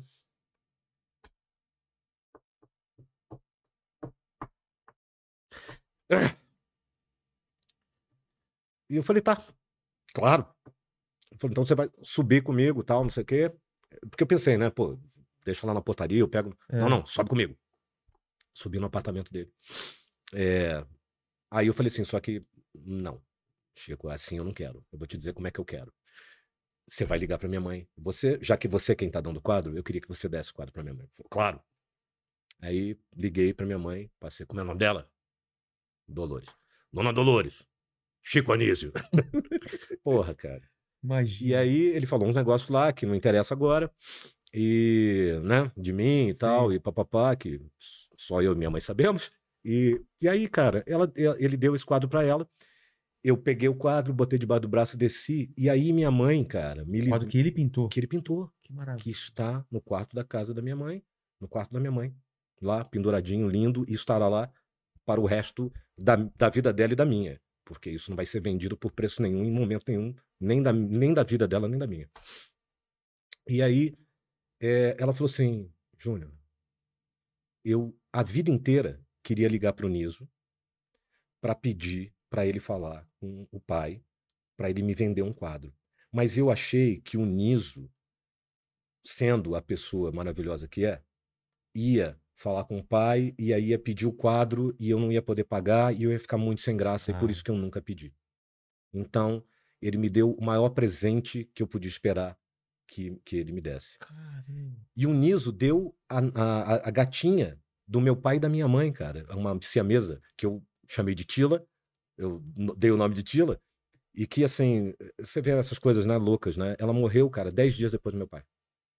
Caramba. Meu pai morreu, que ela, ela dormia assim, na barriga dele, sabe? Meu pai, depois do almoço, dava uma cochilada no sofá. Aí ela vinha, deitava aqui na barriga dele, cara, e dormia junto com ele na barriga. Dez dias depois da morte do meu pai, a gata foi embora também, cara. E minha mãe, assim, segurou uma pedra, a morte do meu pai, né? Segurou a onda, É, assim, Firme. firme. Eu também, na verdade, porque a gente teve que resolver um monte de coisa e tal. Então, né, não é hora. Você tem que resolver problemas, né? Então não é hora de ser desabar e nem nada. É, aí quando a gata morreu, cara, ela me ligou. Acabada, cara. Gatilha morreu. Então, Eu nunca vi minha mãe assim. Eu falei, caramba, cara. É, caiu junto tudo Caiu, que é, tava Tava ali. guardado. É. Exatamente. Ela diz que não, porque minha mãe é corona. minha mãe é o Chuck Norris das mães. Ah, é? Minha mãe é Chuck Norris das mães, cara. Minha mãe é Chuck Norris. Mas não, ela diz que não. Mas tudo bem, pode ser que não mesmo. Ela diz que sentiu mais a morte da gata. Não. oh, claro. Mas tudo bem. E assim, e assim foi, cara. Então, Que cara, Maravilhoso, cara. foi, foi, foi muito bonito, cara. É, esse cara me proporcionou dois dias com ele, me proporcionou um- uma vida de coisas legais e importantes. É. Outro cara que me deu esse presente foi o Zé Rodrigues, cara. Pai de uma, de uma amiga minha que fez uma peça que a Sininha dirigiu. A Zé Sininha Paula. Rodrigues. Zé Rodrigues. Ele eu tinha quero um- uma casa no campo. Então, ele tinha um, um, um estúdio de, de Tinha, jingles, aqui, coisa? É. Aqui. Depois ele saiu. Ah, é? É, eu gravei algumas vezes, inclusive, para o estúdio dele, já com ele, já quando ele não estava Tá. mais como sócio, né? E eu, casualmente, no Baixo Leblon, cara, eu fui ver uma peça com o Rabelo, esse meu outro amigo, e a gente baixou lá no baixo e tinha um outro elenco de uma outra peça. E ele tava lá, porque ele tinha ido assistir outra peça e eu casualmente sentei do lado dele, cara.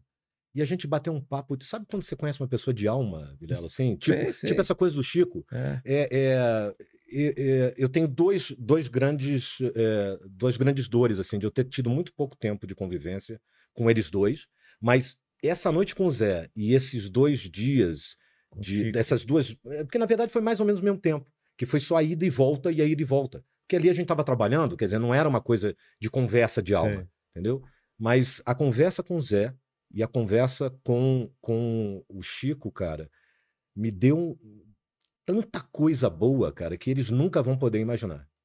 Então eu sou profundamente grato ao Niso, que fez essa ponte, É. que abriu essa porta pra mim, e sou profundamente grato à família por tudo que me proporcionou, entendeu? E não sei mais alguma coisa, né, é. mãe? Porque a gente é parecido, né?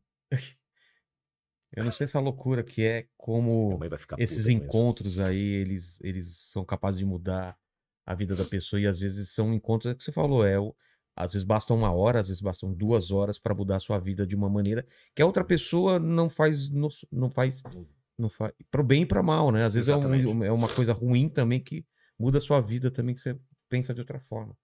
Caramba, que história foda isso daí do, do Up e, e- e o pessoal pode ver isso para sempre, né? E, Tá eternizado esse trabalho do, do, do Chico e Anísio, na cara. pré-estreia eu não tive coragem de falar com ele, cara. Por quê?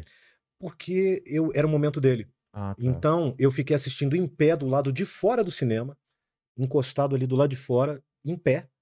E aí eu falei assim, cara, eu vou dar um abraço nele quando ele sair, quando acabar tudo isso. Aí ele foi e saiu por trás. E eu fiquei esperando ele na saída da Sei. frente. E aí ele não saiu e a gente. E depois eu só fui encontrar com ele no hospital, já quando ele É. já estava hospitalizado e tal. Fui lá, encontrei com. Tava o Rico, né? Que é o, é o outro irmão do, do, do Niso. O Niso, evidentemente. Tive uma conversa com ele ainda, né? Segurando a mão, que era uma coisa meio para ele né? não, não falar muito, né? Era É. tudo no, no aperto de mão e tal. E, pô, cara, assim, é, eu sou muito grato a, a esses momentos, cara. Caramba, cara. E, e é o que o Niso falou, né? A chance deles trabalharem juntos no, no filme, né? Sim, Que legal. exatamente. Que eu falei, pô, esse cachorro aqui tem tudo a ver e, e vai ser muito bom, cara, unir os dois, né, nesse filme, né? Porque é isso, é um encontro de alma, de ter a possibilidade de fazer um trabalho que o Niso dominava e domina profundamente, né? E o pai dele tá junto ali. E eu não sei se o Niso lembra disso, mas porque aí talvez venha o que ele falou, que assim, é, eu acho que ele falou, ah, eles tinham uma forma meio estranha de se gostar e não sei o quê. É, Mas é porque ele, eu não sei se ele lembra disso, mas eu lembro bem que ele falou, cara, você não tá entendendo. Ninguém dirige meu pai. Meu pai chega, fala, ó, essa luz aqui, você não sei o quê, vamos lá, tal. é a voz de entendeu? Deus, né? Acabou. E quem é que vai falar que não, cara? É. Entendeu? É só que ali eu também não estava dirigindo ele na questão da interpretação nem nada. Eu estava protegendo ele das armadilhas técnicas do trabalho. É claro. E quando ele entendeu isso, e ele sacou que eu não ia ficar ali na, na masturbação mental de. É, não, peraí, não deixa eu de ouvir de, braço, novo. né? É, não, então. ah, não, sabe? Eu acho, Francisco Anísio. Não, não, era, pô, do caramba, cara, mas eu não quero que você. Isso aqui não pra você. Isso aqui tem que ser pra o nego chegar no cinema e falar, yes, cara, como esse cara é, porque ele é. É. Ele, ele não era, ele é, ele será sempre. É. E hoje em dia, talvez muita gente nem conheça, né? Porque a, a garotada não tem contato, Mas né? com certeza vão genialidade fazer algum desse filme cara. mais pra frente, uma série. Com Tem que fazer, certeza, cara. Esse cara é um cara tem que único. fazer, tem que fazer. Ele fazia um programa fazendo não sei quantos personagens, cara, com vozes totalmente diferentes, com características totalmente diferentes. É um E- cara que. E o cara fazer escada, meu velho, É. para todo mundo. O É. cara ser, ser o, o- o Raimundo Nonato ali, levantando a bola É, para aquela galera toda ali que Brilhar. monstruosos também, virtuosos da parada, mas é o que é da nossa. Cara, tem, tem uma coisa que eu vi em Los Angeles com 13 anos, o Ricardo Montalban falando que eu nunca mais esqueci. o Lembra? O- é, o exatamente. Ira de Khan. E o, o Sr. Hork da Ilha da É Fan- mesmo, Ilha da Bem-vindos à Fantasia. Ilha da Fan... É. Dublado pelo brilhante Darcy Pedrosa também. Eu vi uma entrevista dele que ele falou o seguinte: Cara, é, o efeito da vida é assim, ó, da nossa vida, na, na arte. É, você começa assim: quem é Ricardo Montalban? Aí depois, me chama o Ricardo Montalban. Depois é, me chama um cara tipo Ricardo Montalban. E depois é, quem é Ricardo Montalban? Cara, que Essa é a curva maravilhoso isso. do que a gente faz. Entendeu? A curva do, do reconhecimento do outro sobre aquilo que a gente faz É. é essa, velho. É verdade, Tem uma hora que cara. nego fala assim: quem? É. Ah. E é normal. É é- normal. Um sai para outro vir Ex- e assim, é o exatamente. ciclo natural. né? Exato. E aí, as pessoas que são ligadas realmente, que têm uma alma, que têm uma sensibilidade maior, são essas que vão buscar ali nas referências É. outras coisas para se alimentar e se alimentam muito mais. Claro. Porque quem bebe numa fonte de um Chico Anísio, cara, quem bebe numa fonte musical de um Zé Rodrigues, cara, esses caras se eternizam.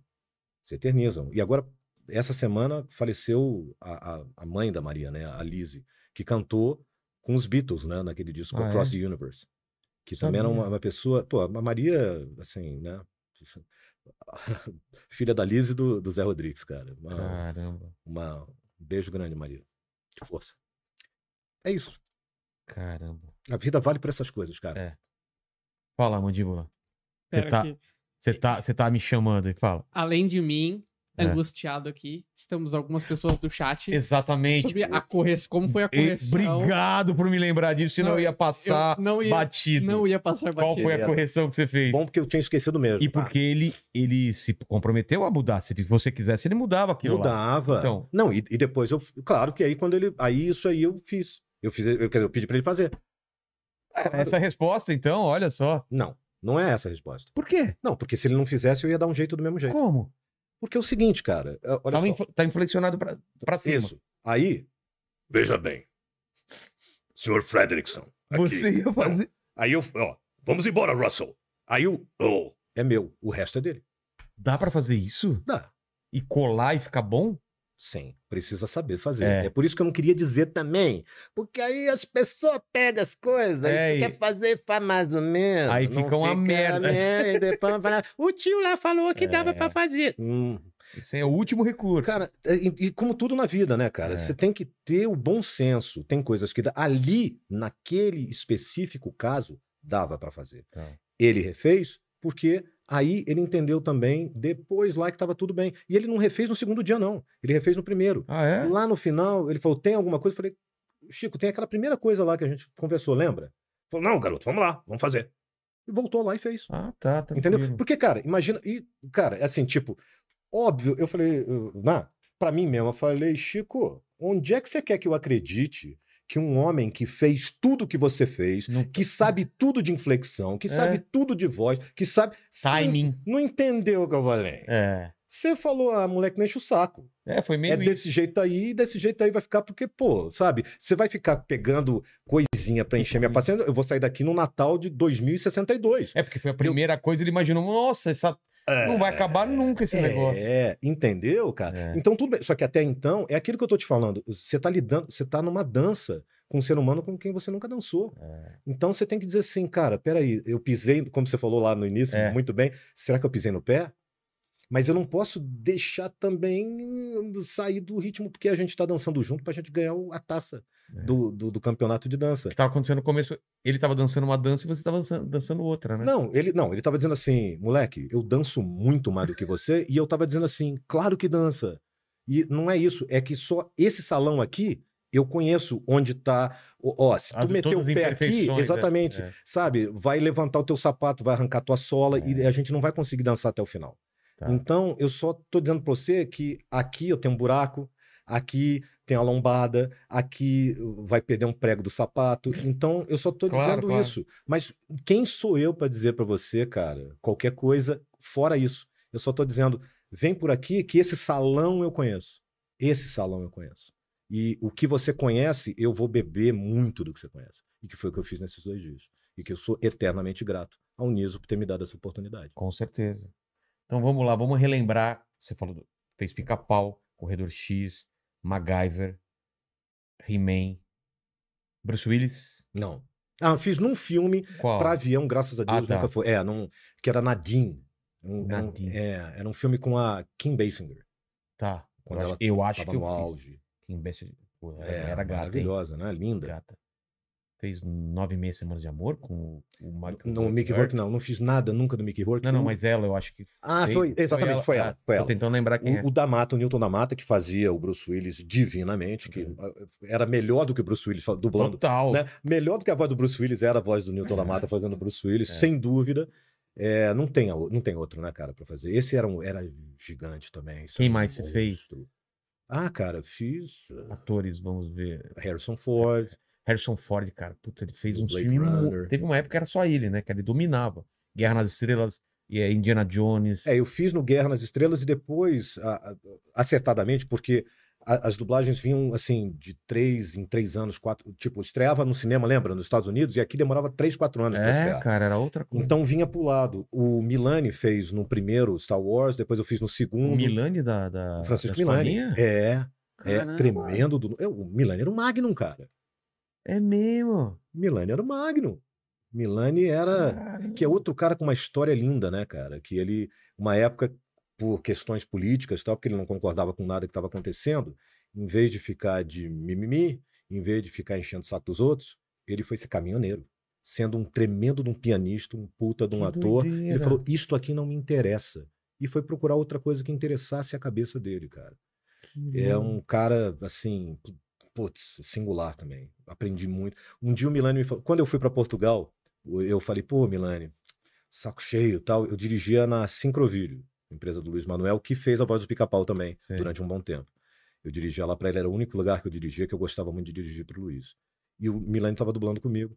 E eu falei, cara, saco cheio desse negócio, dessa vida. Aquelas coisas que todas eu falei, né? O que, que eu vou comprar mês que vem? Pô, eu sou um moleque, não tem que pensar nisso. E eu tô, sabe, eu tô querendo ir embora. Sair. Ele falou, então, é, eu tenho uma grana que eu guardei pro meu filho também. Que eu falei pra ele, ó, você tem uma grana aqui e tal, que é tua tal. E um dia ele chegou e falou assim, pai, dá aquele dinheiro que eu também... A mesma coisa que você tá falando aí pra mim, garoto. Mesma coisa. Eu virei pra ele e falei assim, cara, vai, mas eu vou te dizer uma coisa. Tua cabeça vai junto. Então, e foi exatamente o que eu entendi. Porque não, eu não tava precisando mudar de lugar, cara. Tava precisando É. mudar de cabeça. É. De entendimento da vida. Eu fui pra Portugal, fui, mas minha cabeça foi junto. E eu não resolvi nada. Claro, porque é na mesma cabeça. Exatamente. Voltei e isso eu aprendi em 30 segundos de conversa com o Milani. Então, cara, sabe, aprendi muita coisa com muita gente legal nesses papos assim que a vida te dá, né? É. Nessa coisa de você tá ali trabalhando e por conta daquilo desabafar um treco e o cara vi- vir com uma experiência e te abriu. E, quer dizer, ele abriu, mas eu fui, porque eu já tava meio na coisa, já tava com tudo armado. Mas só depois você fala assim, cara, é, não é que o cara sabia o que ele tava falando. É. Ele tinha razão. É isso aí. Então, eu, eh, então, por conta disso, do Milani ter feito uma vez, eu ter feito outra tal, depois ah, a, a Fox unificou tudo, e aí o Briggs, eu fiz teste, o Briggs fez, o Guilherme Briggs fez, e aí ele fez toda a série do Star Wars. Tá. E aí também ficou bacana, porque uma pessoa só fazendo todos os filmes, aí você pode ver no box, tá, né, tá tudo unificado, bonitinho e tal. Perde-se o que foi feito ali atrás, quer dizer, né, É. o saudosismo e tal, mas bacana também. Indiana Jones. Indiana Jones foi o Júlio César, que também fez uma época o. o- o Homer Simpson. Ah, o Homer Simpson. Homer Simpson, ele substituiu o Valdir Santana, também já falecido, os dois são, já são falecidos, né? O Valdir e o, e o Julinho. Mel Gibson. Mel Gibson, Júlio Chaves. Não, eu também nunca fiz o, o Mel Gibson. Foi o Júlio Chaves que fez, a grande também falecido há pouco tempo. Quem A tá gente falando de cancelamento gente, também é cara. outro que foi cancelado, né? O Mel Gibson. Demais, cara. Mas, assim, é, é, é complicado. A gente, cara, é complicado, né? É, eu, eu tava dizendo isso hoje, inclusive. Tem um, um ditado muito bom e um pensamento muito bom que é o seguinte: você não precisa ser fã do ganso pelo patê de fígado que ele te dá. Consuma o fígado dele, É. cara. E assim, se o cara é genial no trabalho, Eu o cara é genial no também. trabalho. Né? Quem tá se prejudicando é chamar- você, né? Não vou ah, eu não vou ler cerveja. essa obra aqui, porque, cara, Ex- você que tá se. Exatamente. E se você tiver absolutamente isento de qualquer preconceito, já que o problema, eu acho que hoje, tão discutido é o preconceito, É, por que ter preconceito de alguma coisa? Eu não tenho. Quer dizer, claro que eu tenho todos os preconceitos, todo mundo tem. É. A grande mentira. A gente tem um pré, a gente preconcebe ideias, histórias, fatos, ah, religiões, razões, conceitos. Isso não tem como não fazer. Porque é isso, né? A gente olha para o outro e a gente julga a partir da nossa experiência. Agora, fazer disso a verdade absoluta, isso é que é, é- não é perda de tempo, mas eu acho que é você jogar fora uma grande oportunidade de ver pelo, pela ótica do outro e dizer assim: discordo totalmente. Mas não é minha vida. É. Eu não tenho que viver a sua vida, cara. Então, o que você faz com ela, o que você pensa dela, o que você. Você só não pode fazer o seguinte: invadir a minha. E é aí é que está o problema. Mas não invadindo o meu campinho, eu quero que você diga o que você pensa. Eu quero saber como você se comporta na vida, porque aí eu tenho o direito de querer consumir o seu fígado como pessoa ou não. E assim, eu tenho o direito de falar assim, tá, pô, o Vilela, cara, adoro ver o Vilela no palco. Cara, que foda. Mas eu não quero tomar um chopp com o Vilela. Agora, se o Vilela é aquele cara dissimulado que fala, vamos ver a cartilha que está rezando hoje no mundo é. Globalizado e palavras moderno. certas. é. Cara, eu não quero isso pra mim, eu quero saber quem você é, de verdade. Porque você fala assim, e, por- e eu quero que as pessoas saibam que eu sou de verdade, porque assim, velho, me liga e, e me esquece, me mira e me erra, não me chama. Me liga e, e não me chama pra beber, É. entendeu? Tá tudo bem. Porque eu não quero estar com quem não quer estar comigo. E eu não faço questão. Então, acho, ah, sei lá, claro que essa é minha opinião, mas a grande bobagem é você querer forçar uma coisa de dizer assim, não, porque essa agora é a ordem. Ordem pra quem? Por que, que eu não tenho o direito de não gostar de você? Eu não gosto de gente de barba. Não gosto. É. E, e daí? Se eu me se você se sentir diminuído, o problema tá contigo. Porque eu não vou me sentir diminuído. Cara, eu trabalhei 16 anos numa multinacional, eu viajei muito mundo. Eu muitas vezes saí e as pessoas me olham como um terceiro mundista, É. um subdesenvolvido, um cara que é indolente, um ca- esse é o preconceito, né? Um- um- uma pessoa que não chegou no patamar de cultura e nem de tecnologia e nem de preparo, de estudo, tal como agora. Depende de mim fazer diferente disso, fazer com que as pessoas me vejam diferente ou atestar o preconceito do outro. Primeiro porque eu não estou me importando. Se, assim, se eu estou trabalhando com alguém e tal, cara, o jeito que a pessoa me olha, estou um pouco me lixando. Eu quero saber como é que a gente vai resolver isso aqui. É. E se a gente não está resolvendo isso aqui, eu falo, escuta, a gente não está resolvendo isso aqui por quê? Não, porque eu estou olhando para sua cara, pô, quer me dar um beijo, quer me chamar para É. quer me chamar para jantar, eu gosto de japonês. Pô, entendeu? Cara, meu irmão, vamos resolver o trabalho. E aí você quebra. E tipo, pô, eu cheguei na hora, né? Cinco minutos atrasado, né? Entendeu? E tipo, e aí às vezes a pessoa fica assim: quem esse latino pensa que é? Assim, eu sou o cara que tá dizendo que você chegou cinco minutos atrasado. Claro, sem dizer. Claro. Mas você chegou cinco minutos atrasado. Eu não. Então, cara, tem uma questão da postura que é o seguinte: se eu quero mostrar alguma coisa que, que é diferente daquilo que você preconcebe, eu não vou ser o que você preconcebe.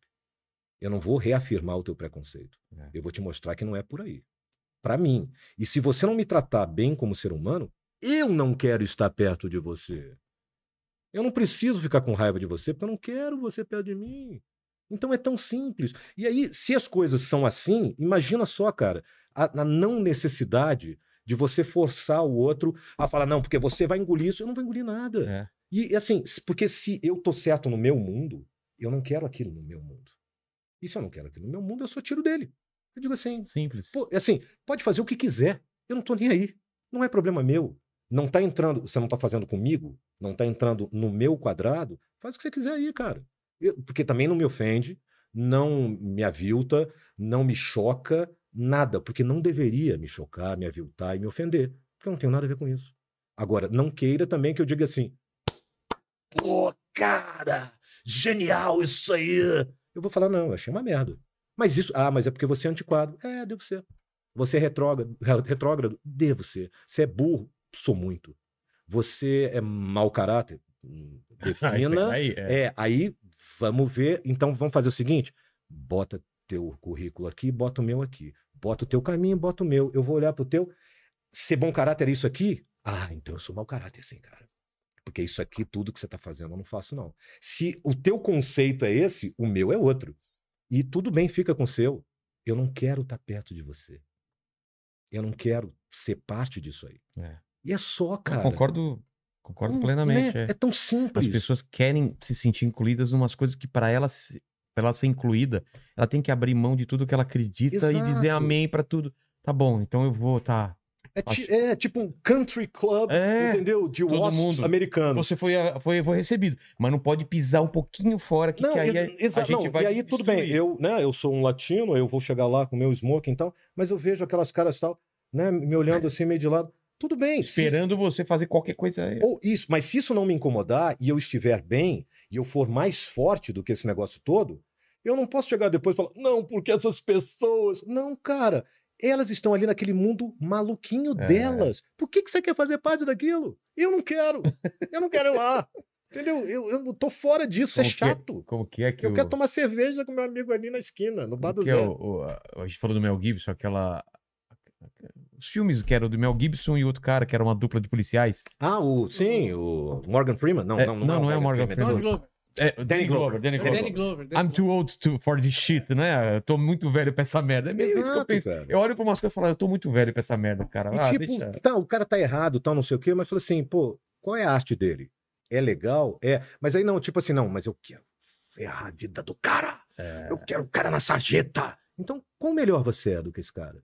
Você tá querendo botar o cara na sarjeta? O cara tem uma puta de uma obra, mas aí, porque ele não gosta de jujuba, né, ou de, de bala de, de goma, né? Bala de goma, né? É, Jujuba. Jujuba pode ser Jujuba, também? é. Jujuba, bala de goma? Não, então eu não gosto do Vilela porque ele não gosta de Jujuba. Hein? Ah, Pô, mas cara, o cara sobe no palco e estraçalha, cara, engraçado pra É. caramba. Não, mas eu quero que ele não goste de Jujuba. Ele tem que gostar de Jujuba, porra! Oi? Qual é o tipo de ser humano que não gosta de Jujuba? É tipo, irmão. e aí as pessoas também, não, você está relativizando, não é disso que nós estamos falando. São, não é de Jujuba que nós estamos. Claro Se que não você é. está numa sala onde uma pessoa gosta de Jujuba, automaticamente você é uma pessoa que gosta de Jujuba. É claro que a gente não está falando de Jujuba, mas é exatamente sobre isso que a gente está falando. É. Se você é maior do que aquilo, cara, o outro é menor. Vamos brindar uma Comendo Jujuba uma a esse momento. aqui. Jujuba. E é engraçado quando ele, ele fala mais enérgico, parece que você tá numa cena de filme, não parece? Eu aviltado com esse tipo, não é? É diferente eu falando, olha que merda, não sei o quê. Ele não, estou aviltado com esse tipo de comportamento. Faltava só assim, os tiras estão chegando. Por que, que tem esses termos? É, por que que... De onde saiu esses, saíram esses Cara, termos? eu não tenho a menor ideia, porque É tira. tradução literal, literal ou não? Cara, cop? Tira. é, né? Eu É pelo é uma- tamanho? É, mas, cara, de onde saiu isso? Eu já eu acho que o Niso já debateu isso também. É. De onde saiu? De onde diabo saiu tira? hã? Não Os, mal, sei. os malfeitores. Ora, ora, que macacos me mordam. Vou chutar o traseiro. Ora, seu velho texugo do Iowa. Ora, se não é o velho e bom texugo do Iowa. Ah, hã? por mil demônios. Ora, sim. Ah. Muito bem, seu velho texugo. Cuidado comigo, hã? Porque meus dedos percorrem os gatilhos de meus coaches mais rápido do que seu pensamento percorre suas ideias. Portanto, prepare-se. Vamos lá fora para duelar ao meio-dia. Por Deus, vamos. Ora por Deus, vamos. Ora por Deus. Qual é a tradução que você vê assim de. é, os caras falam um- uma expressão em, em- inglês e aí traduzem meio literal que não faz sentido. Tem algumas coisas tipo. Absolutely. Que é. Que é absolutamente, que E é afirmativo. É. Pra gente, o absolutamente, absolutamente.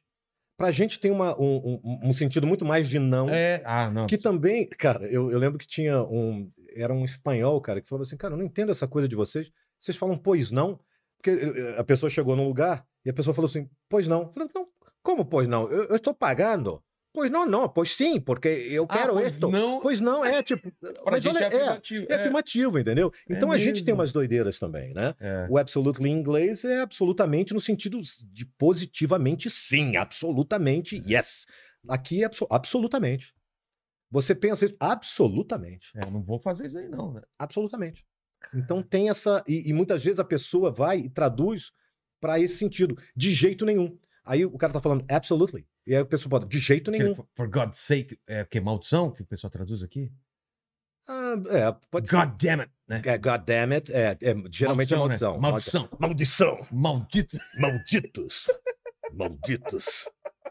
Mas, é, cara, é porque também É, tem né? uma coisa de um, de um momento e, e muitas com- coisas é. foram feitas num outro momento, É onde o linguajar era diferente, onde as gírias eram diferentes. Bastardos usam pra caramba. Não, e outra coisa que a gente sacaneava, por exemplo, na nossa época de adolescente, eu, Celton, Niso e tal, que tinha um dublador que era das antigas, mas exatamente isso. E ele tinha uma voz bonita e jovem, Sei. então ele, olá, pequena. E a gente, É, não, cara, ninguém fala pequena é mais. Ei, Mas antigamente se falava. Eu, eu tenho, eu ouço muita coisa de humor, cara, antiga. Então eu ouço tutuca, Sei. umas coisas assim. Eles falavam isso? E Eu ouço tutuca na, na turma da Maré Mansa. Aí ele contava, sabe o tutuca? Que, Hum. Ah, ah, sei, não, sei. a me desce mola. Ele falava tudo assim, né? Então ele estava com a pequena. E eu falo, cara, que maravilha. Cara, As pessoas pequena. falavam assim, cara. Isso não tem tanto tempo, tipo, Não, eu lembro na década do- de 60. a abertura dos desenhos da Marvel, aqueles desenhos desanimados, sabe? Aham. Que a gente cantou. Com quem que eu cantei aqui a- as músicas? Vixe, com mais de um ainda. Não, Mas foi com uma Paulo pessoa Ricardo. só. Com Não, não, mas com Paulo Ricardo. Teve outra pessoa também que cantou com você. Não, Ô, tô a, mi- a música não. Tenho certeza. Certeza? Absoluta, Você absoluta. lembra das músicas? Lembro. do- É. O, cara, o Lulu Santos can- ca- gravou a música do Hulk. Sério? na- Naquele. Bruce. É assim, mas também é- Cientista espacial. Não, esse é do. Luna esse- Hulk virou esse monstro. É. É, incompreendido, grosso, mata. Luta por ser ferido. A força o Hulk. Hulk, Hulk. Acho que no, no, no acústico dele, ele fez isso a capela, cara. No meio do show. Caramba, que Tem isso a maravilhoso. capela no meio do show. Achei Não, mas tem o Barra Limpa. cara. Quem que é do? O Ah, Barra é. Limpa, o O grande, grande, Thor. o grande Thor. Onde o Limpa. arco-íris é ponte, onde vivem os imortais. O arco-íris é o seu guarda-mol. É o Barra Limpa. o- Barra, Barra limpa, Limpa. cara. Olha que maravilha, cara. Cara, do Bruce... Be- Do... Olha, esse rapaz é barra limpa. É. hein? Minha filha, eu vou deixar você namorar com esse rapaz porque ele é barra limpa. É um pedaço de pão. É um, é um pedaço de mau Um caminho. pedaço de mau caminho. É um, é um pão. Esse rapaz é um pão. Amiga, se eu fosse você, eu ficaria com ele porque ele me parece um pão. É muito legal, É né, muito cara? legal. Mas as cara. pessoas falavam assim, velho. É. Era um outro momento, uma outra época se falava dessa forma. Então, aquilo era atual para aquele tempo. As gírias eram essa, pequena. Poxa, saí com uma pequena ontem, rapaz. Cara. Não, não, tinha cara. Cara não tinha. É, era não rapaz. Rapaz, cara. Rapaz, que pequena que eu, que eu saí ontem. Fomos ao cinema. E o lance do palavrão era proibido mesmo. Vocês tinham que cortar palavrão. Sim, mas aí era a questão toda da Da censura. censura. da censura mesmo, né? A censura. Então era uma coisa que existia e era assim. Aí você tem o, o Stallone falando titica, né? Aquele do, do- É famoso, já viu isso daí? Já. Ah, caramba. Seu titica. Era no. Aquele que ele. O Cobra, Stallone Cobra. Stallone Cobra? É, você lembra disso? Não, cara. Seu Titica. Nossa, é. Seu Seu titica. titica. Bizarríssimo, né? Cocô, não sei o quê. É muito Devia ser de engraçado. you piece of shit. É. Yeah, E Schwarzenegger, cara. shit. Schwarzenegger Cara, foi Schwarzenegger legal, hein? Foi muito legal. E há pouco tempo a gente estava relembrando isso, né, com o Danilo, cara. Porque ele lembrou bem da coisa do, do End of Days, que é o fim dos dias, que era aquele filme de terror. Que ele matava o demônio. Ele lutava com o demônio. Isso, e que a gente dublou pra cinema com esse palavrão. E É? aí foi pra se meter, o Silvio bancou, cara. Meteu lá. palavrão. Sim, mas aí, tipo, meia-noite, Ah, tá. entendeu? E, cara, é aquilo ali que tá sendo dito no inglês. Entendeu? Não, você Que vai tipo falar de assim, palavrão ora, seu feio. Não, era pesado. É, Era- fuck you. Ah, seu filho da puta. Ah, é? Eu vou te foder. Ah, então. era nesse nível. Era um nível. Desculpa, mãe.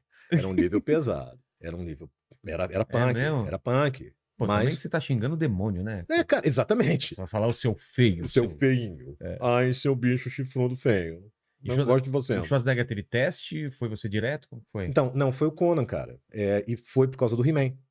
ah, é? Eu tinha ido ver e meu pai dirigiu também, porque aí o Herbert passou pro meu pai e falou assim: ó. A série era dirigida pela Angela Bonatti, a- o He-Man. O He-Man. É. E que fazia a Maligna do, do, da. da...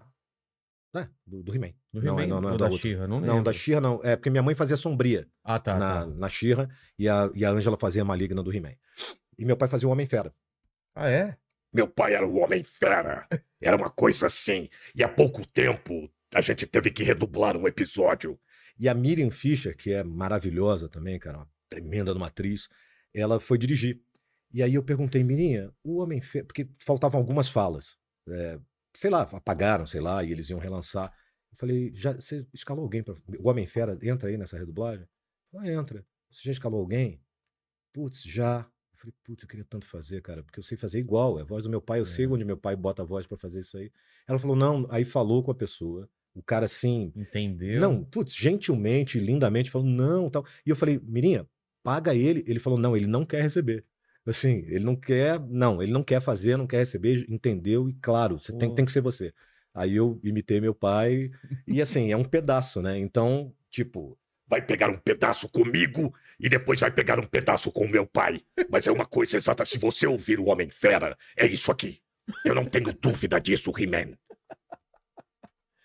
Qual personagem que curtiu mais fazer, cara? Tem, não sei se tem Putz, isso, né? Mas às vezes tá- tem um pouco do, do afetivo também. então né? eu falo de dois personagens que são icônicos pra mim, que um foi o Bom Dia Vietnã, que eu fiz o Robin Williams, aquele cara, né? E ele fala. Bom dia, Vietnã! É, pra você que está aí na zona desmedida, o que é desmedida? Falava pra cacete. Piada pra caramba, coisa pra cá. Que aí eu fui, levei o texto pra casa e ensaiei. Talvez esse, esse filme foi foi o que meio que consolidou a carreira do Robin Williams. Eu lembro que esse filme estourou, assim, como, Sim. como ele sendo um grande ator. assim. E eu vi, cara, esse filme quando eu tava em Portugal fazendo rádio. Ah, é? Então, aí quando eu voltei, eu implorei pra fazer. Ele caiu na Herbert, eu falei, eu quero fazer. Quer ver? O Mandíbula não viu esse filme, viu? Bom Dia Vietnã? Não, isso Tem que vi. ver, cara. É, Sociedade dos Poetas. Mortos, você viu? Já, já vi, já. É bom, Esse cara. maravilhoso. também. Maravilhoso, né? Maravilhoso. Esse é do Blue ou não? Não, não, foi o Roberto Macedo. É anterior, é posterior ao, ao Bom Dia Vietnã, provavelmente. É, é, então, eu acho que é, é anterior. Ah, é? Eu acho, cara. Mas eu acho que teve uma coisa assim. Esse filme era da Disney. Então eles mandaram um teste, o Sociedade dos Poetas Mortos. Era ou da Touchstone ou da. Hollywood Pictures, alguma coisa ligada à Disney. Eu não estava na Disney na época, nem sonhava que isso iria acontecer. E eles mandaram testes lá para fora, e aí o Roberto Macedo foi escolhido Tá. pela empresa e foi ele quem fez.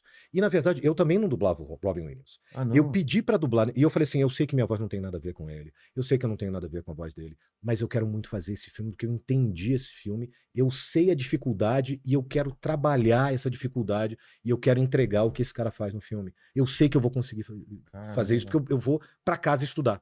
E foi o que eu fiz, eu levei o texto e fiquei ali, cara, refazendo o texto, mexendo no texto e blá, blá. Esse foi um que muito importante, e o outro foi quando eu dublei o Chris Sarandon, que é aquele que, primeiro marido da, da Susan Sarandon, Sei. que fez o, aquele vampirão todo da Hora do Espanto, comedor de maçã, lembra? Aquele que desce a escada do, do, do filme Hora do Espanto, cara. Putz, que era não- aquele- Faz tanto tempo que eu assisti. Cara, é aquele filme de vampiro, que o, o vizinho do cara é o Ah, tá, vampiro, tá, tá. que foi um filme meio icônico da década de Sei. 80, tá, que eu queria muito ter dublado ali, não Não, dublei. e na- nessa época era tudo a hora do, né? É. A hora do espanto, a hora do, do pesadelo, é. Era uma moda. Mas aquele do, do vampirão, Sei, que sei. descia, Jerry Dandridge, Tá. descia a escada comendo maçã, todo. e ele fez um filme anterior a esse, chamado, icônico, muito bom, chamado Um Dia de Cão.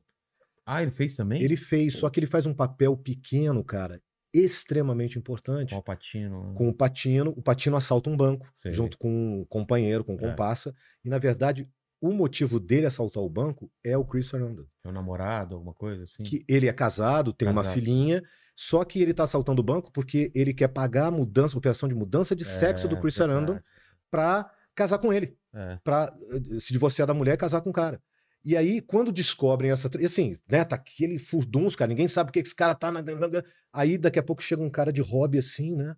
Cabelo meio pra cima, assim, todo meio acuado. Chega ali na barbearia do lado do banco, bota ele no telefone E eu não lembro o nome. Fulano, sou eu. Por que, que você tá fazendo isso? Você tá louco? E, cara, era uma coisa tão delicada, porque era muito verdade, não É. tinha nenhuma brincadeira. Nenhuma Não afetação. tinha nenhuma galhofa, era um drama ferrado, cara, É. muito delicado. E, e os dramas, né, das pessoas, cara, o drama do humano. E, e eu falei, cara, e foi a Ângela Bonatti que dirigiu o He-Man, que me deu esse presente, e eu molhei a camisa, velho. Assim, no ar-condicionado, eu saí com a camisa grudada no corpo de suor, de. Não, sabe, cara, tem que fazer esse negócio direito, cara. Eu tenho, não sei se eu fiz, mas assim, se saiu ruim é porque eu sou ruim mesmo. Porque assim, o, o que eu tentei fazer aqui, e eu tenho muito orgulho de ter feito aquilo com essa vontade, entendeu? De botar aquilo ali no lugar que é o original. Entendi. Porque o original não, não, não tinha nada além de um drama humano profundo, uma história de amor, uma história de conflito gerada por uma questão social que acaba esmagando as pessoas É. né? Que é isso que a gente estava falando antes. Não se deixe esmagar pelo social. Seja quem você é e respeite o outro. E deixe o outro se ferrar. Seja mais forte do que o social. É. E para ser mais forte, você não precisa atacar o social. Senão você Você se- deixa o social para lá e fala assim: esse social não me pertence, eu não quero fazer parte desse clube. Senão você se quebra, né? Que foi isso, cara, que eu aprendi a vida inteira com os meus pais e com as pessoas que eu trago para perto de mim. Porque se eu vejo alguma gracinha, no, no algum sentido de alguma coisa pejorativa, eu não quero. É só isso. Não faço discurso, não subo em caixote, não cuspo na cara, não dou tapa na orelha, não chamo pra porrada, não dou tiro, não dou abraço, não dou nada. Eu falo assim, dá licença que eu vou ali e não volto. Vou ali comprar cigarro. Mas eu não fumo. Mas eu Pois vou. é. Tô Aí, ó. indo agora! Olha só como isso te diz alguma coisa, hein? É. Hashtag fica a dica que eu vou comprar cigarro e que eu não fumo. Mas pai, você não fuma! Vou começar agora! Isso é maravilhoso, cara. O Marlboro, né? Cara, como eu amo aquilo. Cara, você não sabe o quanto vocês já me fizeram rir, cara, nesse negócio. A- Pode ali- certeza que a gente ria também fazendo, ah, cara. cara, ali foi. Eu tava com dois amigos no carro, no banco de trás. E aí os caras começam a falar, não, porque, pô, a Vaiana de pau e não sei o quê, e o, e o, e o mundo canibal. Eu falei, o que vocês estão falando, cara? Pô, tu nunca viu isso, não? Não, o que, que é isso, cara? Tá louco? Não, pô, isso aqui, ó. Aí pegou o celular e me deu. Eu falei, não, não, peraí, deixa eu... Aí copiei, devolvi. Cara, eu fiquei. Ah, ah, eu falei, para, para, não. Cara, eu fui, eu fui pra casa, eu fui pra casa, eu fiquei dois dias vendo aquilo feito um malu, maratonei aquela merda toda, cara. E não parava de chorar de rir. Eu falei, cara, que bando de doente, cara. É. Que doentes esses caras. E depois eu conheci o. O Ricardo ou o Ri- o Rodrigo? Conheci os dois, Os dois. num evento lá em Fortaleza. Que legal. E, e tava só o Ricardo. O Rodrigo não tinha. Conheceu mais bêbado. É, tava mais bêbado, inclusive. É, não, eu- não, o Rodrigo acho que já tava vomitando lá em cima. Porque já, é que o, já o tinha dado Ricardo PT. aguenta mais. É, mas eu, o Rodrigo, é, já tinha Cara, dado a PT. cena que eu vi ele assim um dia no hotel que a gente tava junto assim, ele dormiu com metade do lanche na boca assim. Não, e o melhor, isso eu nem sabia na hora, porque ele segurou a onda, ele segura a onda legal, né? E eu cheguei pra fazer o evento, tava no- eu não sabia que eles estavam no mesmo evento, e que, e eu passei, eu falei assim, cara, pô, ó, desculpa aí te incomodar, cara, sou muito fã, cara, teu trabalho é muito legal, tal. Ele olhou pra mim assim, viu, né, o cara de cabelo branco assim, falou, é? Poxa, que pena pra você, né? Eu falei, é, tudo bem, obrigado. Entrei no elevador, subi, dormi e tal. No dia seguinte, a gente entrou na mesma van. Aí acho que ele não entendeu nada, né? E ele desceu de novo, Rodrigo tava lá em cima. Aí a gente começou a conversar, tal, não sei o que. Não, não, é porque o cara ó, faz a voz do He-Man e tal. Ele, "Tu faz a voz do He-Man? Não, porra, cara, quando o Rodrigo chega aqui, eu falei, é, cara, eu falei contigo ontem ali. Não, não, eu vi. E ele não tava doidaço, assim, ele, ele lembrava que eu tinha falado com ele. Eu, não, cara, eu vi, mas eu achei muito estranho você. Pô, você gosta da gente mesmo? Fala, cara, eu adoro vocês, cara. Vocês já me deram dor de barriga de tanto rir, cara. É muito bom. É e depois eu fiz uns negócios com, com eles. ah, é? Fiz, gravei uns negócios pra eles lá, pro cara. Patoba já, né? Sei, sei. Aí já gravei um- umas duas ou três vezes com eles, cara. Agora, sim, sumiram. Tô aqui, pô. Cadê É, vocês? Eles estão com, com podcast agora, provavelmente vão te chamar, cara. Pô, que legal, É. cara. Eu acho Acabaram eles de começar. geniais. E, e isso é que é legal, cara, porque eles, uma galera que a gente conhece, que, que às vezes é taxada de meio, né, ah, e maluca Ah. e que merece cancelamento, Você conhecendo, são um as pessoas tão bom, mais é. educadas do mundo, com princípios É. super. Eles são, como você, como todo cara que faz humor, críticos da sociedade. Estão pegando e estão fazendo assim na Tá força. É. Olha isso aqui, ó, ô idiota. Tá empurrando aquela linha Olha um como nós todos somos idiotas. Olha como a gente cai nessas armadilhas. Olha como a gente pira por coisa que não devia pirar. E a gente só se ofende exatamente porque a gente pira, cara. É. Porque sim, porque a gente Comediante faz. tem um papel social muito importante, cara, Claro, de você levar pedrada. espelho é, na cara. E é por isso que incomoda, cara. Claro. Porque você fala assim, não, porque você, não, eu não sou isso. Ah, não, não. Esse cara tá falando porque ele pensa assim, porque eu não penso. Se você não pensa assim, você tá preocupado por quê? É o cara que faz caricatura, ele vai realçar o que você quer esconder. Claro. Seu nariz é um pouco grande, ele vai fazer enorme. Claro. Você você tem um. Cara, é, é a caricatura. Vilela, é- é- E outra coisa, irmão, é, não, ah, o ser humano é um bicho cruel. Nós somos cruéis por natureza. E assim, qual é? Me conta uma piada onde, onde ninguém se foda. É? Me conta uma. Sempre tem alguém se fodendo. Me conta uma piada, uma gag de humor onde não seja alguém se dando mal. É. O- e não é, ah, nós somos. Sim, então, a prime... eu acho que a primeira coisa que a gente tem que entender é o seguinte: a gente não é legal. Então, a questão é exatamente isso. Presta atenção nisso, para tentar ser um pouco mais legal todo dia. É. Porque se você não entender isso, se você achar que você é beautiful e perfeito, cara, ferrou. Porque to- todo mundo tá errado e só você tá certo. Então, irmão, vamos parar para pensar o seguinte: a gente não é legal. Porque o que incomoda é exatamente entender que aquilo que a gente está rindo, a gente não devia rir porque é uma coisa ruim. Mas é ruim porque isso é o alívio cômico, porque eu não tô naquela situação. E por eu não estar naquela situação, eu me alivio comicamente. É a mesma coisa. pô, aconteceu com a minha mãe e meu pai, cara. Meu pai torceu o pé naquelas botinas antigamente.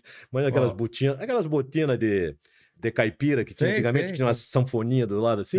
Me- meu pai torceu o pé naquele treco, cara. Minha mãe começou a rir. Ele se morrendo de dor e. E ele, cara, ele ficou pau da vida, cara. Pô, tá doendo. Mas, cara, mas é, é aquela coisa, entendeu? É junta desespero com alívio É. cômico, com dizer o que, que eu faço, eu não sou médico, eu não sou enfermeira, eu não posso fazer nada por você, o que, que eu faço? entendeu? Então, assim, e, e é isso, cara. E se a gente entende isso, tá tudo bem. Tipo, não gostou? Não ri. Total.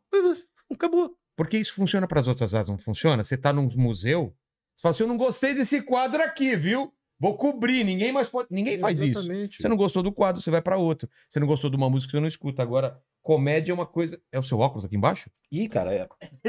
Voou longe. Nossa, eu quase pisei aqui. Tudo bem, não tem problema não. E aí é o pessoal que é, ah, eu não gosto da piada. Tá bom, mas eu não quero que ninguém escute essa piada. Sim. Não, não é pra você, de repente. Sim. Porque tem piada que não é pra mim. Tem Sim, piada que eu não exatamente. acho engraçada. Exato. Eu, cara, um- e eu, sou- eu Chaves, tem gente que acha engraçado, tem gente que não eu acha. amo. É, então, mas tem gente que não acha E a eu tive um chefe mexicano que ele ficava olhando pra mim, tipo assim, você é um ET. Por que eles Não, não... porque ele, ele particularmente não gostava. Ah, tá. Entendeu? Então, assim, tipo, como é que você gosta disso? Uma coisa que, tá, é da minha.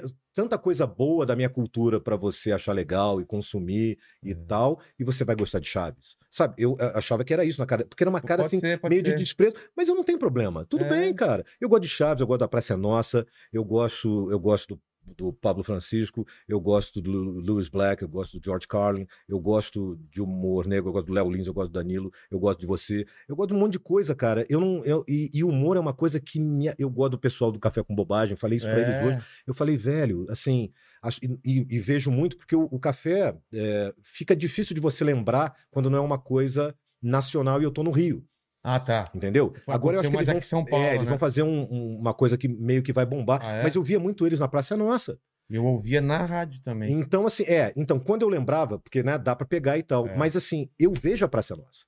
Eu gosto de ver a Praça Nossa. Eu assisto.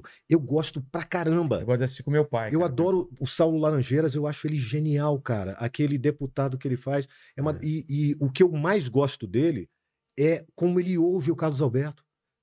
É, são as reações. Entendi. Porque ele, ele tem uma escola de ouvir reagindo, Reagindo. no ouvir, cara, que é, um, é, um, é um- pô, uma escola fundamental para ator. E ele é genial nisso. O, o, o- Zé Américo fazendo o da Atena, o, o- O, o Enio, cara, me imita fazendo He-Man. Uma vez eu vi ele É vestido mesmo? de He-Man, cara, e, e fazendo a minha voz igual. Eu falei, cara, ele é melhor que eu fazendo. ele é muito melhor do que eu fazendo eu. Ele, é, Ele entrou na dublagem pesada agora, né? É, que fico muito feliz, cara, porque ele é É. um tremendo de um talento. O Renê, cara, o, o próprio Robson, que não, não faz a Praça Nossa, mas trabalhou com o Ratinho com muitos anos. Que tá É, eles ca- é, tá- cara, os Não, caras o- são o geniais. Robson veio cara. aqui fez uma sequência de imi- Eu vi. imitação matadora. Você fica assim, fala, oi? É, Ele faz um negócio do pica-pau, cara, aquelas coisas, to- todas, todas aquelas vozes. é. Em todos esses anos nessa indústria vital, essa é a primeira Chamando vez. racha sua. Chamado Dr. Rancho Grandes. Chamado Dr. Rancho Grandes. E ele bota a mão no nariz. É. Ele é genial, cara. Então, sabe, é, é- humor é isso, é silly, é bobo. É. Não é pra você intelectualizar uma coisa que é pra rir. E o papel mais importante, cara, de um reino lá antigo, e tem uma série que bota isso muito bem, que é os Tudors, é o bobo da corte. É, Na um hora que o Henrique VIII tá na merda, ele se tranca com o bobo, cara. Porque é o único cara que tem culhão de falar pra ele a É verdade. mesmo? Pô, Tem ver cara, série. você tem que ver. Essas cenas são icônicas dessa série. Caralho. Icônicas. Que ninguém tem coragem de falar a verdade pro rei. Não, e outra, e ele não tá falando no. Não, Tá é falando- porque o rei entende onde tá a inteligência daquele cara, irmão. Ele entende onde tá a cabeça, o cara tá vendo lá na frente. Ele quebrou todos os preconceitos, ele quebrou todos os paradigmas e ele faz isso tudo dizendo assim, ó, toma aqui na tua fuça a verdade do- da tua hipocrisia, seu babaca. E o cara tem que engolir, porque se, se ele fala, é brincadeira. É. Você tá levando a sério uma brincadeira? e é isso que emputece os caras. Claro. Porque você tá fazendo isso e se a carapuça serve, você fica puto. Cara, o que, que tem mais força? Ah, Você falar diretamente alguma coisa de um presidente, de um deputado, ou você fazer uma piada que todo mundo vai repetir, vai dar risada e tudo. Ah, o cara fica Exato. muito mais puto, porque aquilo pegou de um jeito muito mais Eu forte. falei isso a primeira vez que eu conheci o Danilo. E é- é, eu tenho um profundo respeito pelo Danilo por causa do primeiro uh, politicamente, Politicamente incorreto. correto, cara. Quando, quando eu fui um marco, entrevistado né? no, Agora é Tarde com o Nelsinho Machado e com a Cecília Lemes, o, o que faz o Kiko, né? Sei. E a, e a Chiquinha, quando acabou a gravação, eu fui na mesa dele e falei assim, velho, queria te dizer o seguinte, muito obrigado por aquele show. Porque ali ele foi exatamente aquilo, o bobo da corte. É. Chegou e fez assim, ó, na cara de todos nós. Tipo, é isso aí que a gente tá aí, vivendo isso aí. Beleza? Então tudo bem. Acabou. E isso dói, cara. Claro. Isso dói. Pega na cac- ferida. Uh, isso dói. Então é por isso que a gente luta, né? Só que devia ser. Cara, o, Devia o- ser uma luta de todo mundo. aquela coisa do Bash the President nos Estados Unidos, É. que, que é fundamental você chegar e falar assim, na, na noite de inauguração, de, de, de, né, de início de, de, de mandato, Tem um o cara comediante. senta, vai o comediante e esculacha Pá. o presidente da República. É. Porque isso vem, cara, de Roma. Você sabe como é Ah, que os é? generais entravam em Roma, né? Não. Eles, eles, eles entravam num- num- numa biga com um escravo segurando uma coroa de louros em cima da cabeça, porque não poderia ser colocada na Por quê? cabeça. Por que não? Ah, porque, era- porque aquilo é naquele momento. Ah, tá. Então, você não te pertence àquela coroa. Aquilo é aquele momento. O povo todo aclamando e o escravo no ouvido dele dizendo assim: Você vai morrer e tudo isso vai passar. Você vai morrer e tudo isso vai passar. Caramba. Você vai morrer e tudo isso vai passar. Pra botar o cara com o pé no chão. É. Porque é necessário, cara, você acordar que você. A gente não é nada, é cara. nada. Ninguém é coisa nenhuma. Que maravilhoso isso, cara. Não sabia A gente aí. morre, cara. É, isso, que eu falei isso. Bicho, eu não conheço Memento ninguém mori. que faça um cocôzinho cheiroso, Não. bombonzinho. Nunca vi ninguém fazer um bombonzinho. Só minha mulher que não caga. Eu não sei Aí que tudo bem, aí não. É, Pô, Ela já tá quase no caminho tá quase da no caminho, divindade. Da Tá- sublimação. da sublimação, tá chegando lá. tá E chegando. outra, co- agora ela pode, ela não pode morrer. Aí, se, se uma pessoa juntar essas duas coisas, É, aí eu falo: o que, que você quer? Olha, esse é o Deus Supremo. exatamente. Então chegou. Agora, esse Deus já existe, né? É, Que, é, que é quem criou esse negócio esse todo. negócio todo. E aí. não interfere em nada, né? Te dá o livre-arbítrio Ah, não, pra não, fazer o que não. quiser. Então, assim, é só você fazer o seguinte: cuida do seu bumbumzinho, vê se ele tá limpinho, É. cheirosinho, tá bom? Porque geralmente o teu vai estar sujo. É. Eu acho que hoje eu esqueci de limpar Você o meu. correu um pouquinho, já tá suando. Exatamente, né? Na bunda sua ou na bunda nada, né? Exatamente, cara. É isso. Então fica nessa, cara. Pô, presta atenção no teu. É. Que o teu geralmente vai estar mais sujinho que o do outro. Mandíbula, a gente esqueceu de falar com o chat, cara. Manda aí o, o que, que o chat tá falando. Vixe, ó, tem, Esse tem, papo tá tão bom que a gente vai embora, cara. tem muita coisa, mas o Max mandou uma, Qual o Max? O Max, o Max, meu irmão. Ah, o seu. Ma- Por quê? Você que era o Max do ex-BBB. Não, ele mandou aqui uma correção. Quando a gente tava falando do Stallone Cobra, a frase certa Qual que é? é: Você é um cocô. Ah, pô, mas é bonito. bem Você é um bonito. cocô, Você é um lindo, hein? cocô. Você é um cocô. Bonito. Não, mas- Bonito. não mas sério. Não, não. Se um Cocô é cara bacana. chega e fala isso pra mim, eu cocô. rio. Seu cocô. Seu cocô. Não, é bom, cara. bom, é, é bom. bom. Cocô é bacana. Titica fica meio... É. Mas cocô é bom. Ó, tem muita gente aqui, putz, é, milhares de elogios ao programa de hoje, tá? Muita gente elogiando muito o Garcia, falando que marcou a infância e não sabia, não, não, não conhecia o rosto da pessoa. É, tem isso, né? Tem, tem. Tem gente falando que parece que ele está dublando ele mesmo. É, cara, é isso. Eu olho pra boca e a boca tá exatamente sincronizada com a Pô, voz. Esse cara sincroniza bem, é né? cara? incrível, cara.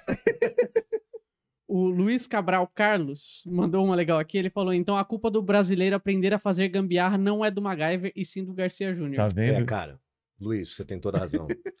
Culpado. Guilty as charged. O, o MacGyver você não tá ligado quem é, né? Eu sei, pô. ah, tá. claro que sei. fazia com chocolate é, e um. voltou, cara. Voltou? É, uma série nova. Com, Mas é mesmo com- esquema? Um que- e um chocolate, ele faz uma bomba nuclear. Mas assim. é, é a mesma coisa, né? Tem É. o MacGyver novo, É, né? sim, sim. Que o antigo tinha mullets, né? Tinha. É, lembra? pô. Anos 80. Profissão perigo.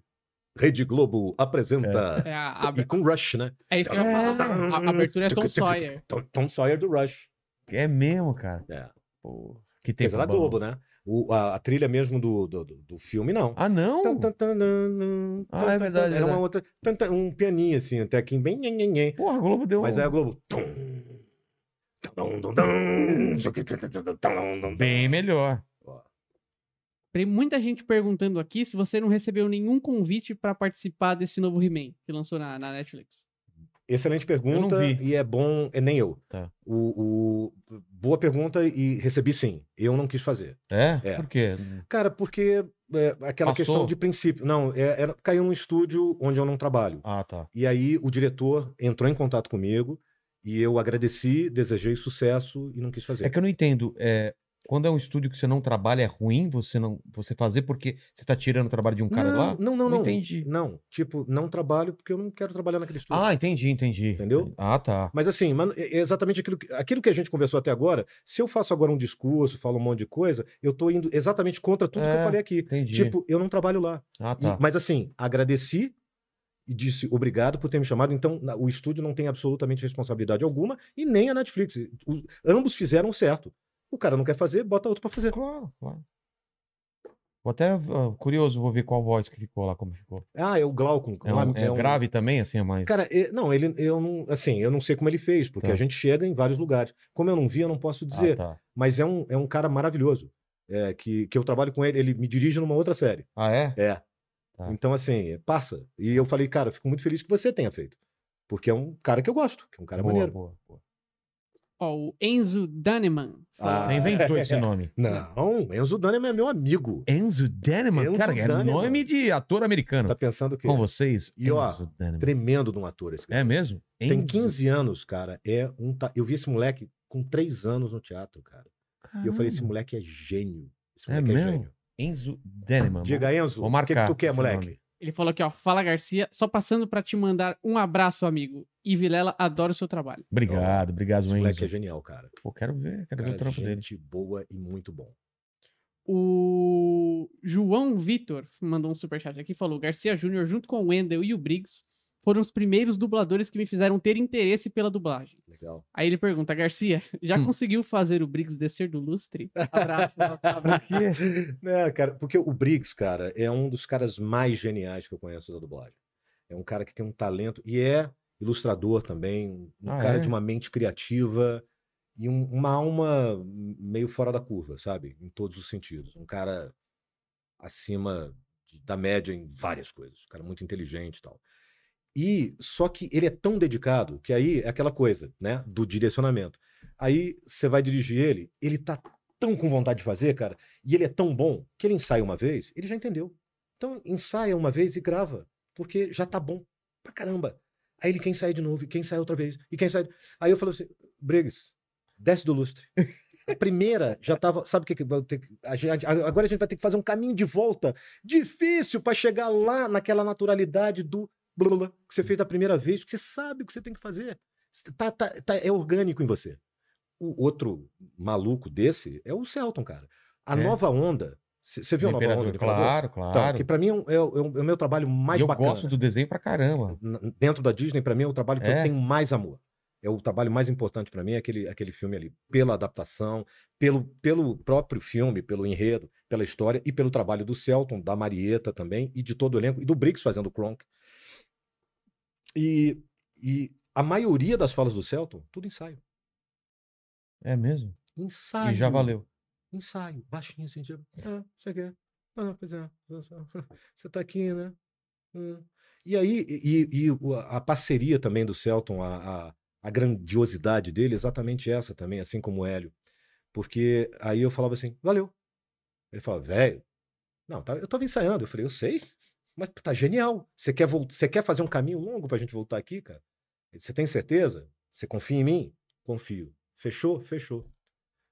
Sei lá, cinco horas depois tava comendo sushi, sushi, cara. Porque, sabe? Acabou. Acabou, cara. Porque É. o cara sabe, mu- sabe muito da técnica, porque ele fez aquilo anos. É. Então, assim, além de ser o ator fora da curva, ele tinha toda a técnica. Então o cara chega lá no ensaio e fala. "Ah, diga, blá, blá, blá", E fica. Porque, assim, é um natural. Senão daqui a pouco começa. né? Não, tô dizendo que chegue nesse ponto, né? Claro, Mas claro. eu, assim, tipo, ah, então, dizer. Aí depois eu, eu já vim pra. É, passou, passou. Aí daqui a pouco, daqui a pouco, nossa, mas. Ai, como a minha voz é bonita. Sabe? Então, cara, e tem- a gente tem que se distanciar disso. É. Né? Tem que ser o. blá, blá, blá, é? O natural, Claro. né? Com que a gente tá fazendo respiração, aqui. tudo normal. É, sujo. Ó, o Vinícius com sobrenome impronunciável. Opa. Tenta. Tenta? Vini, Vini Ponchal. Eu tô ok. É, É. realmente difícil. É. Ele falou: Mandíbula, pergunta para o Garcia sobre o Simon Belmont, do Capitão N. Pronunciei certo? Deve ter pronunciado, eu não tenho a menor ideia. Aí ele, aí ele completa aqui: de onde veio a inspiração para aquela interpretação? Seria o Alberto Roberto? Caramba. Simon Belmont. De onde? Capitão N. Então, N. Cara, Tá, né? você tá vendo o que é ser. Como é que é o nome dele? Vitor, né? Vinícius. Vinícius, Vinícius, você viu o que é velhice, Vinícius? Eu não lembro, juro por Deus que eu não lembro do que você tá falando, velho. Tenho a menor ideia. Então, desculpa aí. Quando eu souber, da próxima, da próxima vez, eu juro que eu vou falar Vinícius, ó, é, foi dali. Mas, cara, se parece com o Alberto Roberto, muito provável que era genial o que o Chico fazia ali, né? Ó, eu mandei algumas pra você aí Ah, também, tá. se você quiser dar uma olhada. Enquanto isso, Boa. tem, tem outra aqui. Wesley Gustavo fez uma legal. Ele perguntou: Garcia, hoje em dia você faz dublagens pra Disney? Aí, porque ele falou: senti muito falta das suas dublagens do live action da Bela e a Fera e do Rei Leão. Não, eu encerrei a minha página com, com a Disney em 2 de fevereiro de 2011. E Rei Leão também foi um grande trabalho, né, cara? Foi, Que, pô, cara, nossa. Foi o meu último trabalho antes de entrar pra Disney, antes Ah, de é? eu começar a trabalhar pra Disney. Foi a última coisa que eu fiz como ator, foi o Rei Leão. Que eu fiz teste, papapá, né? Eu fiz o, as coisas mais icônicas como, como ator, foi ah, o Eric da Princesa ah, Pequena, Príncipe Eric da Pequena Sereia, a, a Fera e o Gaston, do- da Bela e a Fera, e o, o Rei Leão, e o Simba do Rei Leão, né? Ó, o Rei Bianchi mandou aqui um Rei Bianchi tá aí com a gente. Tá Isso, com a- isso, e esse é outro também, Esse cara. é outro que me deixa com um maluco. sorriso daqui. é, Cara, ele vem aqui, fica meia hora. Pô, peraí, é, de- cara, o Rei Bianchi é Você outro. assistiu a participação dele aqui? Assi- claro que eu assisti. Cara, de Cara, cagar eu- de dar risada. Cara, velho. eu não perco o rei em lugar nenhum. E Onde esse cara vai, eu tô lá assim, ó, babando. E eu conheci esse cara É. E ele por fez causa do implante, Niso. eu acho que já, hein? Já fez o transplante de capilar aí. Ixi, aí Eu, acho conheço ele por causa do Niso, cara, também. É? Porque ele- o Niso estava fazendo um show de, de stand-up no, no Estrela da Lapa, Nelsinho, que teve aqui agora há pouco Que... Quem? tempo. O Nelson Freitas? Freitas? Tá. Nelson Freitas, é, Rei Bianchi e Niso Neto. Fazendo um. E eu fui por causa do Niso. tá. Fui lá ver o show por causa do Niso. Aí, cara, tinha um japonês, que eu, assim, turistão mesmo, com aquele chapéu. Mas aquele chapéuzinho redondo, Sei. sentado, cara. Coisa mais inusitada, assim, no meio da estrela, que era uma casa de show na Lapa, no Rio de Janeiro, assim. Sentado. Acho que o cara não tinha onde dormir. Ele falou: vou entrar ali, Vou que é entrar escurinho, é. azinho condicionado gotoso. Sentou lá numa cadeira, no meio do salão e dormiu. e aí o Rei Bianchi, eu falei, cara, quem é esse doido? Eu nunca tinha visto, né? E, fazendo pombo. Então eu falei, cara, esse cara é genial. Latindo, né? Quer dizer, não, nunca tinha visto, mentira, nunca tinha visto ao vivo. É, você tinha Eu já visto tinha visto no jogo várias no vezes tal. Mas eu falei assim, cara, né? Até onde isso é uma coisa que o cara prepara pra caramba. Você vê o cara ao vivo ali no É. palco, é outra. Você sente a energia do malandro, né? Total, E o cara tava ali, cara, naquele. Eu falei, cara, o cara é muito mais superlativo do que eu imaginava. Daqui a pouco ele começou a falar japonês com japonês, cara. O japonês não acordava. E ele saiu do palco, cara, até o, ele atazanou a vida do japonês até o japonês acordar. E aí eu falei com ele, fui lá de fã de novo, falei, cara, muito teu fã tal. Só que eu tava na Disney na época, fui muito, né, muito assim, muito, né, né, tal, porque tem aquela coisa toda, né, você representa uma empresa, então você É. tem uma forma de se comportar tal. Anos depois eu tinha saído, ele fazia uns shows perto de casa lá, num, num bar que tem lá perto de casa, e eu fui ver com uns amigos Lá no Rio. no Rio. E, assim, duas quadras da minha casa. Foi até uma noite que a Sil Esteves também fez, que fez os Exterminadores comigo lá do, do Danilo, né? Aí, cara, eu fiquei com vergonha de falar com ele. Pô, Porque eu falei, putz, cara, eu fico sem graça quando eu sou fã. Assim, e, e no show, de, de ir lá falar só como fã, porque aí eu falei, putz, eu vou ficar enchendo o saco do cara. que nada. Aí eu fui embora. Aí depois, cara, ele me chamou de todos os nomes gentis que ele dá É. pra gente quando, né, quando a gente faz esse tipo de besteira. E, pô, e depois a gente ficou super amigo, cara. É um cara que eu admiro demais, porque é um cara muito verdadeiro, né, É, cara? E- Intenso. Esse é o puro artista. Não tá nem aí pra raio de coisa nenhuma, a não ser ser fiel à arte dele. É. E olha, velho, tem que ter muito culhão. Esse cara tem, tem o do tamanho do mundo. O que, que ele falou? O que, que esse gênio falou aí? Ele falou aqui, ó, Garcia Júnior é um ser magnífico, profissional perfeito, artista multitalentoso. Eu estava começando Ele- um ele tá show, me comendo. ele tá me comendo. É. ele Não falou, conta pra ninguém. eu estava Tá começando, ligado? ele falou, eu estava começando um show e deu uma depressão braba na hora. E quando o Garcia chegou, mudou a atmosfera do local. Pô, que legal, cara. É, mas isso é a generosidade dele, cara. Que ele, é, ele, ele realmente é uma pessoa que me comove também. Ele é um cara fora da curva. Aí, a, a história dele é muito foda. É, cara. O cara é. Porque ele é o que é. Com os defeitos, com os problemas, com as coisas que passou, com os É. erros que cometeu. Mas é, cara, ele é real. E é, É, difícil a gente ser real, né, Vilela? Porra, Como é difícil, né? ele, como a se gente tem expõe, ele que- se expõe totalmente. né, Total, cara. Ele é um, um kamikaze da arte lindo. Ele é um. Ele é um. Porra, Kamikaze da Arte é muito bonito. lindo, cara. cara. Ele é um cara É. bonito pra cacete. Esse cara é É. muito bonito.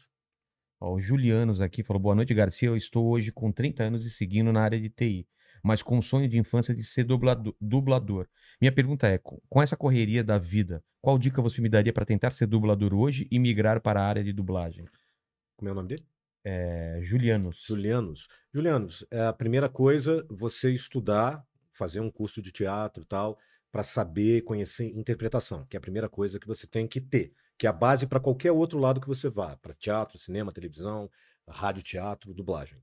Então você tem que estudar muito interpretação, tentar ser natural, tentar falar coisas que não são suas com verdade e com uma intenção que não é sua. Construir personagens, construir caráteres, ca- caracteres, pessoas, ideias que não são suas e que você possa se desvencilhar delas, tá? Que isso é importante também. Não é aquele cara que fala assim, não, o meu método tal, e aí fica naquela coisa. Então, você vai construir isso tudo e depois vai aprender a técnica da dublagem e vai fundo no teu sonho, cara.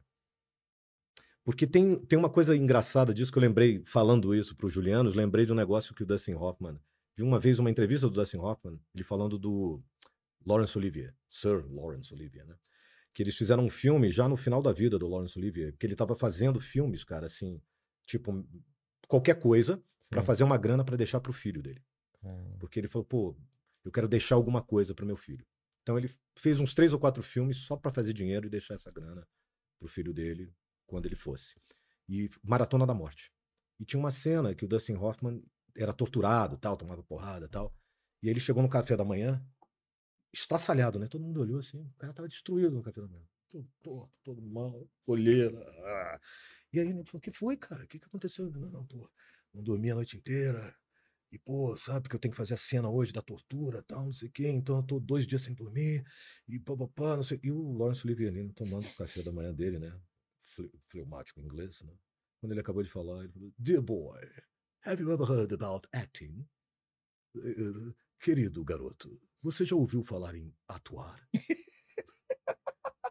É, né? Né, cara? É Tudo bem fingido, que né? tem esse método também, mas eu É. acho muito sofrido. Você pode chegar nos mesmos resultados construindo uma estrutura para saber levar as tuas emoções num lugar que não é teu, para você depois também não ter que lidar com certos demônios, É. porque é perigoso. O, a Letícia Velinski, Welinski tem uma pergunta. A maioria das dublagens tem um sotaque carioca, por exemplo, a Pe Peppa Pig. Tem como fazer um sotaque mais neutro? Uma boa pergunta e é, pois é, é, mas é que tá, quanto mais você se aproxima da naturalidade, Letícia, você acaba vindo nas tuas referências pessoais. Então, por conta disso, se a dublagem é feita no Rio, você tem uma tendência de ter um sotaque mais próximo do carioca. Se está fazendo em São Paulo, tem uma tendência de ficar mais perto do sotaque paulista. Mas eu concordo contigo que tem isso. Antigamente tinha muito isso. Mas essa quebra eu acho um negócio legal. Porque, por exemplo, antigamente, se você pegar coisas da década de 50, narrações do Rio de Janeiro, você pega assim, bota no YouTube, Rio Antigo. É um cara do Rio de Janeiro. E o cara fala assim: o Rio de Janeiro está passando por, por um problema Ah. de transporte. O jeito de falar era, era com esses R's, rolês, e esta era a forma correta de falar.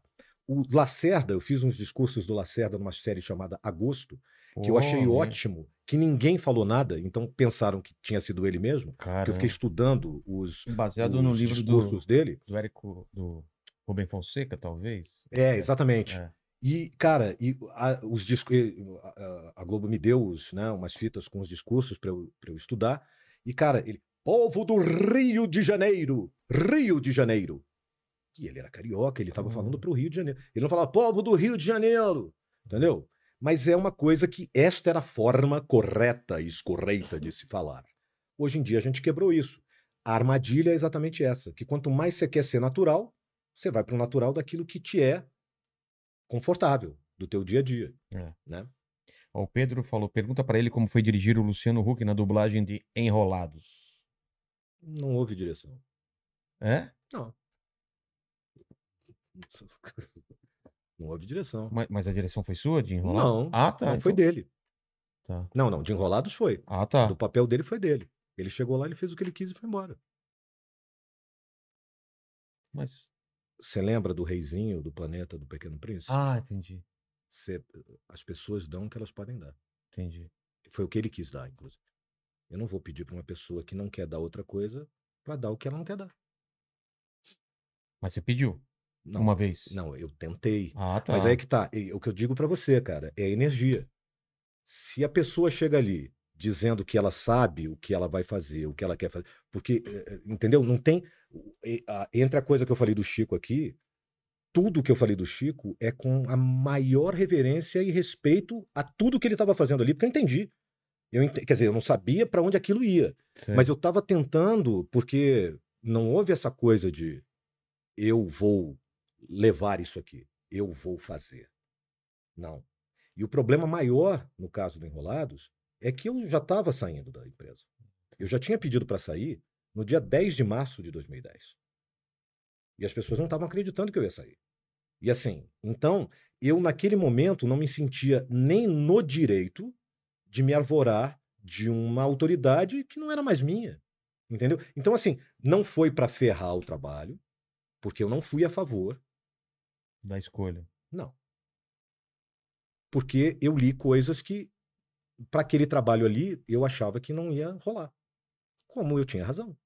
E tenho de novo o João, que. ah, E assim. E ainda saiu alguma coisa graças à genialidade do João que estava gravando comigo. Que acertou alguma coisa lá. Não, no- não, que assim, não, que conseguiu pegar Ah, as tá. coisas que ele falou. Pegou, então, vamos pro próximo, tal, não sei o quê? Falei, vamos. Esse- o show é seu. Entendi. Be my guest. Só que assim, ainda depois disso, eu trabalhei muito depois, horas de edição, para não, não vender ele. Eu não, não fiz nada para deixar ele vendido. Em momento nenhum. Tá lá sincronizado, tal. Mas ele não queria me ouvir. Por que, que eu vou falar com uma pessoa que não quer me ouvir? Hum. Porque ele estava falando, hum, assim, primeiro do que eu. E estava falando para mim. Então, tudo bem. Você fala, eu escuto. O Chico se calou. Aí me liga um alerta. Eu quero saber o que, que você quer falar. Eu quero saber se você quer me mandar merda, ou se eu quero saber se você quer vir comigo, ou quero saber se você não quer mais brincar. Eu quero saber se você quer dançar ou se você não quer. Agora, se você chega e fala assim, ó, eu tá, tá tocando valsa e eu quero dançar rock, e vem aqui e dança comigo, tá. Toma aqui meu braço. Me chacoalha pra onde você quiser. Você tá feliz? Acabou? Acabou, acabou, acabou. Não sei. Chegou aí, tá fim no script? Beleza. Tá feliz? Era isso que você queria fazer? Era. Pô. Beleza. Quem sou eu pra dizer pra você o que você tem que fazer? Ninguém, cara. Eu não sou ninguém pra dizer nada pra ninguém que não queira escutar. É, tudo que a gente conversou hoje, cara, cai exatamente nesse ponto. Entendi. Cai exatamente converte pra nisso. É. Converte pra isso na vida. Eu só vou falar se você quiser me escutar, cara. Eu só tô aqui conversando com você porque você está atento pro que eu tô falando. Porque senão essa conversa já tinha acabado há duas Hum, horas. É. Entendeu? É. Né? Porque assim, pô, você não quer escutar, por que, que eu vou falar, cara? Você tá me deixando mal. Porque eu tô na tua casa e, na verdade, assim, o, o, o ator, se eu tô te dirigindo um negócio, eu tô invadindo, a por mais que o produto seja da empresa pela a qual eu represento, BDT, né? Cara, é a tua casa. Eu tô entrando em você e dizendo, olha, eu quero isso de você. Mas você diz assim, ah, não, aqui você não vai entrar. Não vou. É, não vou te estuprar, cara. é. Eu, hein? Mas nem pensar na vida. Nunca, jamais, na minha vida, eu vou fazer isso. Não quer? Tá tudo bem. E o meu, meu papel, o João sabe que eu fiz, o Gustavo Andreevski, que foi quem editou comigo, sabe que eu fiz e sabe o quanto nós demoramos para fazer. O que ele fez em duas horas e meia, que eu, como profissional de 44 anos, teria demorado 7 a 8, eu depois demorei 12 Caramba. para fazer e para ficar da, da forma mais honesta possível dentro do que ele queria dar. Eu recebi de bom grado o que ele queria me dar. Entendi. Mas Primeira vez na vida que eu falo sobre isso. É mesmo? emendando esse Mas se, assunto. se perguntaram é porque, porque Eu não devem ter respondi. gostado. Não, não, mas se a pessoa perguntou aqui, ela deve ter Sim. assistido Não, é porque isso ter me perguntaram várias Ah, vezes, entendeu? entendi. E eu nunca quis responder. Porque eu nunca Entendi. tive este tempo para que as pessoas entendessem o que eu estou Ah, tá. dizendo. Entendi, entendi. Porque tudo que a gente conversou antes me, me deixou à vontade para dizer o que eu disse agora. Ah, tá. Porque assim, não é por. É, então você vai ver, não é nada. Eu falei assim, cara, é isso que você quer? É assim que você quer? Tá bom, quem sou eu para dizer para você o que você tem que fazer? Na vida. Entendi. Esse assunto até surgiu na live do Ceará ontem, que ele falou que dublou alguns filmes também. É, o que você acha de famosos que não trabalham direto com atuação, que são chamados para os papéis principais dos filmes? Como nesse caso, por exemplo, acho que é, acho que é um, um, um exemplo legal. É, você, como diretor ali, uma pessoa do meio trabalhando direto com isso. É, eu vou completar. Eu queria saber quem escolhe primeiro e se lá fora é assim também. Porque às vezes a gente vê uns atores grandes que não são dubladores de origem faz, é, liderando grandes papéis. E quem escolhe isso aqui pro Brasil? Quem é que fala? É esse cara, esse cara? É o diretor ou não? Não, não, então, não. Geralmente é a empresa num consenso de uma série de coisas. Ah, tá. E isso, uh, não, não sejamos mais ingênuos. É a mesma coisa. Tipo, é, é, é a mesma coisa você chamar uma pessoa para fazer uma propaganda, tal. Quem que você vai chamar hoje? É um grande ator? Não. É quem tem 2 milhões de seguidores. É. Não importa quem seja. Pode ser um cara que faça. Acabou de ganhar o BBB, por exemplo. É. Sei lá. O cara chega e É. e aí fala, pô, isso aí finalizou, tem 6 milhões de seguidores. Aí o cara vai fazer seis comerciais, vim, eh, chama três caras para cuidar da carreira, tem, né, tem tudo É, vida. tem Tudo tudo. bem, a vida é assim. Não, é, o, o Chris Rock fala muito bem isso, que é outro cara que eu amo. Nossa, cara, esse cara é Não, monstro. não odeie o jogador, É. odeie o jogo. É. Não odeie o jogador. É assim Exatamente. que a vida, assim que a banda toca na vida.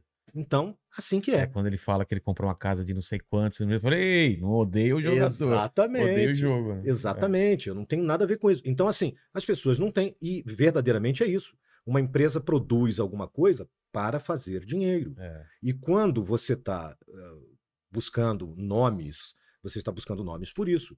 O caso, para mim, primordial, e que eu nunca abri mão, até mesmo para a gente não ter problemas legais, é que a pessoa tinha que ter o registro de ator, DRT. DRT. O Luciano Huck tem. É. Mesmo porque ele fez um filme com os Trapalhões antes de fazer aquilo lá. Claro, claro. Então, assim, não sou eu, eu vou dar a minha opinião. Mas se eu sou o voto vencido, eu não sou o dono de uma empresa e nem sou o rei da empresa e nem sou nada. Eu sou uma peça de um organograma. E isso chama-se maturidade. Claro. Você pode alertar para os problemas. E eu não fiz isso também.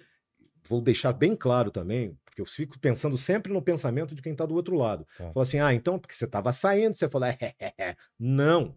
Eu fiz isso com uma tremenda de uma dor no coração. Eu só fiz porque eu entendi, eu tive uma reunião e a empresa me disse, é necessário fazer. Se eu não tivesse feito daquele jeito e eu fosse continuar na empresa, na hora que essa coisa chegou, eu ia falar assim, cara, vamos sentar aqui, vamos conversar. Olha assim, olha só, assim não vai dar. Sabe por quê? comprar uma briga grande. Porque, exatamente. É. Sabe o que, sabe o que vai acontecer? Então você vai me fazer perder o emprego.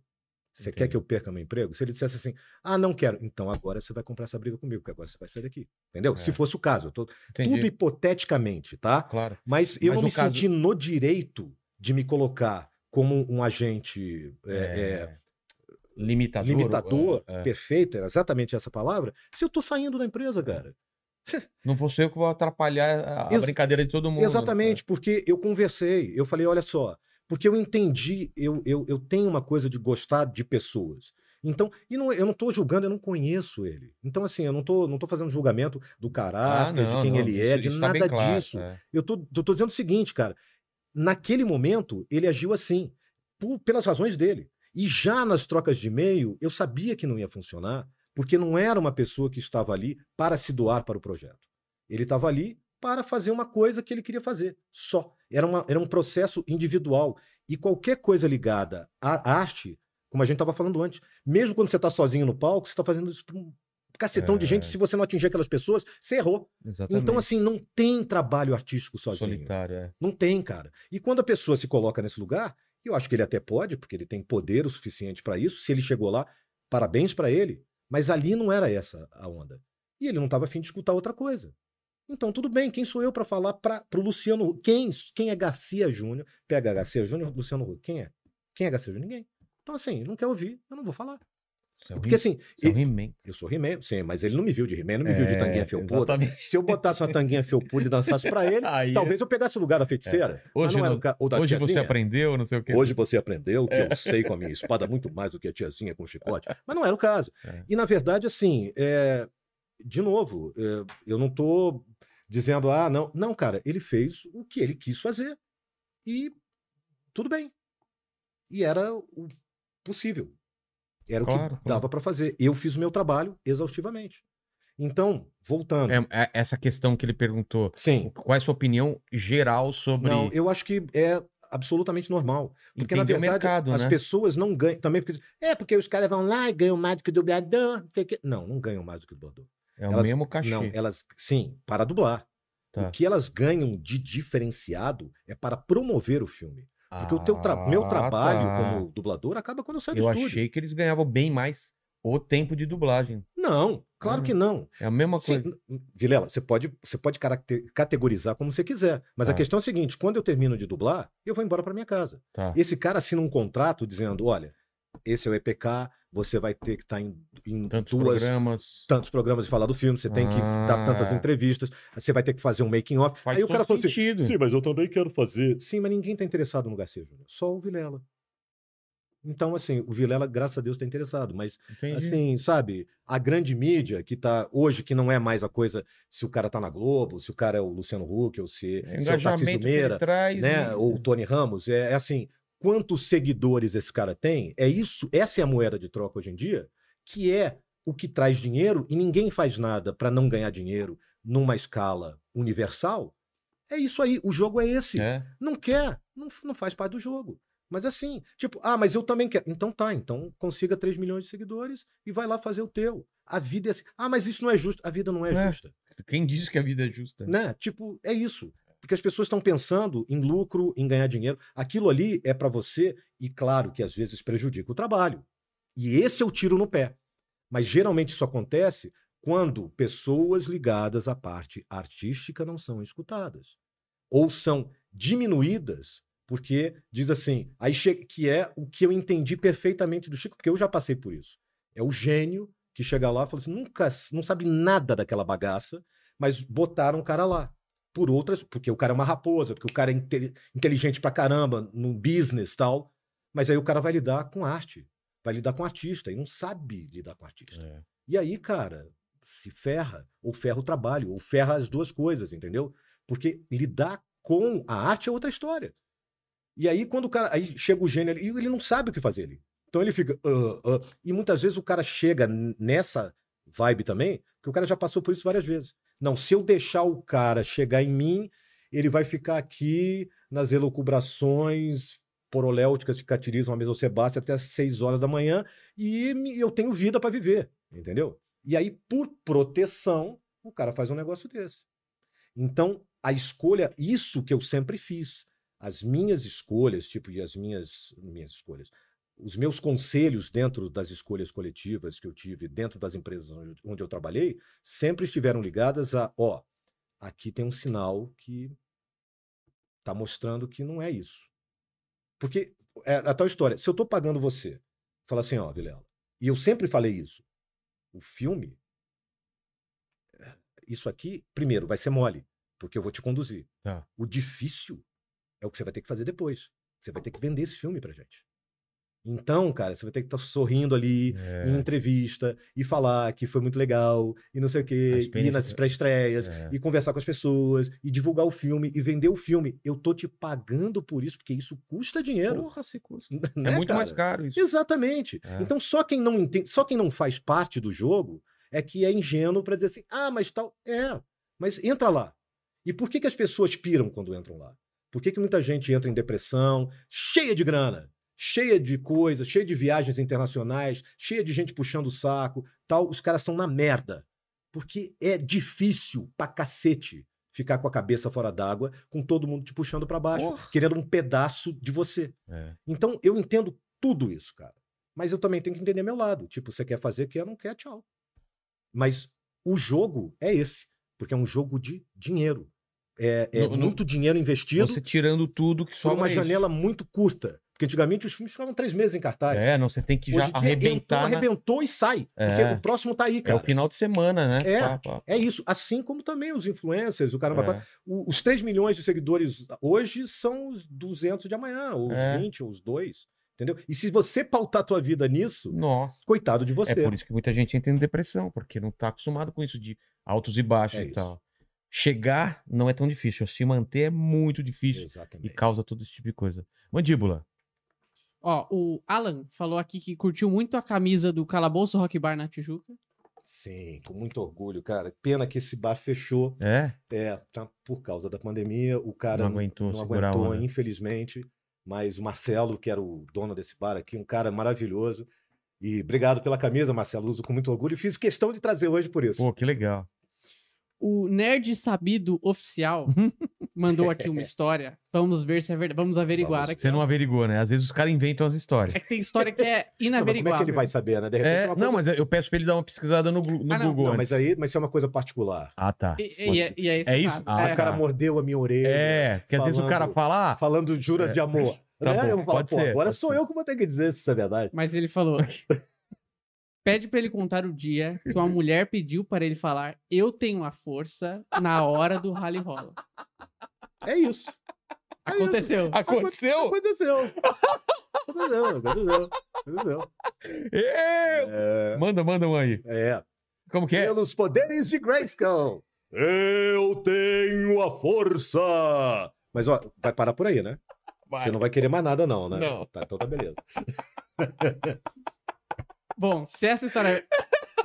Ah, tem mais! Não, não, não, mas a, a outra vez. Mas ele mandou aqui e pede pro Garcia contar do dia que ele dirigiu do lado do Arnold Schwarzenegger nos Estados Unidos. Como assim? Pô, É, eu tava voltando de, de Palm Springs, da casa desse meu amigo, que já estava Sei. aposentado, o Blake. Ele, ele tinha uma casa em Palm Springs e uma em Los Angeles. Depois ele vendeu de Los Angeles, ficou só morando, mora lá com, com a Brenda até hoje em Palm Springs. Beleza. Aí passar o final de semana lá e tava voltando para Los Angeles, na 101, com carrinho alugado, né? Pequenininho, branquinho, aquele compact, né? Sei. branquinho e tal, bonitinho. E aí, cara, eu tava com uma camisa de branca, assim, de manga comprida e óculos escuros, né? Todo garboso no meu compact de 22 dólares por, dia.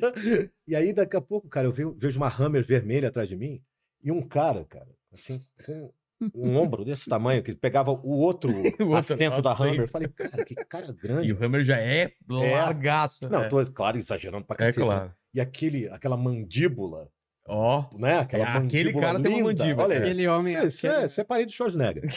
e aí, cara, eu falei, cara, será que é, cara? Aí fiquei naquela, tipo, tentando ver, mas não dá, né? O carro é alto. É. Então eu ia pra outra pista aí, ah, e meio com vergonha também, de, né? Tipo, que mico, né, cara? Eu querendo ver se é o cara e tal. Fiquei nessa, assim, uns 40 minutos, cara, na, na estrada com ele. Aí eu virei pra Burbank, ele seguiu e acabou. Aí eu fiquei naquela dúvida. No dia seguinte, encontrei com uma amiga minha, ah, que trabalha na, numa, numa outra empresa lá, uma americana. Falei, cara, eu acho que ontem eu dirigi com o Schwarzenegger e tal. Aí ela falou assim: era uma Hammer vermelha? Eu falei, era. Ele falou, então é ele. Porque é o carro dele, eu já vi ele passar algumas vezes com esse E carro. Combina total com ele, uma Hammer vermelha. pô. E, era uma, e não era uma Hammer, não era aquela é, Quadradona? inteira. Não, era, era tipo. Como é que chama quando você não tem a parte. Só tinha a parte da frente, só tinha os dois lugares, e era tipo como se fosse um tow car, um carro de, de reboque. Ah, não. é. Tipo, tipo uma caçamba Ah, atrás. tá, tá. Entendeu? Ela não era. Ela não era Não inteira. era sedã, sei lá. Não, é, exatamente, não tinha lugar atrás. Tá, Ela só tinha um lugar da frente e cortada ali, e tipo uma caçamba atrás. caramba. Com a bandeirinha dos Estados Unidos ali, é porque ele era republicano, né? Garcia Júnior, muito obrigado pelo papo, cara. Foi um papo maravilhoso e eu acho que nem arranhamos todas as histórias que ainda poderiam ser contadas, que você vai contar numa outra vinda. Mas, como eu faço sempre três perguntas para todo mundo que vem aqui, você não vai escapar disso. Estamos aqui celebrando sua história de vida, sua carreira e olhando para trás, qual foi o momento mais difícil que você passou, ou da sua carreira ou da sua vida? O momento mais difícil. Não sei se você falou já sobre isso, né? Ah, cara, foi com certeza que é, que é uma coisa que a gente sabe que acontece, mas foi a morte do meu pai, né? Que é complicado, né? É, eu acho que assim, é, não- acho que não tem. Porque não é a coisa. Eu, eu fui muito bem preparado, eu acho, pela minha mãe, inclusive e tal, pra gente entender a vida. Então não é que você diga assim, ah, não, mas é, é pela coisa. Não é que. Cara, é pela falta mesmo, entendeu? Claro. De às vezes você pensar em algumas coisas e, e falar assim, putz, eu queria que ele soubesse como minha mãe sabe algumas coisas, sabe? É, trocar algumas ideias que eu troco com a minha mãe e, e ver crescimentos de todos, né? Claro. Porque a gente vai crescendo como família, cara, a gente vai crescendo como ser humano. Dá um orgulho do caramba isso. É. Eu ver a- as coisas da minha mãe, minha mãe me, me ensinando cada dia mais coisa. E aí acabou, né? Isso eu não faço ideia de como que deve ser, mas eu penso isso muitas vezes durante um mês, assim. É, mas não pensa não, cara, porque É ruim, é, me é. traz uma coisa muito ruim, cara. Exato. Não, não pensa não, porque assim, viva o melhor É. do que você puder. A segunda pergunta é o seguinte: iremos morrer um dia, todos nós, espero que demore bastante aí. É, só o mandíbula que pode ir logo. que, av Pô, que que avulso, amor, né? hein, cara? Nossa, que. Que amor, Nossa, cara. bonita, né, aí o cara morre no final de semana, o pessoal cai matando em O cima cara de mim. tá ali dando É, a alma Brinca- dele Você aqui. sabe que é brincadeira, né, Mandíbula? Você é, um cara muito jovem, por isso que eu faço essa brincadeira. Mas esse vídeo, Garcia, vai ficar Aham. pra sempre aqui, assim como todos ah, os seus trabalhos. E o pessoal pode voltar daqui 234 anos e saber quais são as últimas palavras de Garcia Júnior. Qual seria seu epitáfio? Fui. Só. Boa. É isso. Né? É. Fala mais o quê? E a terceira pergunta é se você tem uma dúvida na vida, alguma pergunta sem resposta. Caramba, todas. É, imagino que sim, né? Todas. Escolhe uma dessas. Eu vou fazer uma. pequena ou uma grande? Não, vou fazer uma pequena, assim, eh, bem sucinta, porque eu, claro, que eu assisto o programa, então eu sei. e eu Não, sei pequena que que, você... eu falo de. Não, de... sucinta, mas Ah, você tá, vai me tá. responder. Porque só você pode me responder essa pergunta. quê? Rogério Vilela, Ah, o que é a vida? a vida é como se fosse uma estrada. Você vai e você chega em algum lugar. Sei lá, foi o que eu pensei agora. Mas amanhã eu teria outra resposta. A vida, cara, é um- uma sequência de acontecimentos que você. Eu já falei várias vezes aqui, eu acho que é um jogo de ligue os pontos. Você vai ligando os pontos que não tem nada a ver.